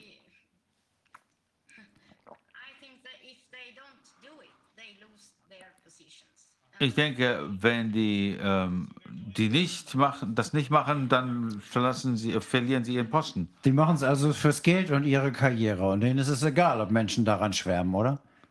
Ne, ich weiß nicht. Die haben keine Gefühle. Keine, keine Empathie, ja.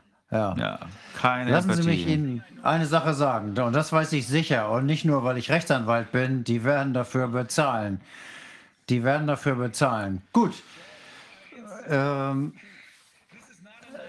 äh, keine besonders erfreuliche Geschichte, aber wenn es nur 10% der Schweden gibt, die auf unserer Seite sind und die Fragen stellen und die Interesse, Interesse daran haben, die Wahrheit zu finden, die Herrn Global verstehen möchten, wenn es nur 10% sind, das reicht.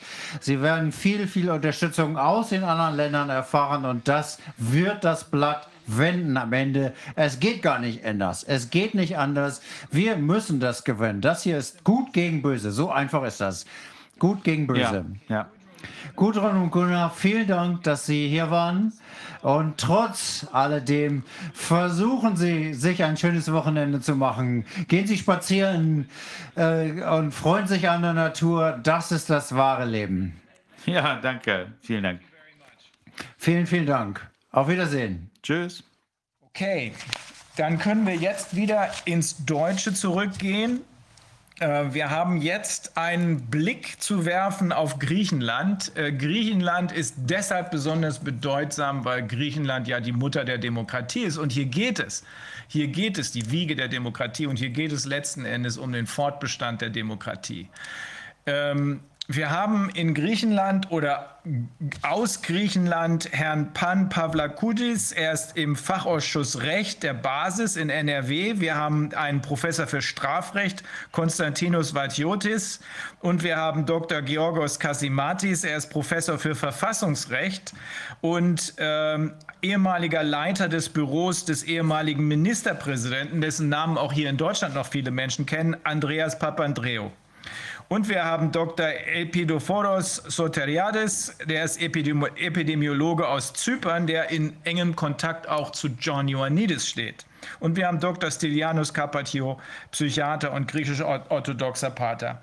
Ähm, Pan, fang du mal an, weil äh, du sprichst, ähm, äh, eigentlich sprechen alle von euch Deutsch, aber äh, nicht ganz alle. Aber fang du mal an, bitte. womit mit der Lage in Griechenland? Ja, Ja, wir, die, das Land befindet sich in, einem, äh, in einer soziopolitischen Falle im Moment. Ähm, man sieht, dass äh, äh, weite Teile der Bevölkerung, also ich schätze sie persönlich so auf 70 Prozent, ähm, verängstigt sind, äh, ähm, sauer sind, ähm, bereit sind auch vielleicht äh, Widerstand zu leisten, aber nicht die meisten. 30 Prozent äh, schätze ich ein als äh, Mitläufer, Opportunisten, die auch von dem System profitieren. Die kann man auch nicht überzeugen. Ähm, vor allen Dingen geht es jetzt äh, um Kinder, die von dem Schulwesen, von dem Bildungswesen ausgeschlossen werden sollen. Und das geschieht ja jetzt auch täglich, wenn sie sich nicht impfen lassen. Heute habe ich ein Video gesehen, wo Studenten auf die Straßen von Athen gegangen sind, um auch dagegen zu protestieren. Also es ist Widerstand da, es ist äh, auch, äh, auch dieses rebellische, äh, hellenische, rebellische ist auch da. Es gibt aber keine Gruppe, die sie leitet. Es gibt keine, keine, keine Lieder, die es komprimieren auf das, woraus politisch ankommt, um dieser Regierung, die nur, nicht nur äh, aus eigenen Stücken äh, handelt, sondern auf wessen immer Einfluss auch immer, ähm, weist, äh, wo die Grenzen, die demokratischen Grenzen sind in einem Rechtsstaat. Leider ist es auch so, dass ähm, die Judikative äh, fast vollständig, so wie hier auch in Deutschland, äh, in diesem Bann gefangen ist, sich nicht äh, lösen kann. Nur ganz wenige einzelne Juristen tun das. Ich kenne persönlich nur einen einzigen äh, Staatsanwalt in Thessaloniki, der mir am Telefon sagte, er würde gerne, wenn er könnte. Es gibt sehr viele Ärzte, die den Mund nicht aufmachen. Sie haben Angst um ihre Reputation, um ihre Zukunft, nicht nur um ihre Jobs, sondern um ihre Zukunft generell. Denn auch wenn diese, diese, äh, dieser Hype vorbei ist, äh, bedeutet das, dass ihr Name in, ein, in gewissen Kreisen auch weiterhin als geschädigt ähm, äh, angesehen wird. Diese, diese Angst haben diese Leute. Also es ist viel zu, viel zu erzählen über Griechenland, aber ich sehe auch in Griechenland eine gewaltige Chance, nämlich genau die, auf die es im Moment ankommt, dass die Zivilgesellschaft es schafft, diese Regierung von alleine stürzen zu lassen. Nicht mit Gewalt, von alleine stürzen zu lassen. Sie werden so viele Fehler noch machen. Jorgo, du, ah, okay. Ähm, dass diese Regierung von alleine stürzt und im Zuge dessen auch andere Länder, die auf der Kippe sind, so wie Frankreich beispielsweise, dann doch mehr vielleicht den Mut fassen, die Bevölkerung mehr den Mut fasst, ähm, aktiver gegen äh, Macron zu demonstrieren. Und aber wie könnte dieses äh, von allein, wie will man sagen, kollabieren oder implodieren der, der Regierung passieren? Ja, das, das ist ja in der Psychologie bekannt. Ähm, es ist ja so, dass die, diejenigen oder derjenige, der in, äh, äh mit dem Rücken an der Wand steht, Fehler macht. Ja. Und die Fehler dieser Regierung, dieser Mitsotakis-Regierung, wird sicherlich nicht im Zurückrudern liegen, sondern im Gegenangriff sein. Sie werden noch massivere ähm, Mittel einsetzen wollen und vielleicht dann auch Gewalt, wenn sich diese kritische Masse bei der Polizei und dem Militär findet. Und genau die müssen wir äh, als Zivilgesellschaft und als die, diejenigen, die das äh, auf sich genommen haben, die äh, Menschen dort aufzuklären, äh, auch beeinflussen, um den äh, Polizeibeamten und äh, den Militärs den Mut zu geben, sich dagegen zu stellen und die Verfassung zu schützen. Mhm. Und wie viele, sagen wir mal jetzt, alternative Plattformen gibt es? Also es ist ja nicht jeder vielleicht auch in der Lage, jetzt sich auf Englisch überall toll zu informieren. Gibt es denn in Griechenland entsprechende Informationen, die zugänglich sind? Ja, es gibt äh, sehr viele Einzelkämpfer. Äh, einer von denen ist zum Beispiel äh, Makis Triantafilidis. Er war äh, früher ein, äh, heute auch, ein sehr bekannter Journalist ähm, und Moderator. Er hat sich jetzt auf die Seite der, der Wahrheit gestellt und er interviewt Betroffene. Unter anderem heute habe ich auch gesehen, ein junger Mann, 33 Jahre alt, Kampfsportler, äh, äh Capoeira-Kämpfer, der auf einmal nach dem, äh, zehn Tage nach der ersten Dosis ähm, äh, massive Probleme bekam, körperliche Probleme. Er, er hatte äh, Tremulo, seine Beine äh, haben ihn nicht mehr tragen können. Äh, und er war geheilt, was das angeht. Und er ging auch an die Öffentlichkeit, dieser junge Mann. Aber es sind zu wenige. Es sind Vereinzelte, es sind alles Einzelkämpfer, sehr lobenswert. Aber äh, es gibt noch keine Organisation, die das Ganze äh, koordiniert. Es gibt keine, keinen Corona-Ausschuss. Wir fragen mal Professor Kasimatis. Äh, Herr Professor Kasimatis, ähm, Sie haben die meiste Erfahrung. Äh, Sie sind so alt, dass Sie äh, sogar noch sich gut erinnern können an die antidemokratischen Zustände, die es in Griechenland gegeben hat. Ist das, was Sie jetzt sehen können, vergleichbar mit dem, was Sie damals erlebt haben?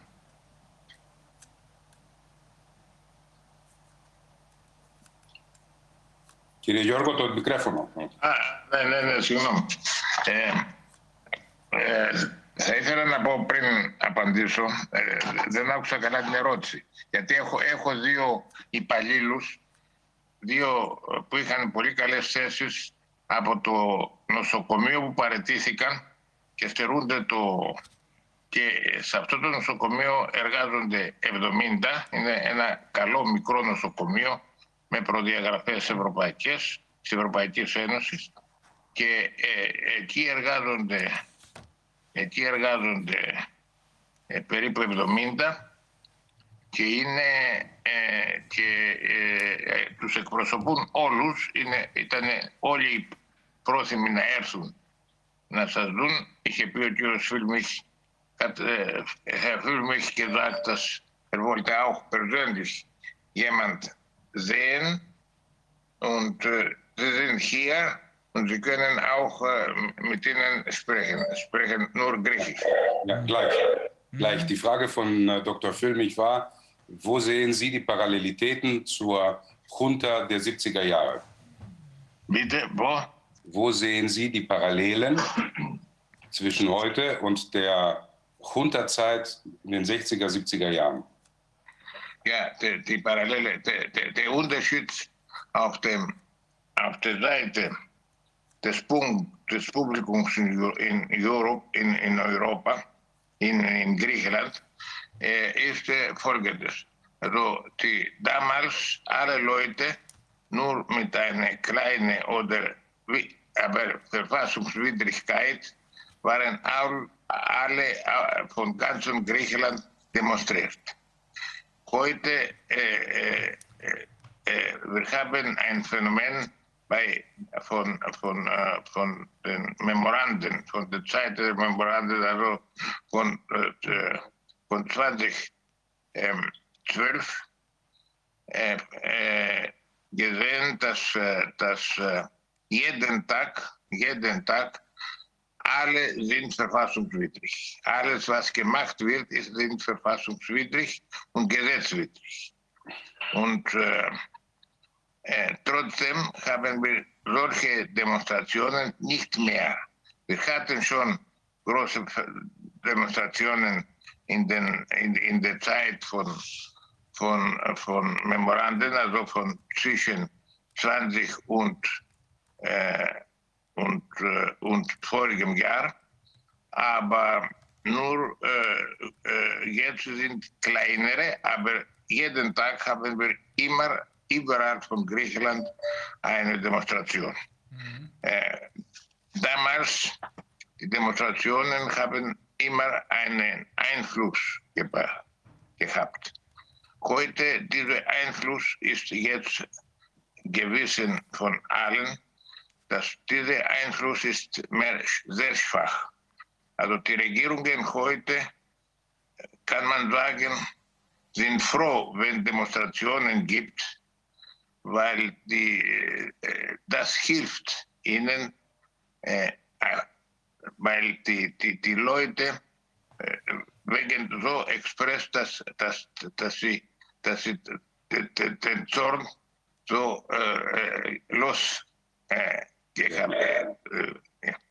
Und deswegen, äh, äh, wir, wir wissen heute alle, dass, dass, wir, äh, dass, dass diese äh, äh, Art von Demonstration, von, von Widerstand hat kein Resultat mehr.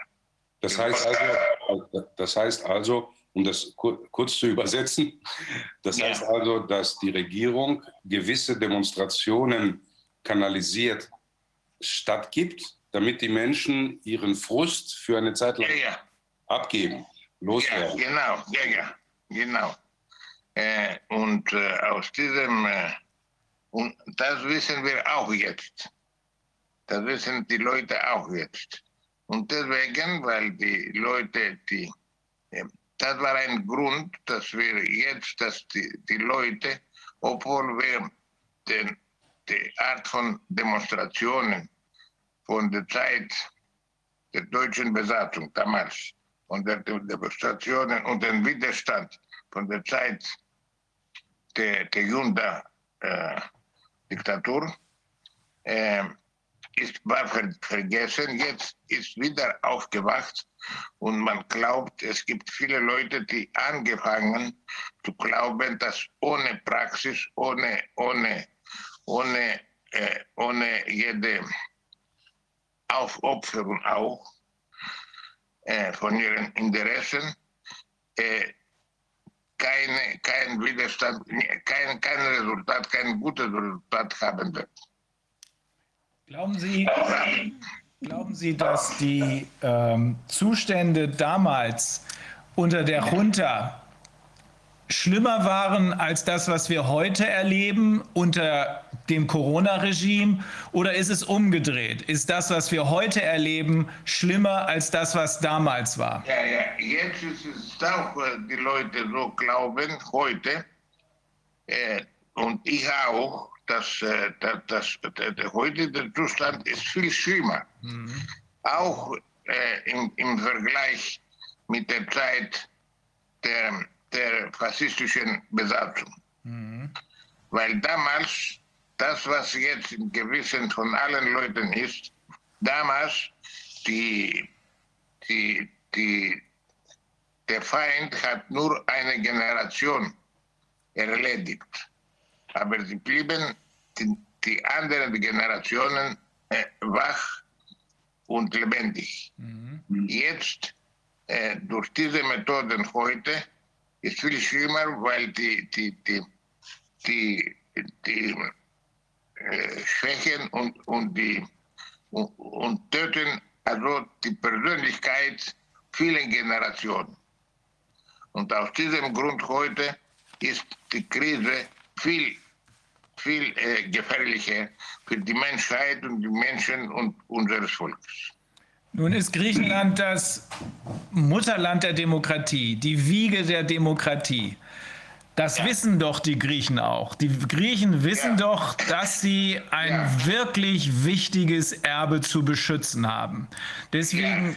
Besonders, mhm. besonders in Griechenland sind natürlich, sie haben das Gewissen des Demokratieprinzips, aber mehr, mehr Kraft hat das Prinzip der Freiheit, der persönlichen Freiheit. Ja.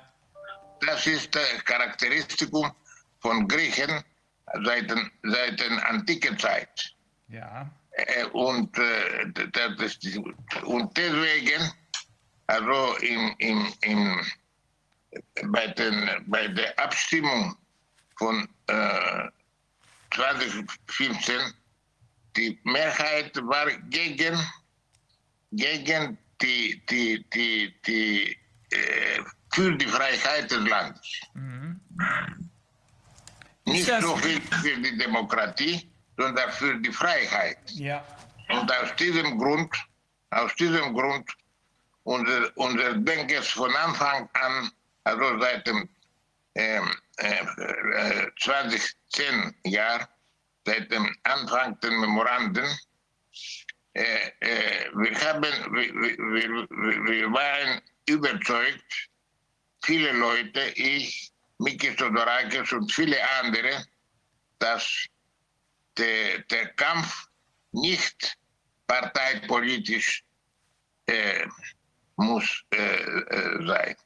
Muss, muss Front machen über politischen, über politischen Parteien weil die politischen Parteien haben immer eine Ideologie oder eine parteipolitische Stempel und das, äh, das wird also äh, die, die, die, die, ganze Gesinnung des Volkes äh, nicht äh, äh, verteilt. Sie haben in Griechenland schon seit der, man muss es ja so sagen, der Repressalien durch die EU gemerkt, ja. dass das Land enteignet wird und dass globale Konzerne die Macht haben. Ja. Ist das die Freiheit, die die Griechen erkennen, dass man sich dagegen wehren muss? Ja, aber dass das Volk also weiß, dass, dass wirklich jetzt wir sind unter, unter ein, unter ein, ein, ein Gewalt, äh, eine äh, wirtschaftliche Gewalt des großen Kapitals, die über Europäische Union und über die äh, Vereinigten Staaten im Westen unpolitisch, also eine unpolitische Unfreiheit haben. Ja. Und das ist, das ist äh, nämlich ein Gewissen bei uns allen. Mhm. Und deswegen, äh, ja, gestern zum Beispiel, wir hatten eine, eine Anmeldung von äh, von der Union, von der griechischen Union von, von, äh, von äh, Industrie, dass die Politik muss jetzt helfen, hat also offen gesagt, muss helfen, die Umwandlung des Wirtschaftssystems. Jetzt alle Griechen, die meisten Griechen äh, wissen, dass, dieses, dass diese Maßnahmen für unsere Gesundheit, für unsere Wirtschaft früher und anderes sind einfach Maßnahmen, die äh, keine, keinen Grund haben, aber nur die Umwandlung des äh, Wirtschaftssystems. Also die meisten, die meisten Griechen verstehen also, oder ich weiß es nicht, viele Griechen verstehen, dass es nicht um Gesundheit geht, sondern um wirtschaftliche Macht, die von den globalen Konzernen über die EU und über die ja. USA ausgeübt wird. Ja, ja, jetzt wissen alle, obwohl natürlich die Leute sind immer noch verbindet, immer noch mit Parteien verbindend und das ist schlimm natürlich. Aber sie wissen schon, dass entweder Mitsotakis regiert oder Tsipras regiert, die gleiche Politik also oh, haben, weil das, das verlangt das übernationale Wirtschaftssystem. Ähm, ich will noch mal ähm, Herrn Professor Vatiotis fragen. Ähm, Sehen Sie das auch so, Herr Professor Vatiotis, dass die Griechen verstehen, dass es hier nicht um Gesundheit geht, sondern um wirtschaftliche Macht, die über die EU und über die äh, USA ausgeübt wird gegen die Griechen? Dr. Füllmich, guten Tag aus Athen. Hallo. Ich freue mich sehr, dass ich dabei bin. Ähm, ich würde sagen, dass 30 Prozent der Griechen äh, verstanden haben, was hier passiert. Ja. Ähm, ich weiß nicht, ob es nützlich wäre, wenn ich kurz in zehn Minuten äh, erzählen würde, was jetzt der, der Stand, der griechische Stand ist. Ja, gerne. Äh, okay. Und äh, erstmal möchte ich etwas zu meiner Person sagen. Ja. Vor 17 Jahren wurde ich zum Professor für Strafrecht an der Rechtswissenschaftlichen Fakultät von Komotini ernannt. Komotini ist eine kleine Stadt an der Grenze zu der Türkei. Mhm. Jedoch sah ich mich seit Beginn der Corona-Maßnahmen im März 2020 nicht länger als Professor, sondern als ein digitaler Hirte, welcher der Studentenhärte Strafrecht online und folglich unter Überwachung beibringen musste. Unter solchen universitätsfremden Umständen wurde eine Beschwerde von einem angeblichen Studenten eingereicht, der mir vorwarf, ich würde gegen den Coronavirus propagieren und Fake News verbreiten. Der Leiter des strafrechtlichen Instituts rief mich an und sagte mir, unter diesen Bedingungen durfte ich nicht meinen für den nächsten Tag programmierten Vortrag halten. Das Thema meines Vortrags war die Einwilligung in das gefährliche Unternehmen der Massenimpfung. Mhm. Wegen der studentischen Beschwerde sei das Thema zu brenzlig, sagte der Direktor. Aber natürlich, der Impfstoff gegen den Coronavirus ist quasi ein Totem, wird als Gottheit verehrt Daraufhin erwiderte ich dem Leiter des Strafrechtlichen Instituts, dass offensichtlich die Meinungsfreiheit an der Universität nicht mehr gewährleistet sei. Am Tag darauf gab ich in einer Radiosendung live meinen Rücktritt bekannt. Ich wollte öffentlich meinen Landsleuten vor Augen führen, was sich hinter der demokratischen Fassade der Hochschulpolitik verbirgt. Vor allem aber wollte ich meine Landsleute dazu veranlassen, sich dynamisch gegen die Corona-Maßnahmen zu wehren. Wenn ein Professor für Strafrecht zurücktritt, weil er gesehen hat, dass die demokratischen Institutionen nicht funktionieren, könnte dieser Schritt einem Teil der Bevölkerung einen Denkanstoß geben, so meine Hoffnung. Mein Rücktritt hatte allerdings nicht den von mir erhofften Ansporn bewirkt. Weder sind Kollegen von mir zurückgetreten, noch haben Studenten gegen die Maßnahmen protestiert. Was die Schulen betrifft, haben die Eltern dem Online-Unterricht zugestimmt und akzeptiert, dass ihre Kinder mit einem Maulkorb in die Schule gehen, stundenlang maskiert den Unterricht verfolgen und später sich einem Self-Test unterziehen. Seit dem neuen Schuljahr, Anfang September, sogar zweimal wöchentlich. Insgesamt sind die Griechen den drakonischen Maßnahmen mit eiserner Disziplin nachgekommen.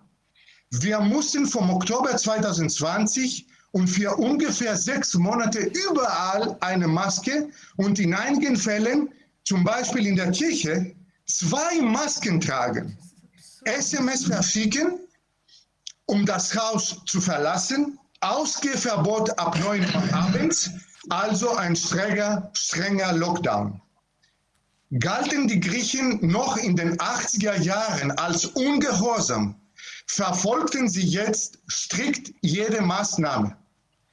Dies kann meiner Ansicht nach wie folgt erklärt werden. Erstens sind die Griechen wegen der zehnjährigen Schockfinanzpolitik im Rahmen der Schuldenkrise entkräftet. Sie sind darauf konzentriert, hart zu arbeiten, um ihre Familien ernähren zu können. Die meisten können die hohen Geldbußen wegen Missachtung der Maßnahmen nicht bezahlen. Zweitens sitzen viele Griechen, insbesondere die Älteren, tags und nachts vor einem Fernseher. So sind sie dem täglichen Propagandagift, also dem Corona-Terror, ausgesetzt, den die Medien verbreiten. Ihr Hauptziel ist es, die griechische Bevölkerung weich zu kriegen, sodass der autoritäre Staat eine Gehorsamsgesellschaft leicht manipulieren kann. Betont werden muss, dass die heutige griechische Regierung alle öffentlichen und fast alle privaten Sender sowie den überwiegenden Teil der Presse kontrolliert. Deswegen ist in Griechenland zweifellos ein totalitärer Staat aufgebaut worden. Ich spreche oft von einer Gesundheitsdiktatur. Man muss hier auch Folgendes mit berücksichtigen. In den Medien findet keine öffentliche Diskussion über die von der Regierung getroffenen Maßnahmen zur Verwaltung der Gesundheitskrise statt, geschweige denn über die Verfassungsmäßigkeit der Impfpflicht.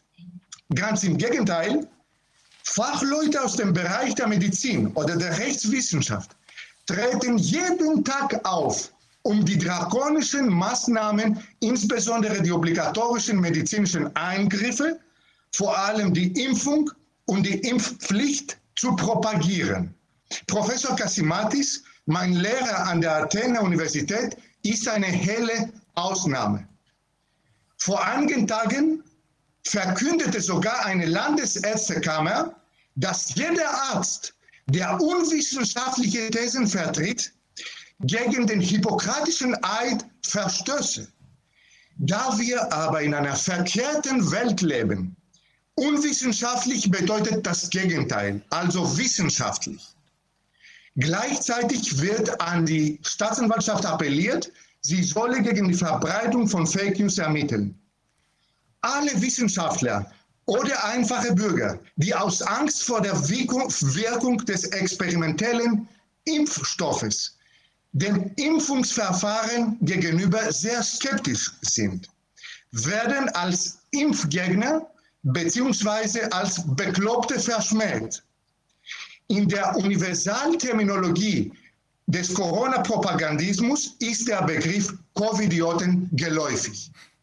Die Mehrheit der Richter, der Staatsanwälte, der Rechtsanwälte und der Priester werben ständig für die Impfung, sogar mit dem folgenden trügerischen Argument. Jeder Bürger habe die Pflicht, den anderen solidarisch beizustehen und seinen Arm auszustrecken, also sich impfen zu lassen. So wie der Bürger als Soldat dargestellt, der am Krieg gegen den unsichtbaren Feind teilzunehmen hat, um den eigenen Kumulationsbeitrag zur Herdenimmunität zu leisten. Eigentlich ein unrealistischer Traum. Wenn also ein Bürger an den Nebenwirkungen des experimentellen Impfstoffes stirbt, sollen ihn seine Mitbürger als ein Held ehren.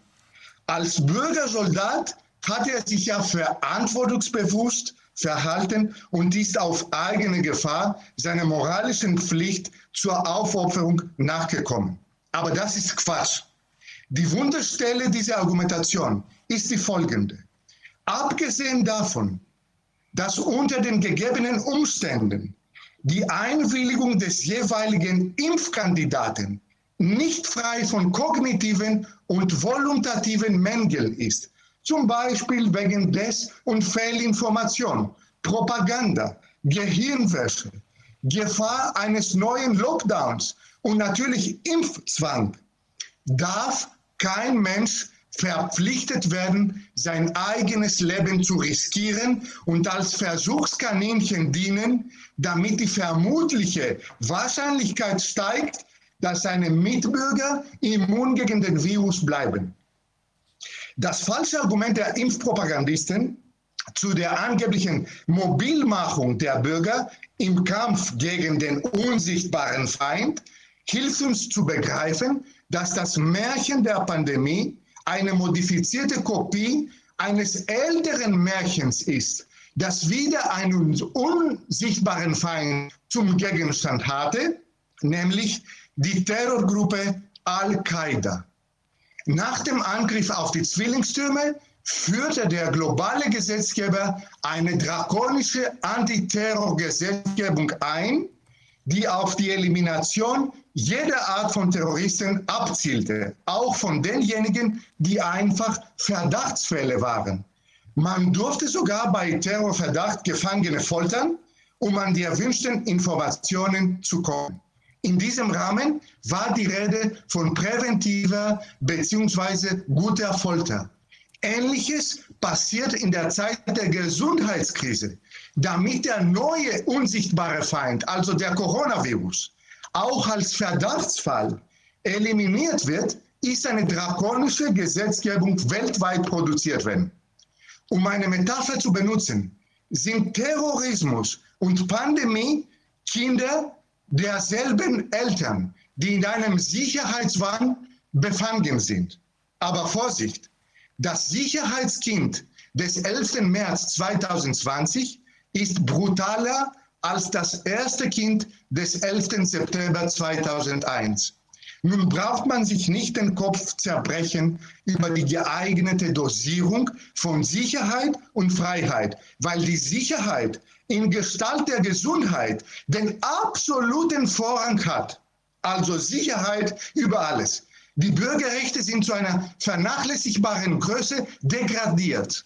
Menschenwürde und Freiheit sind nunmehr unsichtbar wegen des unsichtbaren Feindes geworden. Das ist eine zentrale These meiner letzten Monographie mit dem Titel Vom Terrorismus zur Pandemie, die im August erschienen und schon vergriffen ist. Im Rahmen dieser Null-Toleranz-Politik wurde in Griechenland am 12. Juli ein unmenschliches Gesetz verabschiedet, nachdem das Gesundheitspersonal bis 15. August bzw. 1. September musste sich impfen lassen, sonst würde es vom Dienst suspendiert und zwar ohne Lohn. Das erinnert an Dostoevsky, die Brüder Karamazow. Was ist das für eine Freiheit, wenn der Gehorsam durch Brot erkauft wird? Erst drei Tage vor dem Ablauf dieser Frist hat die Regierung die Ausnahmen vor der Impfpflicht bekannt gemacht. Fast alle Gründe für die Nichtimpfung betrafen aber Nebenwirkungen, die nach der ersten Impfdosis auftauchten. Darüber hinaus musste der Angestellte ein detailliertes Gutachten unter enormem Zeitdruck einreichen, das als Kausalitätsnachweis der Nebenwirkung diente. Also diese Ausnahmen von Impfpflicht waren ein unnützes, heuchlerisches Geschenk. Mittlerweile müssen sich auch alle Ärzte impfen lassen, die eine eigene Praxis haben.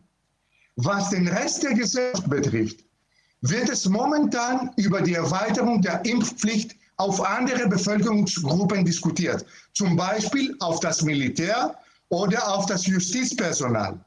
Im Übrigen müssen alle Bürger einen Impfnachweis einreichen, um in geschlossene Räume, zum Beispiel Restaurants, hereinkommen zu dürfen. Und in vielen anderen Bereichen darf der Bürger seine Freiheiten ausüben, etwa zum Zahnarzt gehen, nur wenn er getestet worden ist.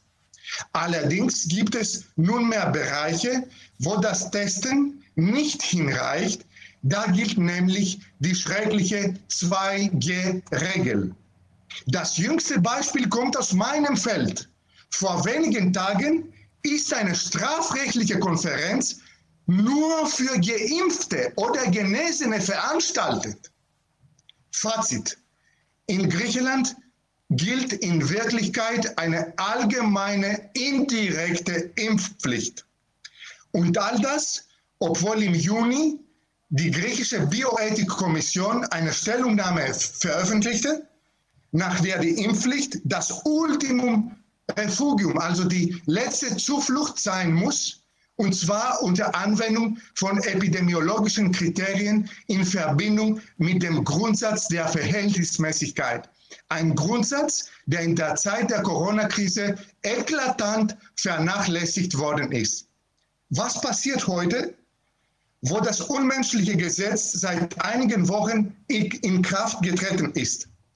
Top-Mediziner, die sie nicht impfen, impfen lassen wollen, dürfen ihre wertvollen Dienste den kranken Menschen nicht leisten.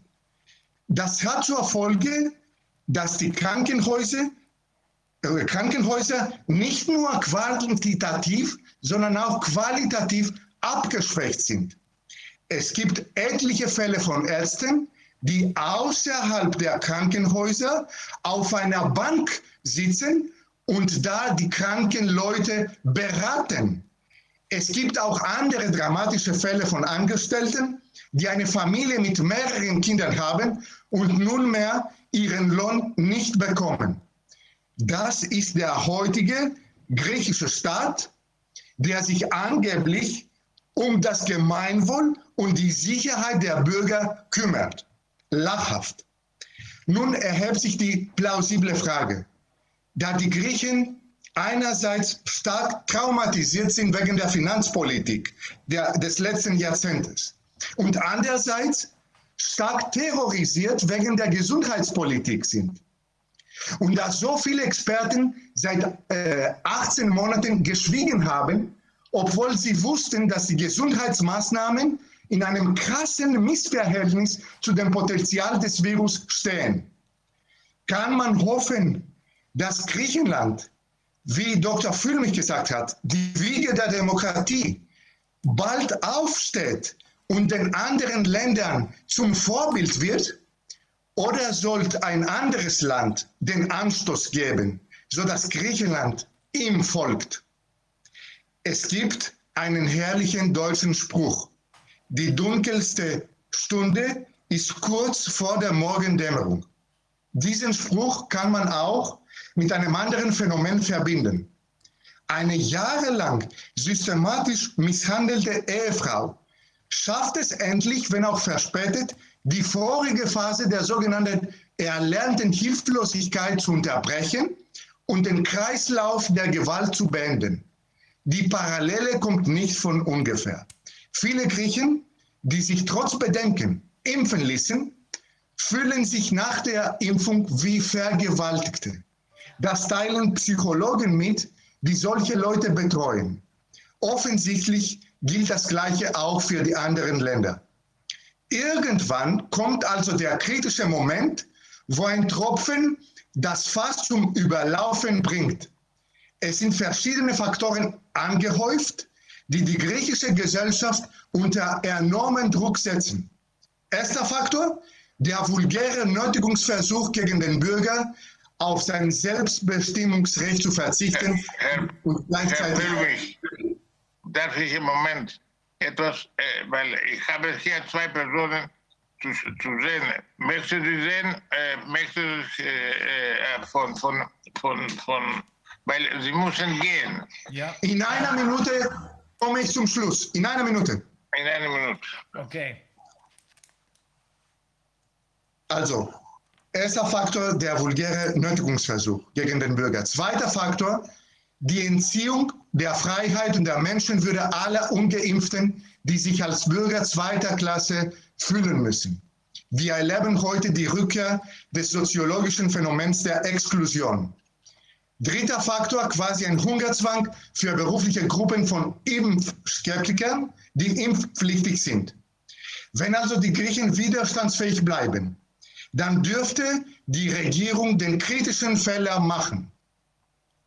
Auf diesen Fehler ist eine effiziente Reaktion des misshandelten Volkes wahrscheinlicher. Die Wut des Volkes ist nun teilweise groß. Der griechische Ministerpräsident, Herr Mitsotakis, der die Bevölkerung mit erpresserischen Mitteln zur Impfung zwingt, wurde sogar vor einigen Tagen als Abschaum beschimpft. Die explosive Wut ist das Ergebnis von aufgestauter Angst und Frust. Vielleicht ist uns den Griechen diese Stunde sehr nah. Vielen Dank. Vielen Dank, Herr Professor Balchotis. Das, ist, das war sehr beeindruckend, muss ich sagen. Sehr beeindruckend. Vielen Dank, äh, Dr. Filmich.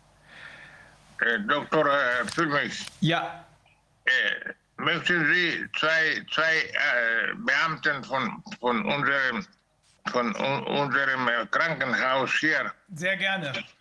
Sehen oder, äh, oder Sie müssen leider ja, ja, weggehen. Sehr gerne, sehr gerne, Herr Professor Kasimatis. Äh, aber Sie sprechen nur Griechisch, ja? Ja, aber äh, Pan kann übersetzen, denke ich. Ja, ja. Gut. Mhm. Synop ne. Zusammengefasst natürlich. Ja. So. Kann ich das? Wer, wer, wer sind die beiden? Το όνομά σου, Σταύρος Χάρος. η ειδικότητα; Είμαι υπεύθυνος πληροφορικής στο νοσοκομείο Κιθήρων. Das ist Stavros Charos und er ist äh, in Kitera in einem Krankenhaus zuständig für die IT. Ja. Was kann, er- was kann er uns berichten? Ναι, τι μπορείς να προσφέρεις σήμερα; Ε, καταρχήν χαίρομαι πάρα πολύ για όλη αυτή την ε, ε, διαδικτυακή συνάντηση που γίνεται. Ε, πιστεύω ότι αν κάτι αλλάξει θα αλλάξει μέσω του ίντερνετ διότι όλη αυτή η κατάσταση δεν είναι ελληνική ή γερμανική ή ιταλική, είναι πανευρωπαϊκή ή παγκόσμια, οπότε η αντίδραση πιστεύω πρέπει να είναι αντίστοιχη. Και οι δυσκολίες που έχει. και ε, ό,τι γίνει θα πρέπει να γίνει από όλους μας και νομίζω το μέσο θα είναι το ίντερνετ. Για κάποια αντίδραση και για κάποια, ας το πούμε, έτσι, επανάσταση, νομίζω το ίντερνετ θα είναι το μέσο όσο αυτό ακόμα είναι ελεύθερο. Okay, stopp. Äh, Nee, nee. er freu- Er freut sich sehr über ähm, eure Arbeit, über da- dieses Panel. Äh, und er ist ähm, sicherlich wie andere derselben Meinung, dass auch alles über das Internet, ähm, diese, diese, diese Krise über das Internet auch begegnet werden muss. Äh, weil sie nun mal global ist, die Krise. Und äh, meine Anmerkung Ihnen als Unterstützung, sie ist gut ähm, äh, orchestriert, die Gegenseite. Und deswegen müssen wir auch dieses äh, Mittel äh, des Internet nutzen, um genauso äh, effektiv zu werden. Okay. Ja. Επίσης, ε, κάτι ακόμα που θα ε, ήθελα έτσι να πω σε όλους σας και να γνωρίζουν είναι ότι ε, εγώ και αρκετοί υπάλληλοι, παρόλα τα προβλήματα που όλοι γνωρίζουμε που έχει η Ελλάδα τα τελευταία χρόνια, τα οικονομικά προβλήματα, έχουμε επιλέξει να μην πληρωνόμαστε, έχουμε επιλέξει να μην έχουμε ένα μέσο βιοπορισμού που μας ε, στέρισαν, προκειμένου να μην κάνουμε, να μην σε εισαγωγικά υπακούσουμε και να μην ε, κάνουμε κάτι παρά τη θέλησή μας. Er und eine, eine Reihe, er und eine Reihe äh, von Kollegen äh, aus äh, allen möglichen Fachbereichen äh, haben sich dafür entschieden, nicht bezahlt zu werden, auch äh, nicht äh, auf alles das eben zu verzichten, was sie äh, vorher äh, genossen haben, um äh, nicht, um nicht äh, diese, diesem Druck äh, zu verfallen. Um nicht geimpft zu werden. Um nicht geimpft zu werden, um nicht, den Druck überhaupt dieser Maßnahmen und dass die Ziele natürlich, meine Anmerkung, die Ziele, die dahinter stecken, auch äh, zu verfallen. Okay. Um, after Ε, είναι δίπλα μου, θα σας πει μερικά πράγματα ακόμα και ο υπεύθυνο, ο εκπρόσωπος όλου του προσωπικού του νοσοκομείου Κιθήρων. Okay. Ε, Jetzt spricht, der Personalrat, jetzt spricht der Personalrat des äh, Krankenhauses. Ja. Ein paar Worte.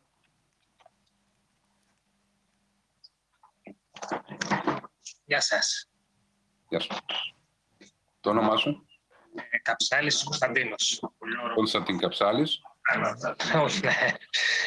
Παρόμοιο. Okay. Ε, εγώ είμαι ε, πρόεδρος των εργαζομένων στο νοσοκομείο Κιθήρων. Είμαι μέλος του Συμβουλίου του Νοσοκομείου. Ε, είμαι νοσηλευτής. Είμαι υπεύθυνος σε επιτήρηση λοιμόξεων. Δουλεύω 25 χρόνια στο νοσοκομείο. Er ist äh, 25 Jahre aktiv. Er ist nicht nur Betriebsrat, sondern auch äh, selbst äh, medizinisch ausgebildet und äh, auch zuständig für äh, dem, äh, also Mitarbeitender im Bereich äh, der Infektionen des Krankenhauses. Ναι. Ε, τι άλλο θέλετε. Ε, ήμασταν υπεύθυνοι ό, για όλη την πανδημία, όλο το, ε, όλο το πρόβλημα της, εδώ και 19 μήνες το τραβήξαμε εμείς στην ουσία εγώ το, το περισσότερο και οι υπόλοιποι. Και τώρα έχουμε τεράστιο πρόβλημα στο νοσοκομείο. Ε, λείπουν, έχουν φύγει με αναστολή ε, γιατροί, Έχει μείνει, έχουν μείνει από μία ειδικότητα. Ο καθένας τώρα είναι αυτή τη στιγμή μονές ειδικότητες στο νοσοκομείο, ένας παθολόγος κλπ. Πόσα της εκατό φύγανε. Το, αυτή, από το δικό μας νοσοκομείο το 30%. 30 Prozent äh, sind bereits außer Dienst von dem, von dem medizinischen Personal. Wie kommt das? Ja, durch die Maßnahmen, die Weigerung, sich impfen zu lassen, äh, führt ja dazu, nach ähm, ähm, äh, Gesetzeslage nennen ja, nennt ja der, das, äh, die Regierung, äh, werden sie vom Dienst äh, suspendiert bzw.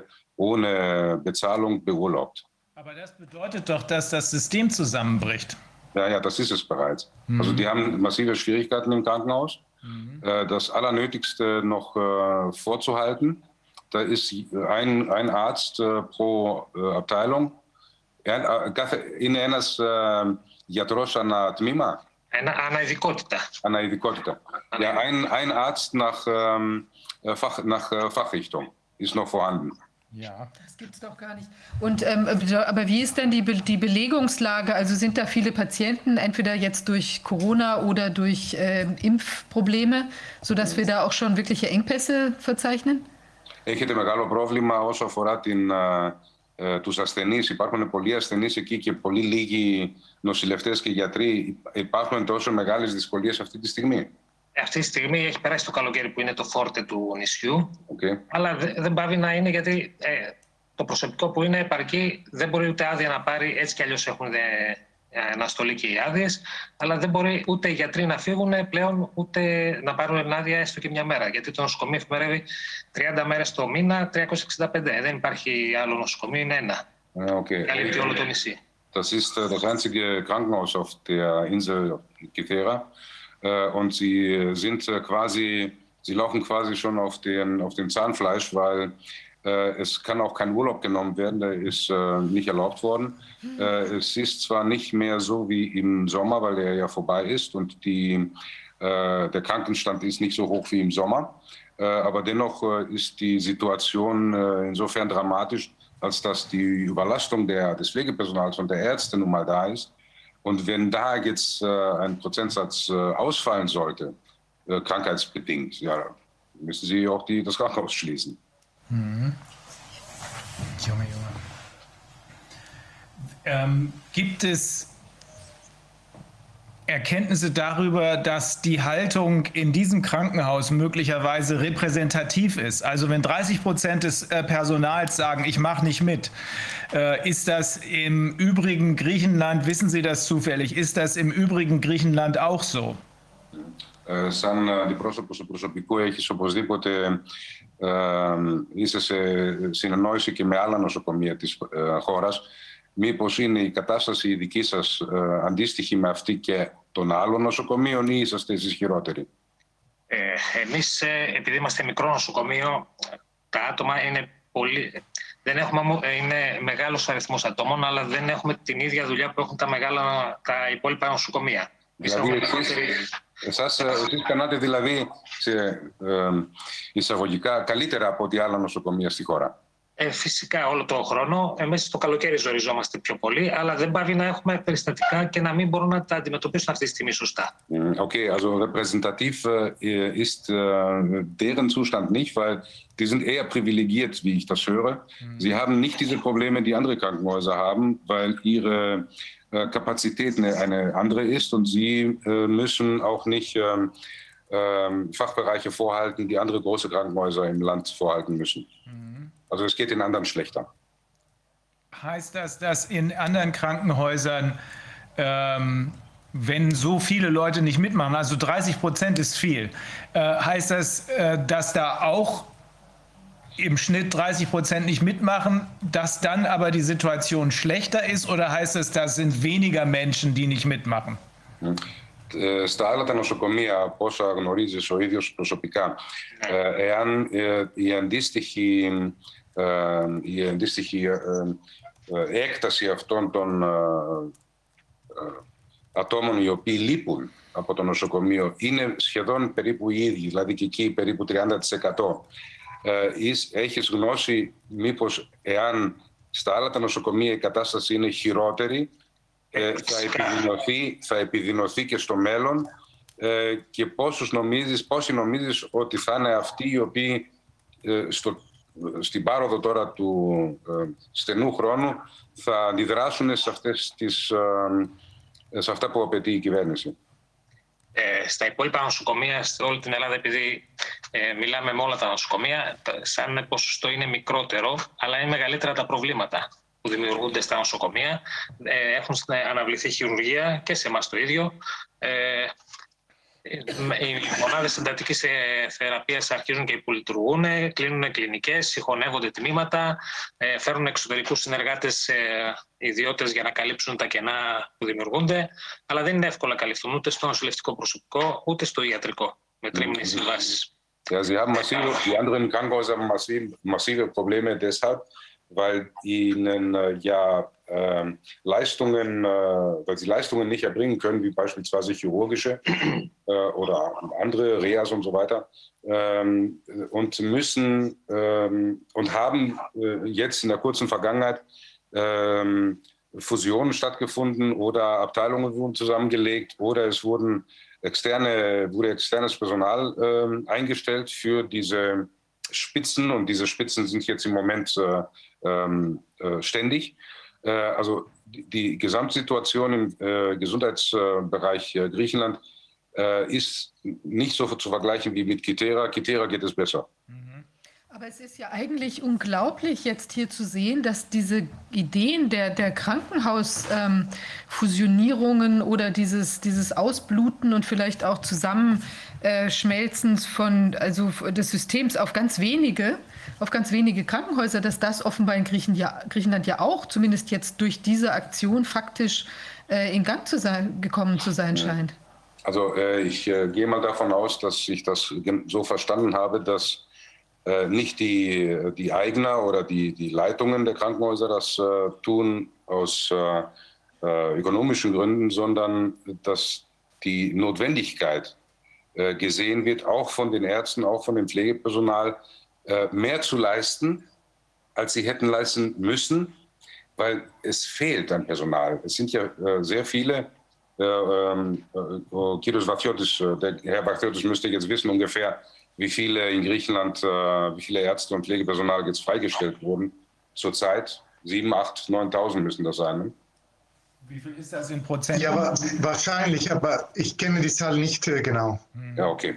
Also ist es ja auf jeden Fall ein eine große Lücke, die geschlagen wurde im Gesundheitswesen. Und es ist den, den äh, Medizinern und den, den äh, Profis zu danken, dass das nicht zusammengefallen ist, das System. Also die Fusion, die Zusammenlegung der, der Abteilungen geschah äh, und geschieht auf, äh, äh, auf dem Prinzip der Eigenorganisation, damit die Patienten ähm, äh, bedient und gepflegt werden können. Ne? Okay, also das ist allein den Bemühungen des noch verbliebenen Personals zu verdanken, dass nicht jetzt schon alles zusammengekracht ist. Genau. Ähm, erkennt man denn den Zusammenhang? Äh, wodurch soll denn das ersetzt werden, wenn das System kracht oder soll es gar nicht ersetzt werden? Will man die Leute nicht mehr behandeln und sterben lassen oder was ist das Ziel? Darf ich eine Zusatzfrage stellen dazu? Ja, genau aber- zum ja. Thema. Und zwar, wir sehen das ja in Deutschland, dass wir in dieser sogenannten Pandemie, dass da die Intensivbetten, Tausende von Intensivbetten geschlossen worden sind in Deutschland, obwohl angeblich ein großer Bedarf und ein Notstand da ist. Und ähm, wir sehen auch, dass das Personal in Quarantäne gesteckt wurde. Wir sehen also, dass da ein, eine Not geschaffen wurde durch diese Maßnahmen, die eigentlich nicht besteht. Und wir sehen andererseits die Pläne, die es durch Bertelsmann und große Konzerne veröffentlicht worden sind, dass die Krankenhäuser, viele Krankenhäuser geschlossen werden sollen, dass es zu einer äh, Umstrukturierung der Krankenhausversorgung kommen soll. Wir sehen die Interessen der großen Krankenhauskonzerne, der Geldgeber und wir sehen, dass die Privatisierung der Krankenhauslandschaft stark fortschreitet, dass vor allen Dingen kleine und kommunale Häuser geschlossen werden. In Griechenland haben Sie ja auch diese duale Struktur. Sie haben einerseits die staatliche Gesundheitsversorgung, die äh, ausgehungert wird. Und Sie haben auf der anderen Seite wirklich gute, ausgestattete, luxuriöse sogar Krank Privatkrankenhäuser. Ja, genau. Und äh, kann es sein, dass das Ganze eine Deregulierungsmaßnahme ist, wie wir das ja kennen, äh, aus, aus solchen, wie Milton Friedman das so, so typisch gezeichnet hat und wie die, ja, das, Ja, das Mark- ist ja Mark eine Radikalismus. Deregu- Deregulierung mit der, durch, die, durch, Not, durch eine Not, die ausgenutzt wird, wie wir sie gesehen Genau, haben. mit Markt- Flipchart. Marktradikalität im Gesundheitswesen. Kann es sein, dass Also das eine Zusammenbruch, also Zusammenbruch, gezielter Zusammenbruch der staatlichen Gesundheitsversorgung zugunsten der privaten Gesundheitskonzerne. Richtig, Ja, hab ich genau. verstanden. Zugunsten der Monopolisierung, ja. Genau, habe ich verstanden. Ε, Ο κύριος ε, Wolfgang Βόντακ είναι ε, γιατρός και πρώην βουλευτής, ε, ευρωβουλευτής Και ε, δεν έθεσε τώρα ε, ερώτηση ε, άμεση, αλλά είπε ότι όπως εδώ στη Γερμανία που έχουν ε, ε, καταργήσει πάνω από 7.000 ε, κρεβάτια της, στα, στη ΜΕΘ, σε όλα τα νοσοκομεία, ε, ε, έχουν κλείσει νοσοκομεία ε, εν ώρα πανδημίας, το, χι- το 2020 και τώρα. Ε, κλείνοντας αυτά τα νοσοκομεία, ανέ, ανέπτυξε φυσικά ε, το κατεστημένο και την, α, την κρίση αυτή που δήθεν υπάρχει, την ανέπτυξε τουλάχιστον θεωρητικά και στατιστικά, ε, ε, με τον σκοπό ο οποίος είναι πίσω από αυτό, ε, που λέγεται ε, ε, νεοκλασική ε, ιδιωτικοποίηση της, της υγείας. Δηλαδή, στη Γερμανία ε, ε, ε, φεύγει το κράτος, φεύγει το δημόσιο από την ε, υγειονομία και το παραδίδει στους ιδιώτες. Το ίδιο. Ε, Μήπως έχετε την εντύπωση ότι και στην Ελλάδα γίνεται κάτι Ακριβώς, ακριβώς αυτό γίνεται. Das gleiche auch dort in Griechenland. Also gut, dann sehen wir die gleichen Strukturen überall. Es ist eben ein Lockstep-Approach. Äh, sagen Sie ihm bitte, dass wir ihm sehr danken, äh, beiden sehr danken für Ihre offenen Worte. Ich gehe davon aus, dass das nicht ganz ohne Risiko ist. Äh, deswegen danken wir umso mehr für diese klaren Worte. Ähm, ja. Τη θερμή ευχαριστία σε εσά του δύο που έχετε το θάρρος, είχατε το θάρρος να έρθετε σήμερα ε, και καλό μέλλον. Ευχαριστούμε πολύ. Να είστε καλά. Γεια σας. Okay, jetzt haben wir noch, Pan, wir haben noch ähm, Dr. Äh, Soteriades und wir haben noch äh, die, einen Epidemiologen aus Zypern. Γεια σας. Und wir haben noch Der Professor Soderiadis ist ja der Epidemiologe, Professor aus der äh, Universität Zypern. Ja, der den Kontakt zu John Ioannidis hat. Genau. Ε, κύριε Σωτηριάδη, αν θέλετε στα ελληνικά για να τα μεταφράσω συνοπτικά στα γερμανικά, για να τα καταλάβουν και οι άλλοι. Γιατί στα αγγλικά θα πρέπει να κάνουμε δύο φορές μετάφραση. Το μικρόφωνο. Pan, kannst du ihn fragen, ob er. Ναι, μια στιγμή λίγο. Γεια. Ναι, μ' ακούτε; Είχα Ναι, ετοιμάσει. ναι, είχα μια ετοιμάσει- στιγμή λίγο.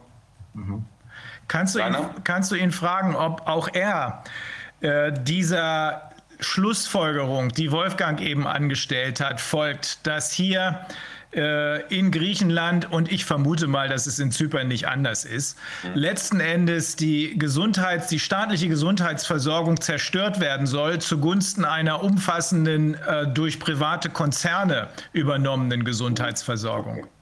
Ε, κύριε Σωτηριάδη, συμμερίζεστε με αυτά που είπαν ή που υπόθηκαν μέχρι τώρα όσο αφορά ε, την ελληνική και τη γερμανική ε, ε, υγειονομία, ας πούμε έτσι, γενικά και για την Κύπρο; Είναι, θέλουν και εκεί την κρατική μέρημνα να την ε, μεταφέρουν σε ιδιώτες και σε πολυεθνικές επιχειρήσεις; Ναι, ε, ναι, συμφωνώ με αυτό που λέτε ότι υπάρχει ε, ένας μεγάλος κίνδυνος ε, τα δημόσια νοσοκομεία να καταλήξουν σε χέρια ιδιωτών τα επόμενα χρόνια.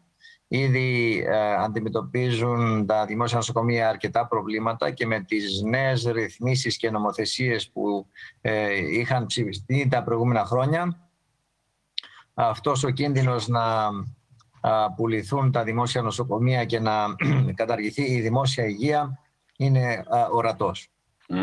Äh, Im Großen und Ganzen äh, stimmt er zu, dass es in diese Richtung auch in Zypern geht. Ähm, das sieht man auch äh, an der äh, immer sich verändernden Gesetzgebung, nicht zugunsten derer, die es verdienen, äh, und auch an den Maßnahmen und der, dem Rückgang zum Beispiel auch der Investitionen in den, äh, im öffentlichen äh, Gesundheitswesen. Mhm. Ähm, wir haben, er ist ja Epidemiologe. Ähm, wir haben die Einschätzung auch von anderen Epidemiologen, zum Beispiel äh, Dr. Knut Wiskowski aus New York, dass wir es hier mit keiner echten epidemiologischen Krise zu tun haben, sondern dass die Gefährlichkeit des Virus in etwa derjenigen einer Grippe entspricht. Das hat auch äh, Professor Ioannidis so festgestellt. Äh, ist das auch seine Meinung? Ist das auch die Meinung von Professor Soteriadis? Τα ονόματα τα ακούσατε, όπως ε, είπε ο κύριος Φίλμich. Ε, είσαστε και εσείς ο ίδιος της γνώμης ότι δεν πρόκειται για επιδημία επικίνδυνη επιδημία, αλλά περισσότερο ως μία γρήπη όπως τη γνωρίζουμε. Ε, με βάση τα στοιχεία που έχει δημοσιεύσει και ο, προφ, ο καθηγητής κ. Ιωαννίδης, φαίνεται ότι τόσο η νοσηρότητα όσο και η θνητότητα από αυτό τον κορονοϊό ε, προσωμιάζει με τα δεδομένα που έχει και γνωρίζουμε εδώ και τόσα χρόνια ο ιός της γρήπης. Ε, μάλιστα είναι γνωστό ότι ο κορονοϊός παρουσιάζει μικρότερη σχετικά επικινδυνότητα στα παιδιά ε, και στη μέση ηλικία σε σχέση με τον ιό της γρήπης, ίσως να παρουσιάζει μια ε, κάπως μεγαλύτερη επικινδυνότητα για τις πολύ μεγάλες ηλικίες άνω των 75 ετών. Ε, σε γενικές γραμμές όμως ε, πιστεύω ότι ο ιός αυτός έχει ένα παρόμοιο επιδημικό και νοσ, νοσογόνο Profil, όπως και ως της Grippes. Er ist als Epidemiologe derselben Meinung wie seine Kollegen, dass es sich bei der Letalität und Mortalität dieser Krankheit, dieser, nennen wir sie Epidemie, ähnlich ist wie bei einer saisonalen Grippe und dass es für Kinder ungefährlich ist, mehr oder weniger ungefährlich für die, die gesund sind.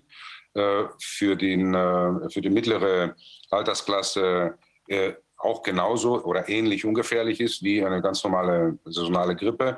Nur dass, die, dass der Coronavirus, dass dieser Coronavirus und seine äh, Mutationen äh, etwas äh, ansteckender sind für ältere und für vulnerable ähm, Altersgruppen. Ähm, dann gibt es doch eigentlich gar keinen Grund für die Impfung, denn äh, auch bei, also für Zwangsimpfungen, wie sie jetzt hier propagiert werden. Äh, oder ist er der anderer Meinung?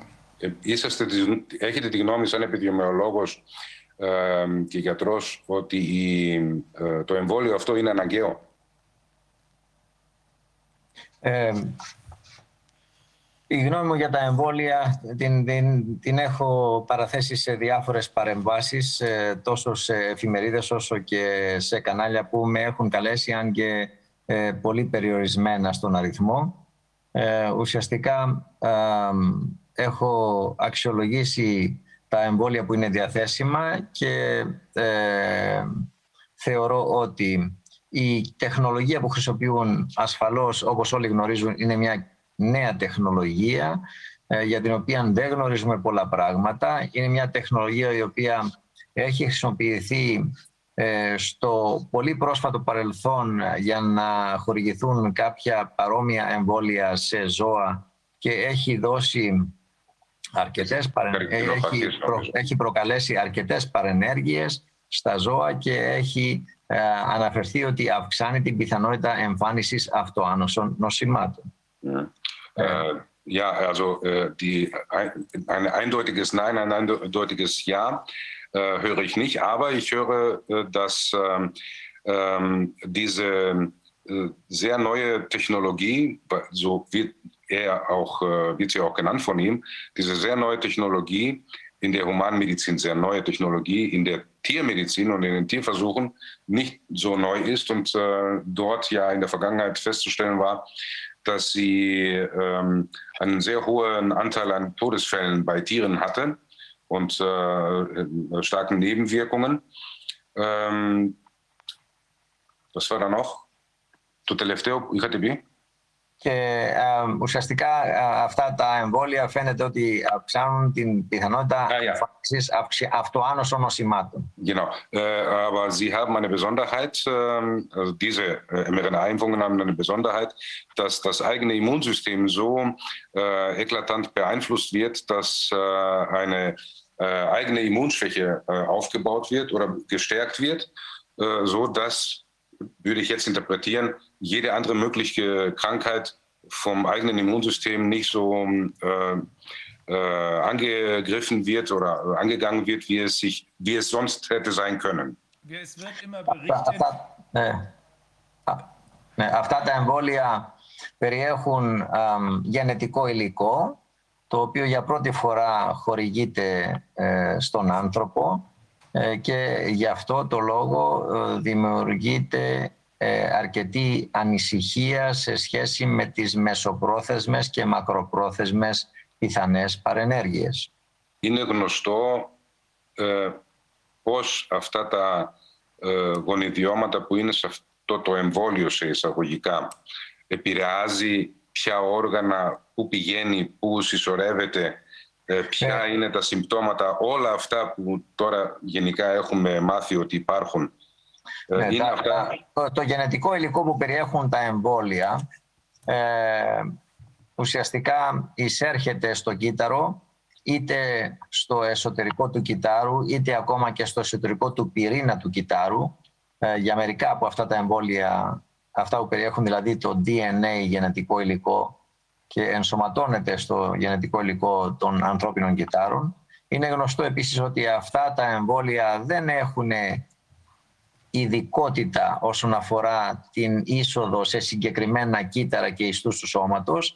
Με την ε, ε, χορήγηση του εμβολίου αυτό το γενετικό υλικό μπορεί να εισέλθει πρακτικά σε όλα τα κύτταρα του σώματος. Γι' αυτό άλλωστε και έχουν καταγραφεί παρενέργειες σχεδόν από όλα τα συστήματα του ανθρώπινου σώματος. Okay.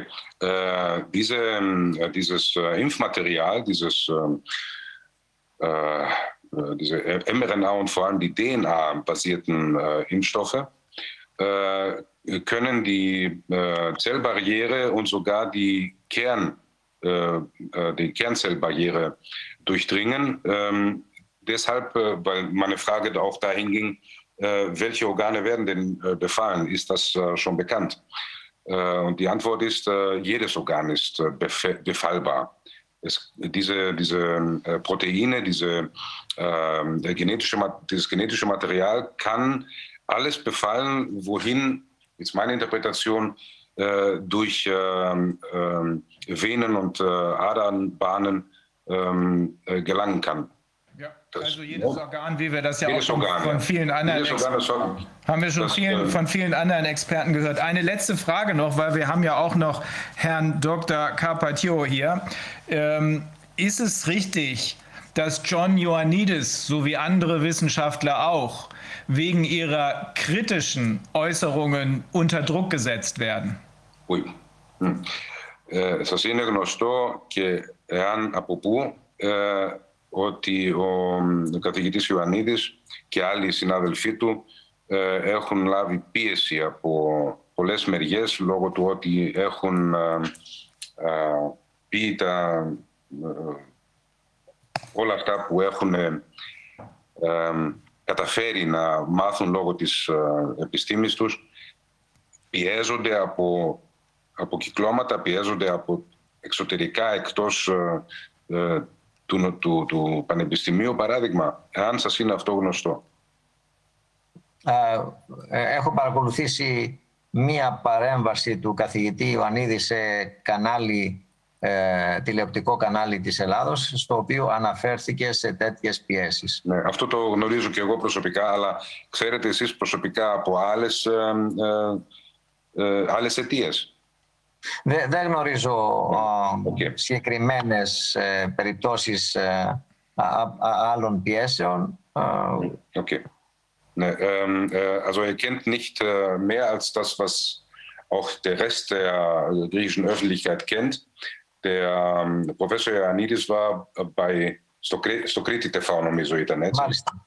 Manche. Äh, in Kreta TV, das ist ein Privatsender, wo er da offen darüber sprach, dass er gewaltige, gewaltigen Druck erfährt von mehreren Seiten. Er benutzte sogar das Wort äh, Felonamiljoschen, ich habe ihn äh, Die möchten mich vernichten. Oh. Ne? Um, Augenblick, ja. Ναι, θα ήθελα επίσης να αναφέρω ότι είναι σχετικά με τα εμβόλια ότι είναι ιδιαίτερα ανησυχητικό το γεγονός ότι έχουν καταγραφεί τόσες πολλές χιλιάδες θάνατοι που ε, πιθανόν να σχετίζονται με την ε, λήψη αυτών των ε, εμβολίων νέας τεχνολογίας. Ναι, αλλά πού έχουν καταγραφεί; Επίσημα σε... Αυτά έχουν, αυτά έχουν καταγραφεί σε επίσημες ιστοσελίδες ε, αναφοράς παρενεργειών τόσο της Αμερικής όσο και της Αγγλίας όσο και της Ευρωπαϊκής Ένωσης ε, για τις οποίες γνωρίζω και ε, τις έχω μελετήσει. Okay. Es sind sehr viele äh, Todesfälle im Zusammenhang mit den äh, Vakzinen gemeldet worden in den USA, in England und der Europäischen Union, sollen dort in den Datenbanken äh, registriert worden sein. Wolfgang, du, du müsstest ja auch Zugang dort haben. Ähm, also ich weiß aus eigenem, äh, eigener Erfahrung, eigenem Wissen, dass in Griechenland es so eine Datenbank nicht gibt, aus bestimmten Gründen. Äh, da werden diese Fälle nicht als ähm, äh, Fälle der ähm, äh, Impfung äh, aufgenommen, sondern als Corona-Fälle. Da werden sie auch, so werden sie auch äh, dort genannt. jedenfalls ist anscheinend die Zahl derer, die äh, zu Tode kommen, unmittelbar nach den äh, äh Impfungen, äh, steigend. Okay. Ich bin mit, äh, ich bin mit einer, einer, Nach einer Nachbarin bin ich in ein griechisches Krankenhaus gefahren. Die hatte ein akutes Abdomen. Und das kurz nach einer Impfung.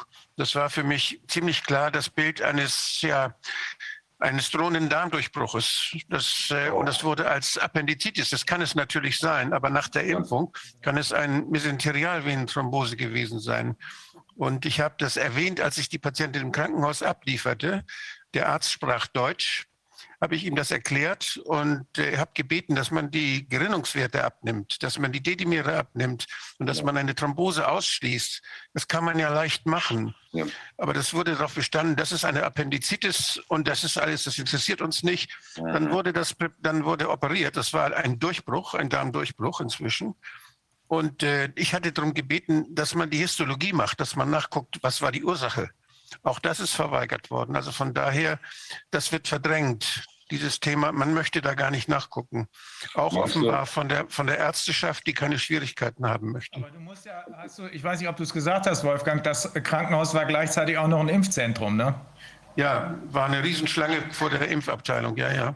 Ja, ja. vorne rein. wirklich. Darf ich das kurz, äh, Darf ich das kurz übersetzen, damit Sehr schön, ja. ο, ο κύριος Βόλφκαν Βόντακ είναι και φιλέλληνας, είναι στην Ελλάδα συνεχώς, με μία φίλη του η οποία είχε ιατρικό πρόβλημα, πήγανε στο νοσοκομείο, το κοντινότερο και κατέληξε η γυναίκα, πώς λένε, durchbruch, είχε perforation στο, στο έντερο. Ναι. Στο έντερο, ναι.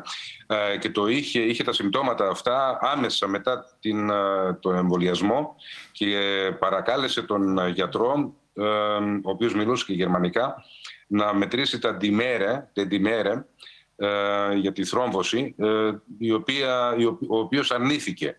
Και μετά την, την, μετά την εγχείρηση και την ιστολογία και εκείνη αρνήθηκε να την κάνει. Μάλιστα. Σε αυτό το ίδιο ε, νοσοκομείο όμως υπήρχε και το κέντρο εμβολιασμού.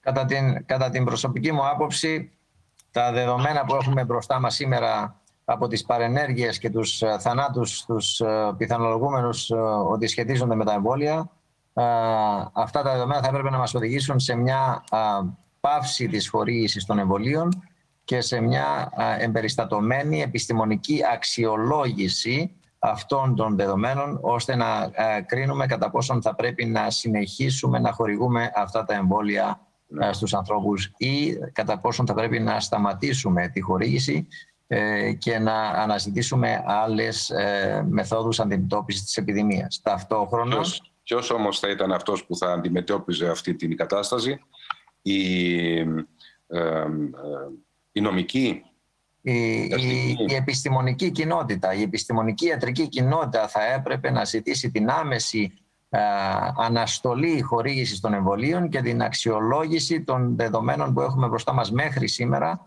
ώστε να κρίνουμε κατά πόσον αυτά τα εμβόλια τελικά αποτελούν ένα χρήσιμο εργαλείο ή κατά πόσον θα πρέπει να αποσυρθούν από την αγορά. Also die Ärzteschaft, also das äh, Professor Siriadis verlangt, wie es auch jeder Vernunftbegabte tun würde, dass die Ärzteschaft, äh, dass die Mediziner aufstehen und die sofortige äh, Einstellung der äh, Impfungen abverlangt von der, von der Regierung, von den Zuständigen, weil sich die, sowohl die Todesfälle mehren, wie auch die mit den schweren Nebenwirkungen. Nur, das ist jetzt meine Anmerkung, das, würden ja, das würde ja bedeuten, dass die ärztlichen Fachverbände in Griechenland es tun müssten. Aber sie tun es nicht, weil das Körperschaften des öffentlichen Rechts sind und auch vom griechischen Staat bezahlt werden. Und da gibt es drei, vier Leute in Griechenland, äh, die äh, Corona-Apologeten sind. Sie werden das nicht tun. Das müssen also die, die Ärzte, jede Person für sich selbst tun. Okay. Es wäre, allein, es wäre allein wichtig, die Zahl der Appendizitiden zu registrieren, ob sich da etwas entwickelt. Die, die akute Appendizitis ist die wichtigste und die häufigste in den, in den klinischen Studien für die Zulassung, die häufigste schwere Nebenwirkung gewesen. Sie ist mehr als doppelt so häufig bei den Geimpften aufgetreten wie bei den Nicht-Geimpften in dieser kurzen Beobachtungszeit und wird extra erwähnt als schwere Komplikation nach der Impfung. Wird Deshalb, die erwähnt in den Beipackzetteln? Da steht sie Nein, doch, nein, nein, die wird erwähnt, die wird bewertet nachher. Das sei nicht, das sei nicht so wesentlich, weil es, Appendizitis ist ja häufig. Das waren, ich glaube, es waren zwölf Fälle in der Gruppe der, der, äh, der Geimpften und nur zwei oder drei Fälle in der Gruppe der Nicht-Geimpften in dieser kurzen Beobachtungszeit. Aber immerhin wird es in dem, von, der, von der FDA und überall wird es erwähnt. Ja. Und äh, deshalb ist es, das ist ja einfach zu beobachten. Die Diagnose Appendizitis, die werden ja meistens operiert auch. Das könnte man sehr leicht, das könnte man sehr leicht äh, differenzieren, könnte man sehr leicht auch nur zählen, ob es häufiger wird bei den Geimpften als bei den Ungeimpften. Das müsste ich hier. Also, halt, halt, wir dürfen jetzt nicht zu sehr in medizinische ja. äh, Fach. Ja, aber das, ja, die Gelegenheit, weil, jetzt einen Epidemi Epidemiologen, der das Ganze beobachten kann, ja. hier zu haben, ist ja, ist ja wichtig, dass man da mal drüber kurz ja, Das ist absolut richtig, aber das können wir jetzt nicht mehr übersetzen, weil hier warten seit einer halben Stunde die beiden Eltern des an einer Impfung Verstorbenen. Äh, hier ist aber auch noch Herr Dr. Carpaccio drin. Das ist ein, den wollten wir noch fragen. Das ist ein Psychiater und griechisch orthodoxer Pater. Ist er da oder ist er nicht da? Ist da. Herr Wilmich, könnte ich ein, etwas zu sagen zu den letzten und dann verlasse ich Ihnen.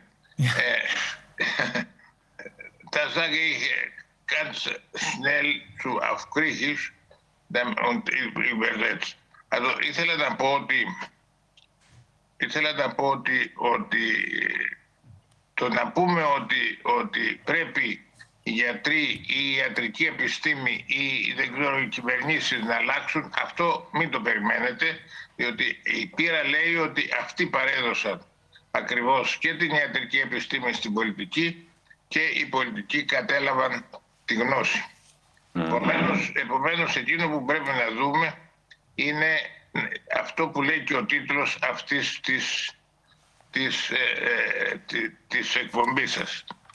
Τι κάνουμε εμείς; Λοιπόν, το ζήτημα είναι, έχουμε εμπειρία από την Ελλάδα, εμπειρίες τις οποίες δεν πρόλαβα να πω πολλές. Θα πω μόνο μία. Ότι, ότι η, η ελληνική κυβέρνηση, ο τελευταίος νόμος, ο τελευταίος νόμος, ο οποίος ψηφίστηκε προχθές, ουσιαστικά εγκατα...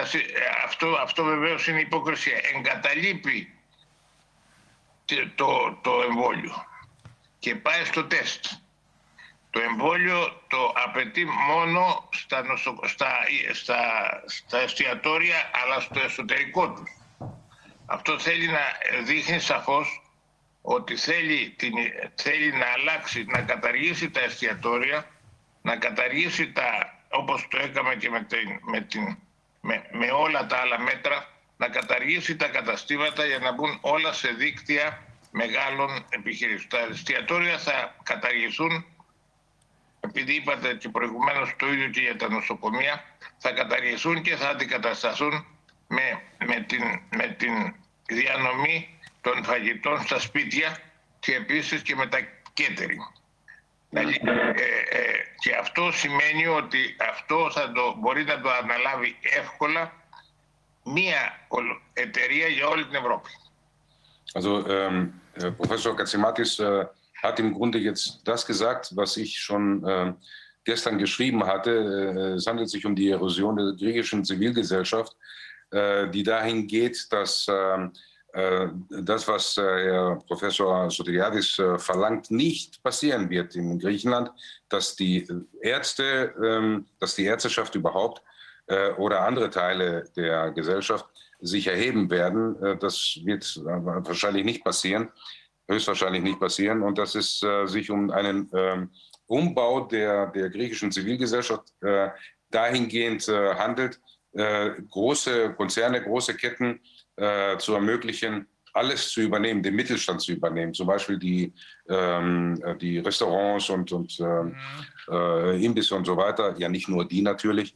Äh, es soll alles konzentriert werden auf ganz wenige, global gesehen, auf ganz wenige ähm, äh, Global Player, äh, transnationale Konzerne, die äh, dann den gesamten Mittelstand weltweit ähm, den Chaos machen. Ja, das ist ein weltweites Phänomen, das äh, hoffentlich so langsam jedem klar wird, auf diesem Planeten, jedenfalls denjenigen, die noch in der Lage sind zu handeln. Wir haben jetzt leider die Schallmauer der Unhöflichkeit um das Zehnfache durchbrochen. Hier warten seit einer halben Stunde die ähm, Eltern des äh, verstorbenen ähm, äh, Benjamin Goodman und äh, deswegen müssen wir an dieser Stelle einen Cut machen und äh, zu denen rüberwechseln, weil das wäre eine Zumutung, die noch ein bisschen länger warten zu lassen. Ja, ich sage das nur dem äh, Pater, dass es leider nicht geklappt hat. Ja. Ähm, das Molojotete, ähm, sonst nach, vielleicht nach den Eltern noch hören, falls noch Zeit ja, ist. Wenn er noch Zeit hat und noch in der Leitung bleiben kann, dann... Für wie lange, für wie lange habt ihr das Meeting jetzt? Vielleicht eine halbe Stunde. Eine halbe Stunde, ja. Αν έχετε, αν έχετε όλοι σας φυσικά, αλλά πιο πολύ ο ε, πατήρ Στυλιανός ε, ε, το ελεύθερο να μείνετε μι, μισή ώρα ακόμα για να προλάβουν να μιλήσουν οι γονείς αυτών των ε, παιδιών που πεθάνανε, μισή ώρα περίπου θα κάνει.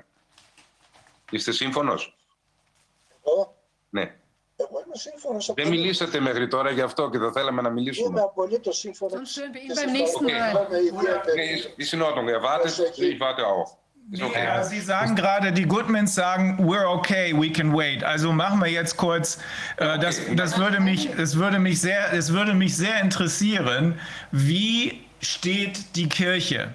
Wie steht die Kirche dazu? Ich möchte nur ganz kurz für die Dokumentation sagen, dass wir hier jetzt während des Gesprächs mit dem Epidemiologen ähm, äh, Dr. Ähm, sind wir gelöscht worden auf YouTube, ähm, also mitten im Gespräch, also nur, dass Und wir das genau einfach an der Stelle, wo es hieß, die möchten ihn vernichten, den äh, John Ioannidis. Zack, wurden wir gelöscht. Also zumindest auch in der deutschen Version. Wir sind jetzt wieder woanders äh, aktiv äh, und wir sind in Englisch noch weiter oben. Ich glaube, Facebook geht auch noch. Aber zumindest der YouTube-Kanal ist gelöscht. Und noch dazu ist gerade unsere Webseite anscheinend auch nicht äh, zu erreichen. Wir haben also offenbar eine, den Finger ganz tief in die Wunde gelegt an dem Punkt. Wir werden massiv angegriffen, aber das hält uns nicht auf. Im Gegenteil, das, das spornt uns nur an. Ja, wie sieht's denn aus, äh, äh, Dr. Carpaccio? Äh, wie. Πατραστηλιανός. Ε, Ja, wie- Πατραστηλιανέ, ε, η, η, οικογένεια, η οικογένεια είπε θα περιμένει. Γι' αυτό η ερώτηση... Όπως θέλει η οικογένεια. Προηγείται η οικογένεια διότι έχουν τον πόνο τους. Ναι, Εγώ μπορώ έχει- να περιμένω όπως Ναι. εσείς κρίνετε. ε, η ίδια είπε ότι θα περιμένουν. Ποια είναι η θέση της Εκκλησίας, η, η επίσημη, αλλά ποια είναι η θέση ε, της Εκκλησίας, της άλλης που γνωρίζουμε και εμείς, έτσι, του λαού Η και θέση, του κλήρου. δυστυχώς, η θέση δυστυχώς της διοίκησης της Εκκλησίας ε, συμπορεύεται με το πολιτικό σορθόν. Αυτό είναι το μεγάλο, το μεγάλο πρόβλημα και το μεγάλο λάθος. Εγώ έχω στείλει δύο ανοιχτές επιστολές προς την Ιερά Σύνοδο της Εκκλησίας της Ελλάδος και αναλύω ολόκληρο το πρόβλημα, παρά τα αυτά όμως δυστυχώς επιμένουν σε μια αντιευαγγελική και αντιεκκλησιαστική πρακτική μέχρι σήμερα. Τους έχω στείλει κείμενα 40 σελίδων, εξηγώντας μέσα από τη θεολογία, αλλά και μέσα από την ιατρική, διότι όπως ε, ίσως γνωρίζετε, είμαι γιατρός, είμαι ψυχίατρος Είναι και γνωστό. έχω και περιστατικά στο ιατρείο ψυχιατρικά τα οποία επιδεινώνονται και αν θα υπάρξει χρόνος μπορώ να σας πω ορισμένα τα οποία έχω στείλει στην φάρμακο επαγρύπνηση εδώ στην Ελλάδα. Δυστυχώς λοιπόν η διοίκηση και όχι η εκκλησία καθεαυτήν. Θέλω να σας πω ότι στο Άγιο Όρος το 85% των μοναχών δεν έχουν εμβολιαστεί. Το δε 15% των μοναχών οι οποίοι έχουν εμβολιαστεί πρέπει να γνωρίζει κανείς ότι υπήρξαν ιδιαίτερα ισχυρές και σημαντικές πιέσεις και εκβιασμοί εκ μέρους της πολιτικής ηγεσίας για να φτάσουν ακριβώς σε αυτό το σημείο. Να, πω, να κάνω τη μετάφραση μια στιγμή. Ωραία. Also äh, die, die, äh, innerhalb der, der griechischen Kirche, die muss man jetzt unterscheiden, äh, den Klerus äh, der griechischen Kirche, das heißt die Verwaltung der griechischen Kirche, die Bischofssynode äh, und dem, der Kirche mit dem Volk. Äh, das sind zwei, ähm, äh, zwei Bereiche, die man trennen muss. Die ähm, Verwaltung der Kirche ist völlig auf der, ähm, äh, auf der Schiene der Regierung, auf der Schiene des, ähm, ähm, dieser gesellschaftlichen äh, Strömung äh, und äh, weigert sich auch äh, jegliche Kritik anzunehmen. Äh, er selbst hat in über 40 Seiten als äh, Theologe, als Priester und als ähm, Mediziner ähm, erklärt und äh, nachgewiesen, dass äh, sie äh, anti-evangelikal, anti-evangelisch, anti-apostolisch handeln, äh, antikirchlich handeln, äh, aber sie schweigen. Es gibt eine, eine, äh, es gibt eine Barriere in, in der griechischen Kirche.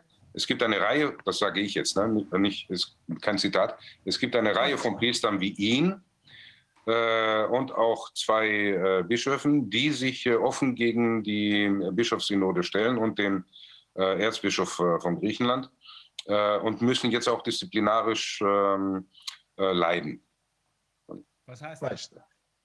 Ja, sie wurden äh, zitiert, zum Beispiel die zwei Bischöfe wurden zitiert vor der Synode und haben, ich habe die beiden Erklärungen der beiden äh, gelesen, also wunderbar, theologisch wunderbar äh, argumentiert. Äh, also man kann ihnen nichts antun, weil sind, es sind ja äh, Bischöfe, die sind ja in ihrem äh, Bistum ähm, ähm, äh, Kaiser und Könige. Ne? Sie können handeln im Grunde, wie sie wollen, außer sie handeln gegen das Evangelium, was nicht der Fall ist.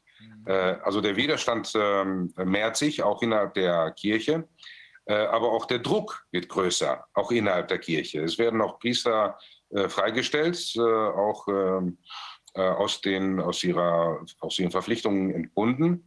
Auf Athos, wo wir ja wissen, nur Männer sind, sind 85 der Prozent der Mönche nicht geimpft und die 15 Prozent, die geimpft sind, haben vorher einen äh, unermesslichen Druck erfahren durch die Politik in Griechenland.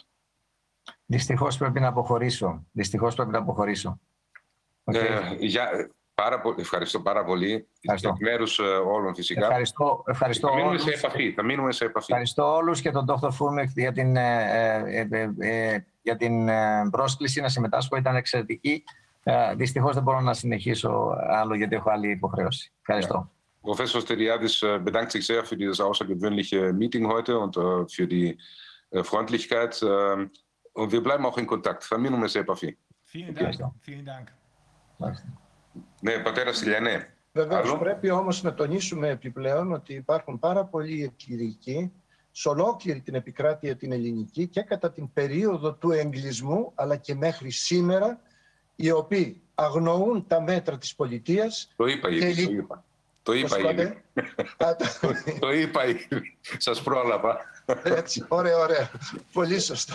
Ωραία. Τώρα, ε, η δική μου, εγώ έχω δύο οπτικές. Η μία οπτική είναι η θεολογική και η άλλη οπτική είναι η ιατρική. Επειδή είναι μικρότερη η ιατρική οπτική την οποία αυτή τη στιγμή έχω υπόψη μου ως ψυχίατρος, ως άτομο, ως πρόσωπο, το οποίο υπηρετώ, διακονώ την ιατρική επιστήμη, θα ήθελα να σας πω ορισμένα στοιχεία ιατρικά, τα οποία στο ιατρείο μου απάντησε. Βλέπουμε ακαριαία επιδείνωση αρχόμενης άνοιας μετά από το εμβόλιο.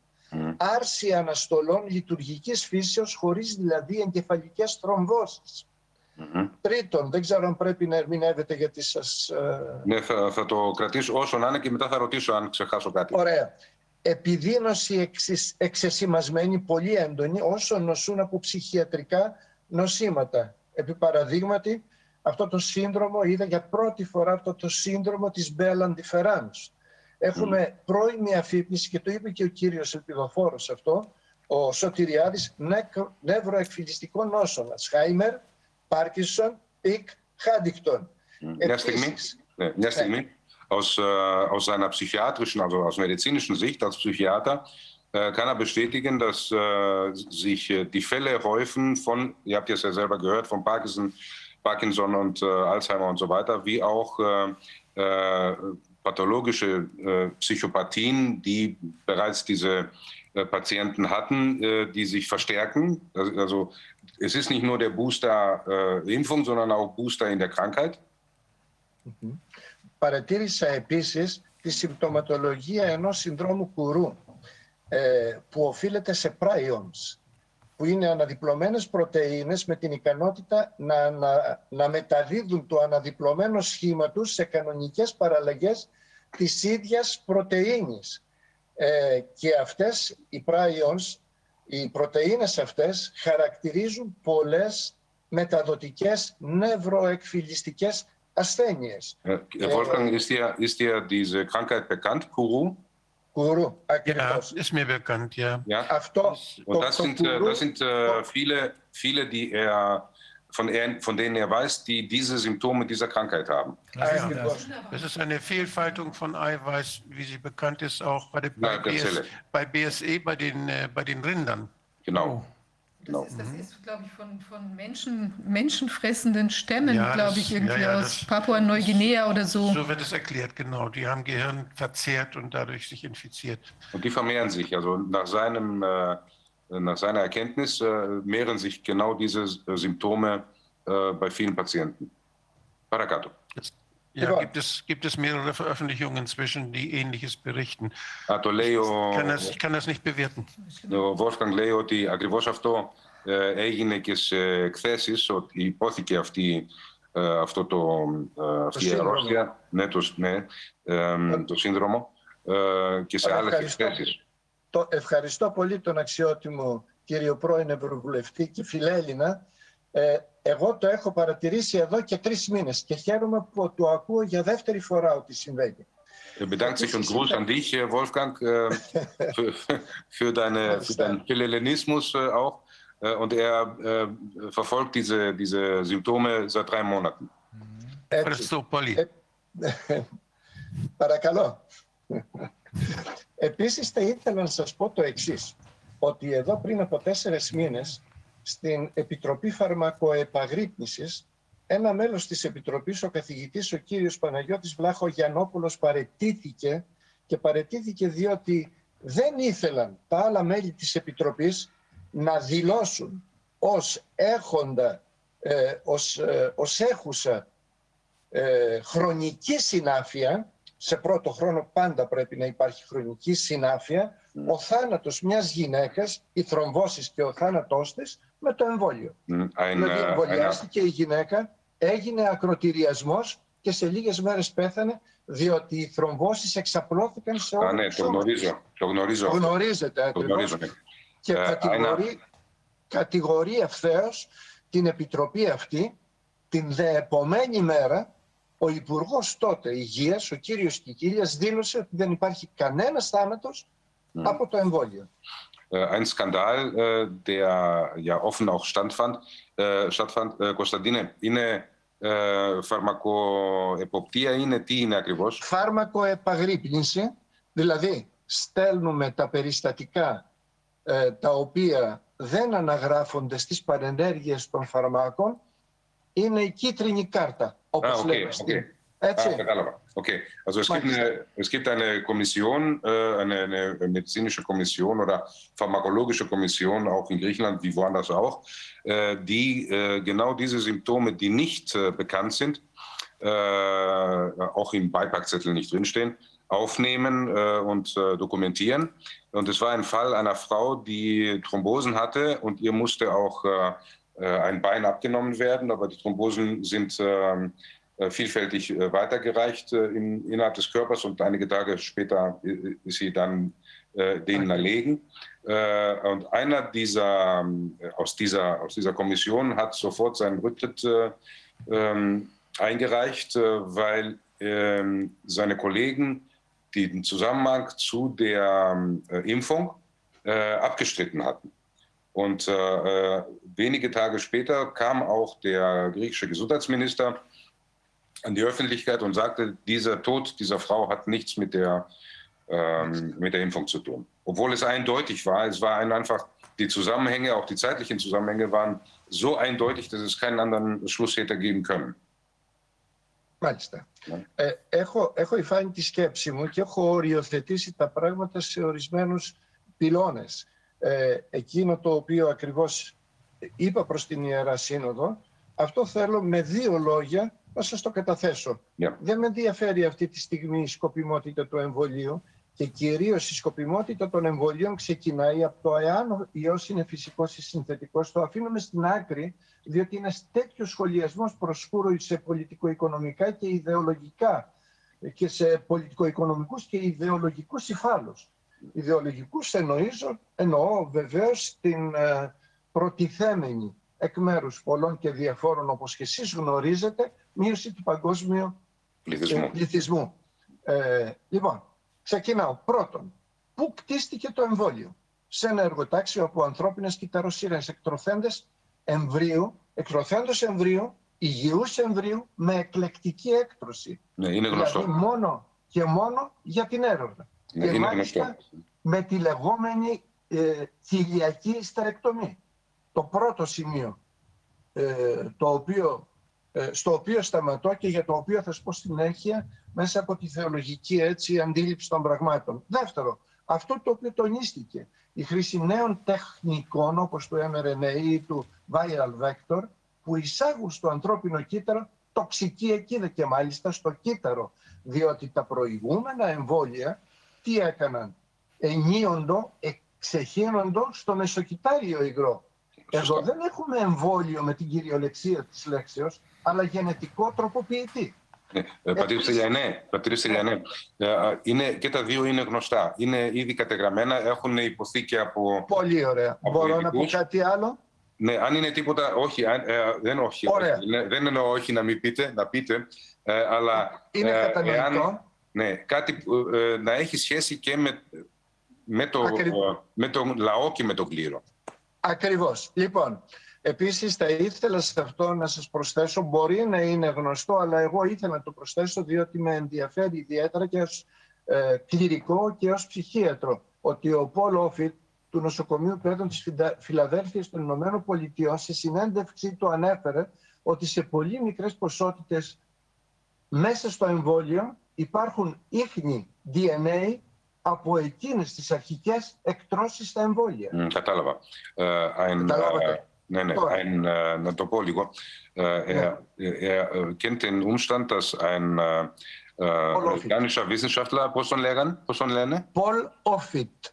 Paul, Paul Offit. Ist er bekannt? Paul ja. Offit? Ja. ja?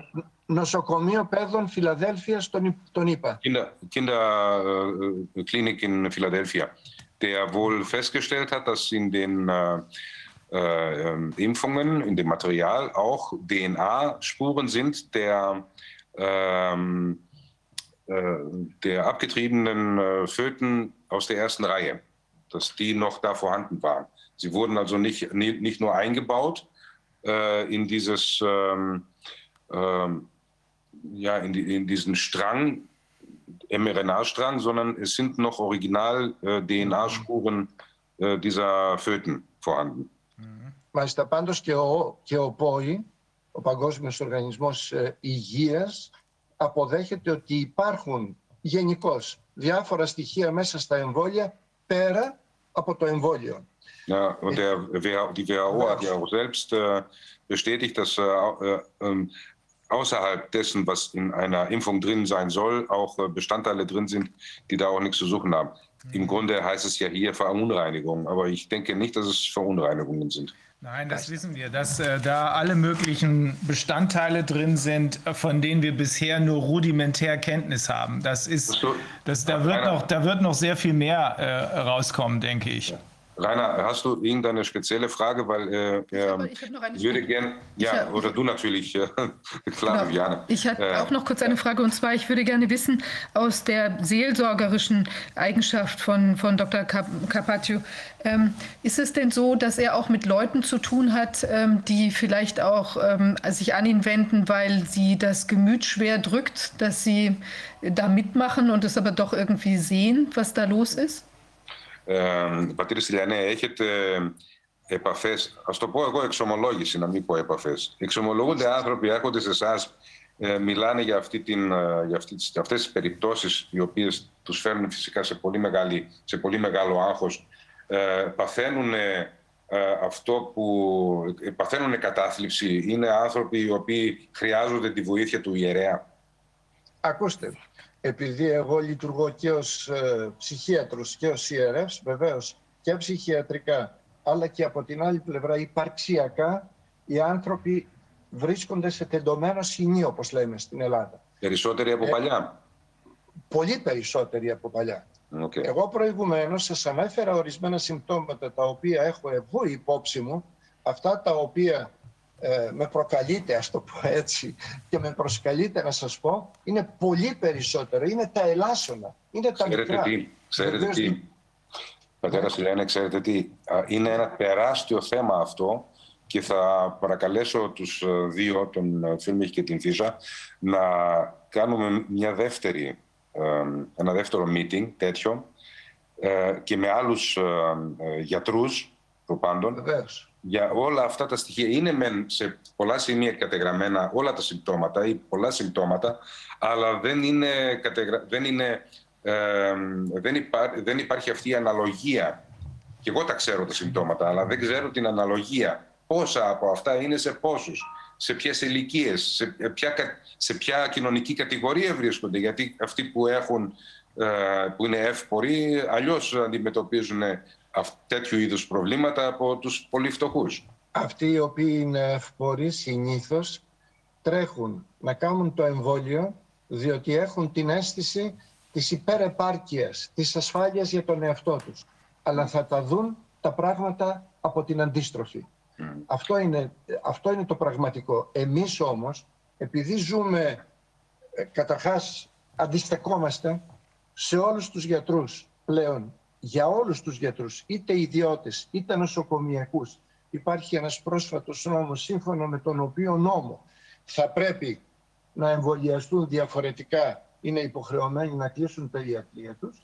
Εμείς είμαστε υποχρεωμένοι λοιπόν σε αυτό να αντισταθούμε με οποιοδήποτε προσωπικό κόστος και από εκεί και πέρα να ενισχύσουμε τους ανθρώπους. Και ξέρετε, υπάρχουν πολλοί άνθρωποι και μέσα από την Εκκλησία και άνθρωποι οι οποίοι δεν έχουν άμεση, ε, συνειδητότερη θα το έλεγα σχέση με την Εκκλησία οι οποίοι έρχονται και προσκολώνται στους ιερείς για να στηριχθούν μπροστά σε όλα αυτά τα προβλήματα τα οποία εμφανίστηκαν αυτό τον καιρό κυρίως με, τις, με τους εμβολιασμούς.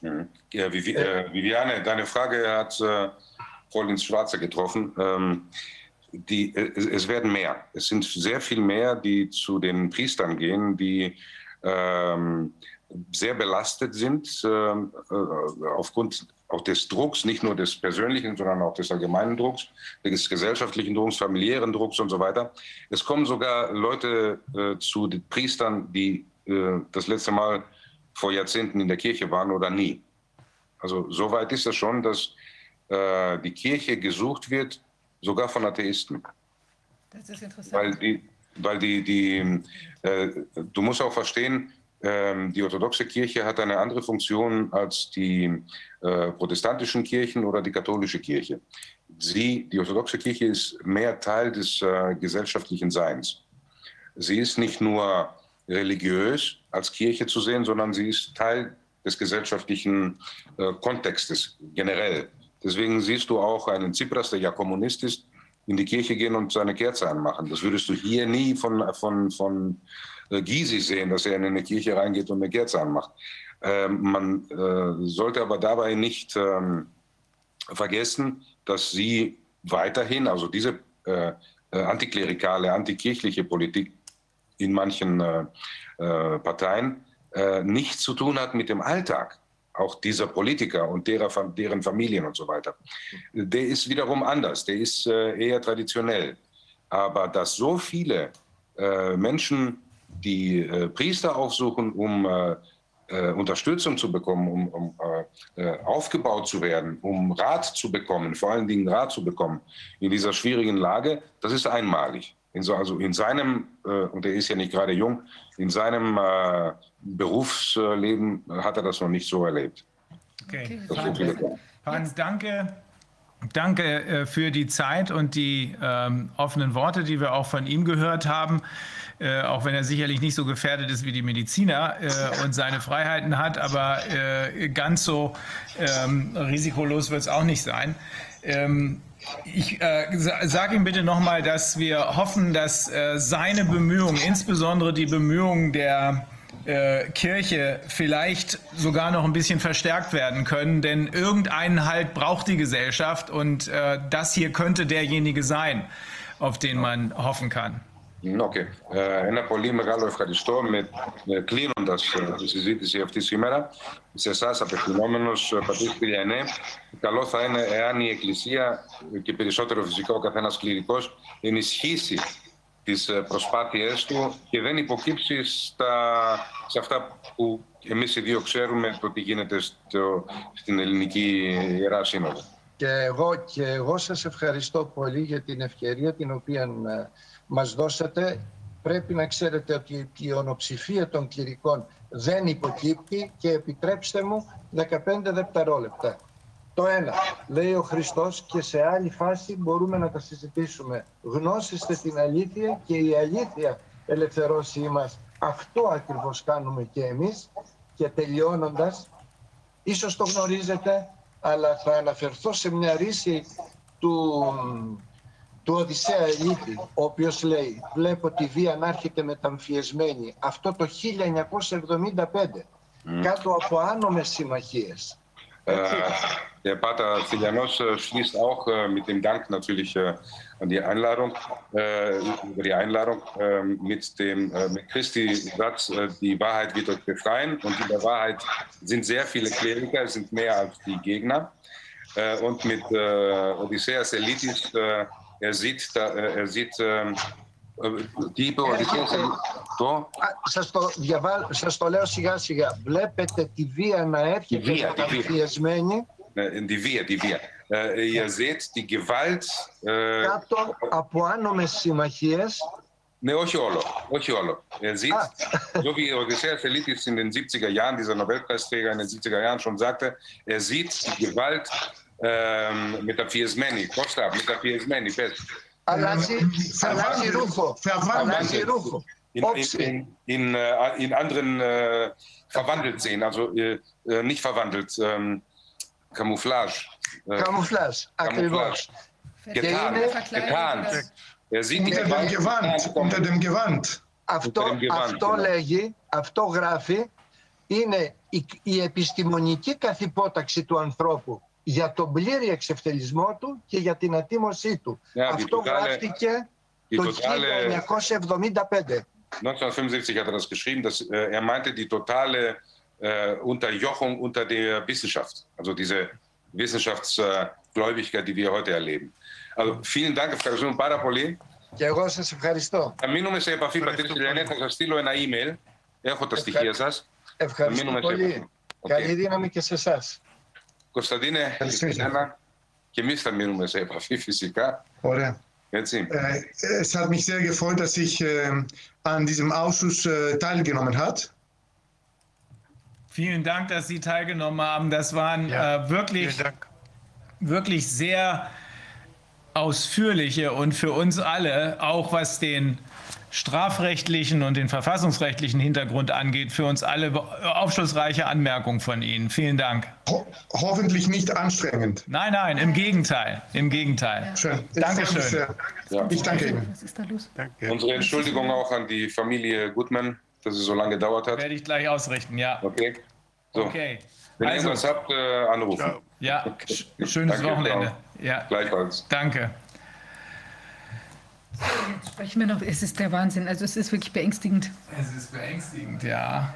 Ähm, äh, Pamela, Pamela and, and Jeff, I have to really, really apologize for being so rude. I think we kept you waiting for about an hour. This is the worst it's ever gotten here, but um, Stunde warten lassen. Das ist das Schlimmste, was wir bisher hatten. äh, Aber trotzdem seid ihr noch da.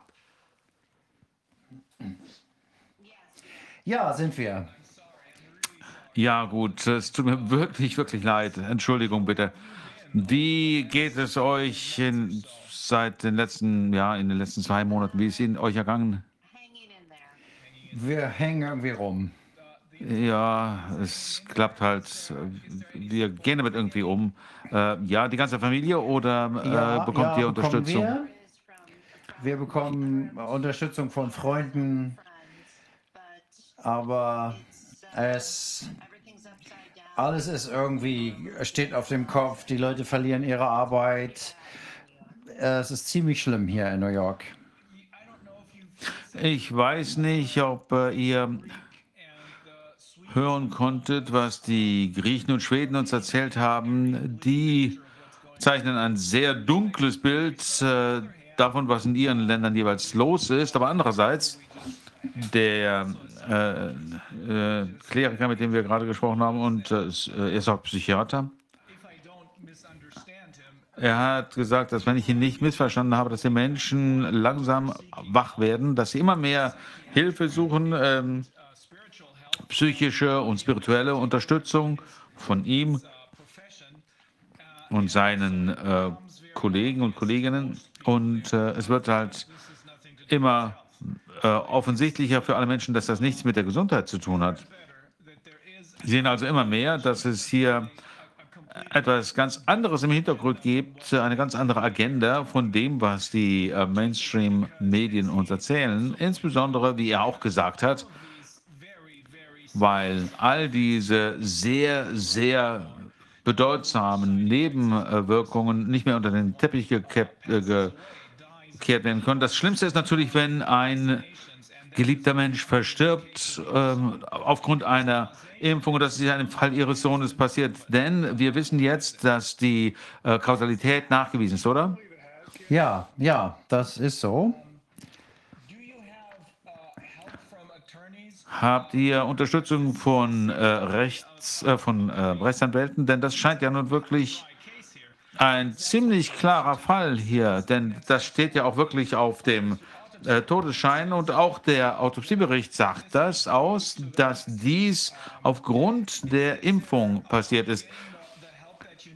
Bekommt ihr da die Unterstützung, die ihr benötigt, oder wartet nur noch auf den richtigen Anwalt? Wir warten immer noch auf die richtigen Anwälte. Ähm, wir haben natürlich von euch einige Empfehlungen bekommen und wir wissen nicht so richtig, wie wir jetzt am besten da vorgehen. Äh, welches, äh, das ist natürlich jetzt hier ein Covid-19-Fall. Unter welche Gesetzgebung fällt das? Aber bisher hat uns noch keiner angesprochen. George Wentz oder Leslie Minuki äh, werden ähm, sicher äh, auf euch zukommen äh, in sehr äh, kurzer Bälde. Äh, die stehen alt unter großem Druck, denn es sind gar nicht so viele äh, Rechtsanwälte, die bereit sind, diese Corona-Fälle ähm, zu vertreten. Die nehmen natürlich einige Fälle an, sehr große Fälle. Auch in Kalifornien müssen Class-Action-Fälle ähm, ausgefochten werden für die Polizisten, die Feuerwehrleute. Äh, und die sagen, ihr habt hier zu viele äh, rote Linien überstritten, äh, wir lassen uns nicht impfen und eure Familie ist natürlich ein exzellentes Beispiel, denn euer Sohn ist zwölf Stunden nach der Impfung verstorben. Und ich gehe davon aus, dass ursprünglich äh, etwas, es wohl etwas äh, Widerstand gab, Gegenwind oder also gerade die Ärzte haben die äh, euch unterstützt oder haben die versucht, das klein zu reden? Die haben schon versucht, das klein zu reden. Und die Autopsie wurde den Tag nach seinem, nachher verstorben ist, gemacht, wo am ähm, 15. März. Und wir haben fast äh, sechs Monate auf den Totenschein warten müssen. Wir haben jeden Tag anrufen müssen und dann war jemand anders zuständig oder es hieß, wir brauchen noch Zeit, wir brauchen noch ein paar Wochen. Das wird bearbeitet. Es war einfach eine Zurückweisung nach der anderen. Niemand hat uns geglaubt. Jeff und ich, wir sind an die Öffentlichkeit gegangen. Wir sind zwei Tage nach seinem Tod äh, in die sozialen Medien gegangen und haben erklärt, was passiert. Entweder wurden wir ignoriert oder wir wurden äh, behandelt, als wäre das einfach gar nicht passiert. Ich äh, habe, konnte die äh, Augen der Menschen gar nicht öffnen. Und die Menschen warten auf uns, aber sie äh, kommen nicht zu uns und sie treten nicht hervor.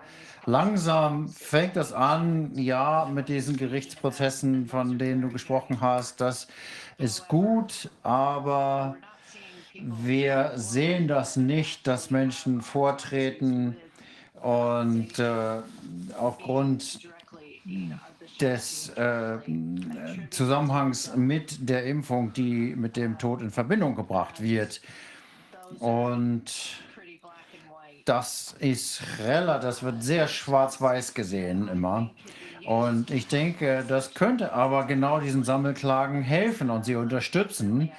Aber leider wird das wohl kaum stattfinden. Das sind einfach nicht diejenigen, die jetzt kommen. Das ist einfach mein Eindruck, weil bisher, wie gesagt, niemand auf uns zugekommen ist. Ich hoffe, dass sich das ändern wird, ähm, dass diese Sammelklagen damit substanziert werden können. Aber das kann natürlich ewig dauern. Wir wissen es nicht. Ja, vieles davon, äh, das sind ja nicht nur die Klagen, Tom Renz, äh, ein Freund und Kollege, der hat sich äh, für die ähm, Ärzte an der äh, wirklich medizinischen Front eingesetzt und äh, Klage erhoben äh, für sie. Es ist nicht unbedingt die Klage selbst, sondern es ist die Information, die Informationen, die dadurch ans Licht gebracht werden, durch das, was in die äh, Klageschrift reinkommt. Und das wird natürlich gelesen von den Menschen. Das ist eine andere Möglichkeit, äh, offenzulegen, was hier passiert. Denn die Mainstream-Medien machen das ja offensichtlich nicht. Ich würde gerne fragen, ich kriege hier ein bisschen Information, but Aber ich würde gerne Wolfgang fragen, was er von dieser, äh, von diesem äh, äh, Todes, ähm, äh, Zertifikat ähm,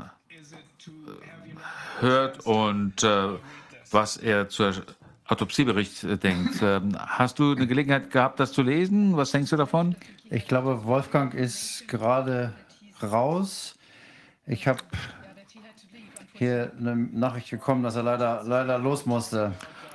Gut, dann müssen wir über die äh, Todesurkunde, die Sterbeurkunde und der Auto Autopsiebericht mit denjenigen sprechen, die äh, den Fall dann letztendlich behandeln werden. Wir haben die Rechtsanwälte noch nicht gefunden.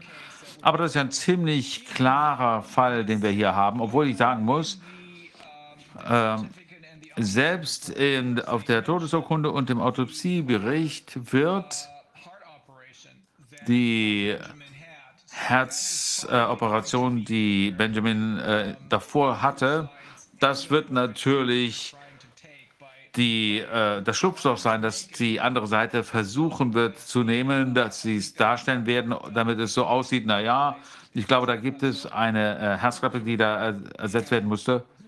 Die wurde ähm, repariert. Ich glaube, da war ein Loch in der Nähe der Herzklappe und das ist geschlossen worden.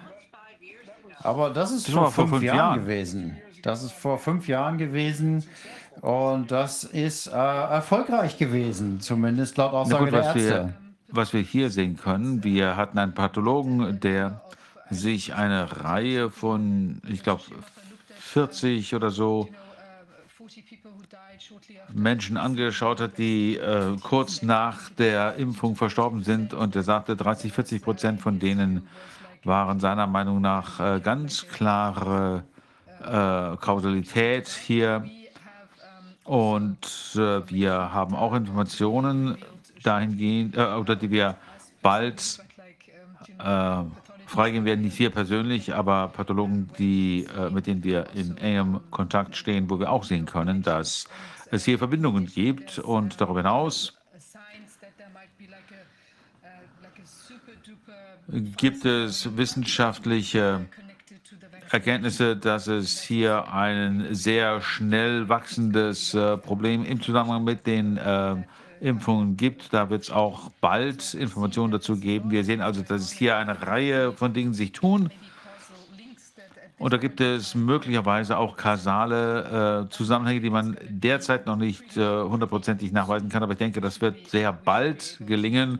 Sehr bald sollten wir in der Lage sein, dass wir all diese Verbindungen darstellen können. Wir sehen nämlich so viele, naja, äh, auch was das äh, mRNA äh, im Körper anstellt, äh, also so eine ähm, Beschleuniger quasi, der dem äh, hinzugefügt wurde, sodass der Körper dieses Protein gar nicht mehr interpretieren kann, äh, das ihm da ähm, gespritzt wird. Und das ist möglicherweise eines, äh, ähm, einer der Gründe, warum äh, es zu äh, Krebsbildung kommen kann, aber auch zu ähm, Immun, äh, Problemen des Immunsystems. Also ich denke, das Bild wird jeden Tag jetzt deutlicher werden. Ich glaube, wenn man die Gesamtheit der Beweise anschaut, äh, den Fall eures Sohnes und die ganzen anderen Fälle, die uns berichtet worden sind und die auch vielen anderen berichtet worden sind. Wir sind natürlich nicht die einzige Informationsquelle. Es gibt viele andere noch. Dr. Roger Hodgkinson zum Beispiel, Dr. Ryan Cole in Idaho oder auch Charles Hoffey, Dr. Charles Hoffey von Kanada. Wenn man sich die Gesamtheit dieser Beweise anschaut, dann ist die Schlussfolgerung äh, unausweichlich, äh, zumindest für mich, dass diese Impfstoffe sehr, sehr schwere Schäden anrichten. Ich habe gerade in einer vor einiger, ähm, in dieser Sitzung mit den Schweden gesprochen, die gesagt haben, wo ich gesagt habe, dass es neue Informationen aus der Mongolei gibt. Da gab es überhaupt keine Covid-Fälle, keine mit Symptomen, überhaupt nicht. Nur nachdem die Impfung dort angefangen hat, fing es an, sehr, sehr schwere Nebeneffekte, einschließlich Todesfolgen zu haben. Da hat man also einen Kausalzusammenhang. In eurem Fall hoffe ich, dass sich das nicht zu lange hinzieht, sondern dass die beiden, die ich gerade genannt habe, denen ich absolut vertraue, euch bald ansprechen werden, so dass dort Gerechtigkeit passieren kann. Ja, vielen Dank. Ich würde gerne sagen, dass. Ähm, können Sie mich hören? Ja. Es sind einfach so viele Menschen, Millionen von Menschen, die äh, Crohns äh, Krankheit haben könnten, die seit fünf, sechs Jahren äh, schon in Remission sind. Äh, jeder, der irgendwelche, irgendwelche äh, gesundheitlichen Probleme hatten, die aber völlig gesund sind, die hatten mal ein medizinisches Problem vor einigen Jahren, aber ähm, die haben sich äh, erholt, sind jetzt wieder völlig gesund und einer dieser äh, Injektionen und äh, dann kommt es zu schweren Nebenwirkungen und in äh, unglücklichen Fällen sterben sie sogar. Die Verbindung, die ich hier herstellen möchte, ist, dass Menschen, die Allerdings hatten äh, mich ja schon angesprochen und die sagen, naja, Benjamin hatte ja in der Vergangenheit schon mal äh, eine Herzchirurgie über sich gehen lassen und das hat ihn umgebracht. Und das ist dann das, was wir dann so äh, rückgespiegelt bekommen. Naja, der hätte auch so einfach äh, sterben können, das hätte alles auslösen können. Und ich sage, nein, so wie irgendjemand, der äh, erfolgreich eine Organtransplantation überstanden hat und denen es dann gut geht, dann bekommen sie plötzlich eine Impfung und dann versagt das Organ. Was sagt man da? Was das Organ, die Transplantation, die erfolgreich äh, verlaufen war, ist plötzlich äh, schiefgegangen oder war es dann die Impfung, die das äh, ausgelöst hat? Also was äh, sollte man da annehmen? Selbst wenn die Sterbeurkunde auf Schwarz und Weiß sagt, dass die Todesursache die Johnson Johnson äh, Impfung war, in diesem Fall, dann gucken sie sich die Todesurkunde an und sagen, ah, es könnte auch was anderes gewesen sein. Der Punkt ist ja, dass sie das komplett sich dem verweigern. Viele, mit denen man spricht, sind sicherlich selber auch geimpft und das äh, äh, beängstigt die natürlich, weil sie noch nicht gestorben sind, natürlich wie dein Sohn, aber natürlich denken sie sicherlich, uh, wenn das einen umbringen könnte, so schnell, das könnte ja sein, dass es mich auch umbringt und äh, das Nebeneffekte hat, die ich noch nicht kenne. Also emotional ist das ja sehr belastend, sowas zu hören und äh, sich dann dieser Wahrheit zu stellen. Ähm, dass es Riesen gibt, die sie vielleicht nicht gesehen haben. Vielleicht äh, sind sie, fühlen sie sich auch schuldig und, oder Mitleid mit sich selbst und die müssen natürlich mit viel Angst leben unter Umständen. Ähm, es gibt viele Hypochonder, äh, die, da gibt es viele Menschen, die konstant Angst haben, dass sie irgendeine Krankheit bekommen können. Und wenn man jetzt äh, eine Impfung von irgendwas bekommt, von dem man nicht weiß, mit, was sie mit einem macht, wie schräg ist das denn? Well, naja gut, manche äh, Menschen können das einfach nicht verdauen und haben einfach wirklich, wirklich Angst. Andere Menschen, die äh, die Urkunde gesehen haben, die sagen, um Gottes Willen. Naja, hier steht ja klar und deutlich, Februar, äh, eine Herzreaktion nach der Covid-19 in äh, Impfung. Und äh, ehrlich gesagt äh, macht es keinen Unterschied, ob euer Sohn vor einigen Mo Jahren operiert wurde. Das war erfolgreich. Er hatte überhaupt keine gesundheitlichen Probleme. Das ist genauso wie die Explosion von Krebserkrankungen, die, die Viviane gerade angesprochen hat. Das heißt, diejenigen, die Krebs hatten, der komplett in der Kontrolle war. In ganz vielen Fällen sehen wir jetzt eine Explosion dieser Krankheiten plötzlich nach der Impfung. Und da kann es gar keine Frage der Kausalität geben. Aber da wird es viele, viele Gerichtsprozesse geben müssen, bis endlich. Und es wird nicht so lange dauern. Ich denke, das wird bald passieren. Die Menschen erkennen werden müssen, dass was auch immer vorher passiert ist, das, was nach der Impfung passiert ist, wenn jemand Nebenwirkungen hat, dass das natürlich von der Impfung kommt. Und insbesondere, wenn man sich über einen gesunden, fitten Menschen spricht, 32 Jahre alt, überhaupt keine gesundheitlichen Probleme, das ist unausweichlich. Ich denke, das ist äh, eine direkte Schlussfolgerung. Ähm, und äh, soweit die Beweislast, Beweislast getrifft ist, dann muss das hier einfach auf der Seite der Impfer liegen. Äh, insbesondere wenn man in Betracht zieht, dass es überhaupt keine äh, Information dazu gibt. Er hat keine informierte Zustimmung geben können. Er wurde nicht informiert, dass das eine Impfung mit einem experimentellen Impfstoff ist. Also in dem Fall eures Sohnes genauso wie unter den Umständen der meisten anderen Fälle, wo man Nebenwirkungen hat, einschließlich Todesfolge, dass natürlich die Beweislast dort umgekehrt werden muss. Das mm, werden wir entsprechend vor Gericht vorbringen müssen und das wird auch erfolgreich sein. Einfach aufgrund der einfachen Anzahl der verschiedenen Nebenwirkungen nach der Impfung. Ja, es ist unglaublich. Ähm, es wird so weit kommen, dass äh, ich weiß es einfach, dass man das nicht mehr äh, unter den Teppich kehren kann, dass man es nicht mehr verstecken Ja, kann. das Das, nicht wird mehr. nicht funktionieren. So viele Menschen werden krank und sterben. Und Hunderttausende, ähm, das ist doch verrückt. Und wie kann man das, diese Scharade aufrechterhalten? Nicht mal ein äh, einziges lokale Zeitung hat irgendwie versucht, das äh, irgendwie mal äh, zu publizieren. Also, jeder, der was sagt, der wird blockiert. Das ist verrückt. Es ist absolut verrückt.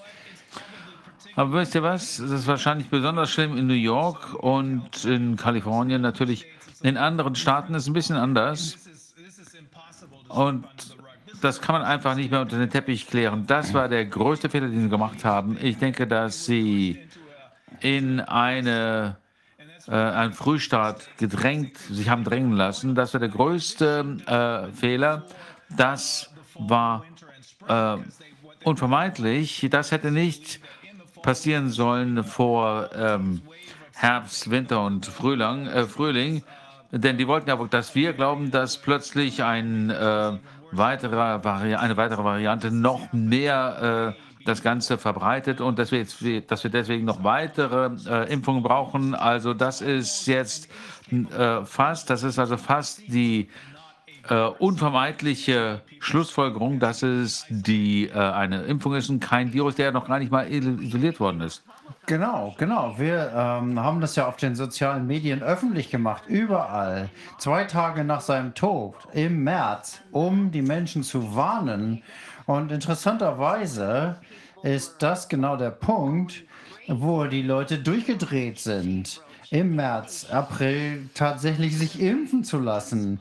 Nachdem wir das überall gepostet haben, zu sagen, seid vorsichtig, überlegt, das hat unseren Sohn umgebracht das, die Leute raffen das einfach nicht. Ähm, und jetzt fängt die Grippesaison ja erst wieder an und da gibt es dann noch das, aber es gab Es ja gab letztes überhaupt Jahr eigentlich auch keine letztes Jahr. Grippe. Ja, die ist irgendwie ausgefallen.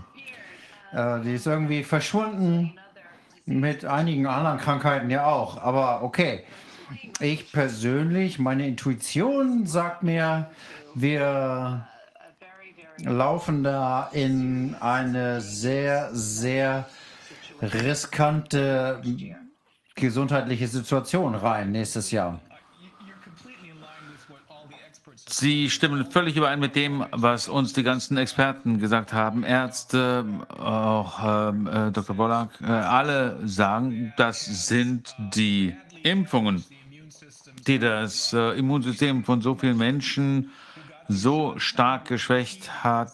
Ähm, äh, einige hatten Glück, weil einige nur äh, Kochsalzlösungen bekommen haben. Das ist ein weiterer Nebeneffekt. Äh, dieses ersten, des frühen Starts. Die andere Seite hat nämlich, äh, äh, gerät langsam in Panik, weil sie, äh, weil die Nebenwirkungen sich so früh zeigen. Das heißt, es werden jetzt äh, häufig auch Kochsalzlösungen gespritzt, um äh, weniger Nebenwirkungen zu haben und das Ganze ein bisschen kleiner zu halten. Aber ich stimme zu, das Ganze ist so schlimm, dass man es nicht mehr unter den Teppich kehren kann und sehr bald äh, im Herbst, Winter und äh, Frühjahr wird das äh, den Leuten sehr böse aufstoßen und sie werden äh, erschreckt sein, äh, wenn sie feststellen, was sie getan haben. Absolut, absolut. Ja gut, ich werde, ich glaube, was ich machen werde, ist, ich werde die beiden Leute anrufen, ähm, die ich ähm, äh, deren Namen ich Ihnen gegeben habe. Ähm, und dann werden die wahrscheinlich sehr schnell, ich hoffe Anfang nächster Woche, ich weiß, dass Sie sehr viel Druck haben, aber die werden euch auf jeden Fall anrufen. Und wenn nicht, dann werden wir äh, äh, uns um was anderes kümmern. Vielen Dank, Rainer. Vielen Dank. Ja, vielen Dank, dass ihr äh, mit uns gesprochen habt. Wirklich vielen, vielen Dank. Ich denke, das ist äh, wieder ein Beitrag, der viele Menschen dazu äh, bringen wird, mal über zu, nachzudenken, ob sie wirklich sich impfen lassen möchten. Und mit eurer Hilfe können wir Menschen helfen, ähm, sich gegen die Impfung zu wehren und wir werden damit Menschenleben retten. Wir möchten uns auch für die, ihre ganze harte Arbeit bedanken. Gott segne Sie dafür. Vielen Dank. Wie gesagt, wir werden äh, mit euch in Kontakt sein und äh, genießt das Wochenende, geht in die Natur und macht das, was Dankeschön. das Leben ausmacht. Dankeschön. Tschüss. So, anstrengend. Das ist der Wahnsinn. Also das ist finde, der Wahnsinn. Mhm. Das ist der Wahnsinn. Also ich finde das, also mich belastet das auch unglaublich, was da jetzt an immer mehr Informationen rauskommt, in welche Richtung man noch gar nicht gedacht hat, welche Krankheiten man davon noch bekommen kann und so weiter. Das ist wirklich unerträglich. Ja. Ähm, aber es hilft nichts. Wir müssen weitermachen, weil uns gar nichts anderes übrig bleibt. Nein, ähm, aber es ist, schon, es ist schon schwer auszuhalten, das stimmt schon. Ähm, ich glaube trotzdem, auch in Schweden und auch in Griechenland, dass die Leute immer schneller merken, was los ist. Auch wenn in Schweden nur 10 Prozent der Menschen begreifen, was los ist. Es gibt ja Rechnungen, wonach 3,5 Prozent schon reichen. Aber 10 Prozent reicht allemal. Wenn die noch ein bisschen Anschub kriegen von, aus anderen Ländern, wo es schneller und weiter geht. Ich habe ja gerade einen Newsletter gemacht. Äh, da waren einige äh, sehr, sehr gute Entscheidungen ausgerechnet aus Indien dabei. Die äh, indischen Entscheidungen, ich glaube sechs, sieben, acht Entscheidungen, die allesamt Impfungen verbieten, Impfzwang indirekt oder direkt verbieten und sagen, es geht nicht. Es äh, verletzt erstens die Freiheitsrechte und zweitens haben wir hier massive Nebenwirkungen. Sowas muss aufgeklärt werden, wird aber nicht getan. Also der ganze Dreck kommt raus. Das ist zwar alles ein bisschen äh, scary, sich das anzusehen, aber es bleibt einem nichts, nicht erspart, sich die Situation genau anzugucken. Denn nur wenn wir genau sehen können, was los ist, können wir auch richtig handeln. Also. Ich würde noch eine kleine Korrektur äh, zu vorhin geben. Der Nils Wehner hat noch, mal hat noch eine Nachricht geschickt, dass es anscheinend 63.000 Menschen waren, die an dieser Befragung von der Schule da teilgenommen haben und oder von dem in, in Sachsen. Und davon haben dann 53.000 Eltern gesagt, dass sie eben nicht wünschen, dass die Kinder an der Schule äh, da ähm, also diese Impf dieses Impfangebot gemacht bekommen. Also 10.000 waren, für die war es in Ordnung oder sie wollten es sogar. Also die Prozentsatz war ein bisschen anders, aber man sieht, hier gucken wir nicht auf 10 Prozent, die irgendwie äh, sehen, dass das kritisch ist, sondern eben, also die weit überwältigende Mehrheit ist äh, hier äh, fast, also kann man ja schon sagen, fast alle sind ähm, hier der Meinung, dass das auf gar keinen Fall geht. Ja, wir haben jetzt zum Abschluss, ich hoffe, es ist bereit, noch einen kleinen Trailer für einen neuen Film, den es bald geben wird. Und zwar äh, fragen sich ja auch einige, was wir so tun, wenn wir nicht im Ausschuss sitzen. Das, ähm, da wird, ist einiges, ähm, kann man in diesem Film sehen. Das ist sozusagen ein bisschen Ausschuss behind the scenes und außerdem aber auch ähm, die Aktivitäten von vielen anderen Leuten, die sich hier eben engagiert einsetzen. Wir wollen den Film jetzt oder den Clip gleich zeigen. Also so, ähm, der Film ist noch nicht durchfinanziert und es wäre toll, wenn Leute eben insoweit Oval Media bei ein, mit einer Spende unterstützen würden, dass das ähm, klappen kann. Und auch wir sind natürlich auf Spenden angewiesen, um die Tätigkeiten ähm, weiter fortsetzen zu können. Ja, ich hoffe, wir haben den Film parat und wir würden ansonsten sagen, wir wünschen ein erfreuliches Wochenende trotz allem. Ich weiß nicht, ob wir jetzt irgendwo noch zu sehen sind, aber den Film kann man sicher dann später auch über den, den Ausschuss-Webseite oder unseren Stream von heute und damit auch den Trailer kann man dann auch über die Ausschussseite, ich hoffe, dass sie bald wieder erreichbar sein wird, ähm, dann finden. Äh, genau. Und ja, schönen Freitagabend und dann ein gutes Wochenende bis nächste Woche. Bis und übrigens Woche, ja. wählen gehen, auf jeden Fall wählen gehen, Ja. weil in dieser aktuellen Situation ganz, ganz wichtig, man sieht auch dadurch, dass äh, mit vielleicht 2G oder sonst was versucht wird, die Leute auf äh, Briefwahl umzulenken oder was immer man sich da noch ausdenken wird. Ich denke, die Briefwahl ist am anfälligsten für eventuelle manipulative Eingriffe und deshalb wirklich vor Ort wählen gehen und sich das in diesem Punkt nicht äh, nehmen lassen, dass es vielleicht andere Stimmen im, ähm, im Bundestag geben wird. Und kleiner Hinweis, in Berlin ist die Basis hier nicht auf der Liste wählbar, aber sie ist über die Direktkandidaten, ähm, ist die Basis wählbar, falls jemand daran denken sollte. Ja, also nicht die wählen, die uns hierher gebracht haben, sondern die wählen, die uns da wieder rausholen wollen. Das sind nur wir, die Basis. Okay, schönes Wochenende. Bis dann. Tschüss.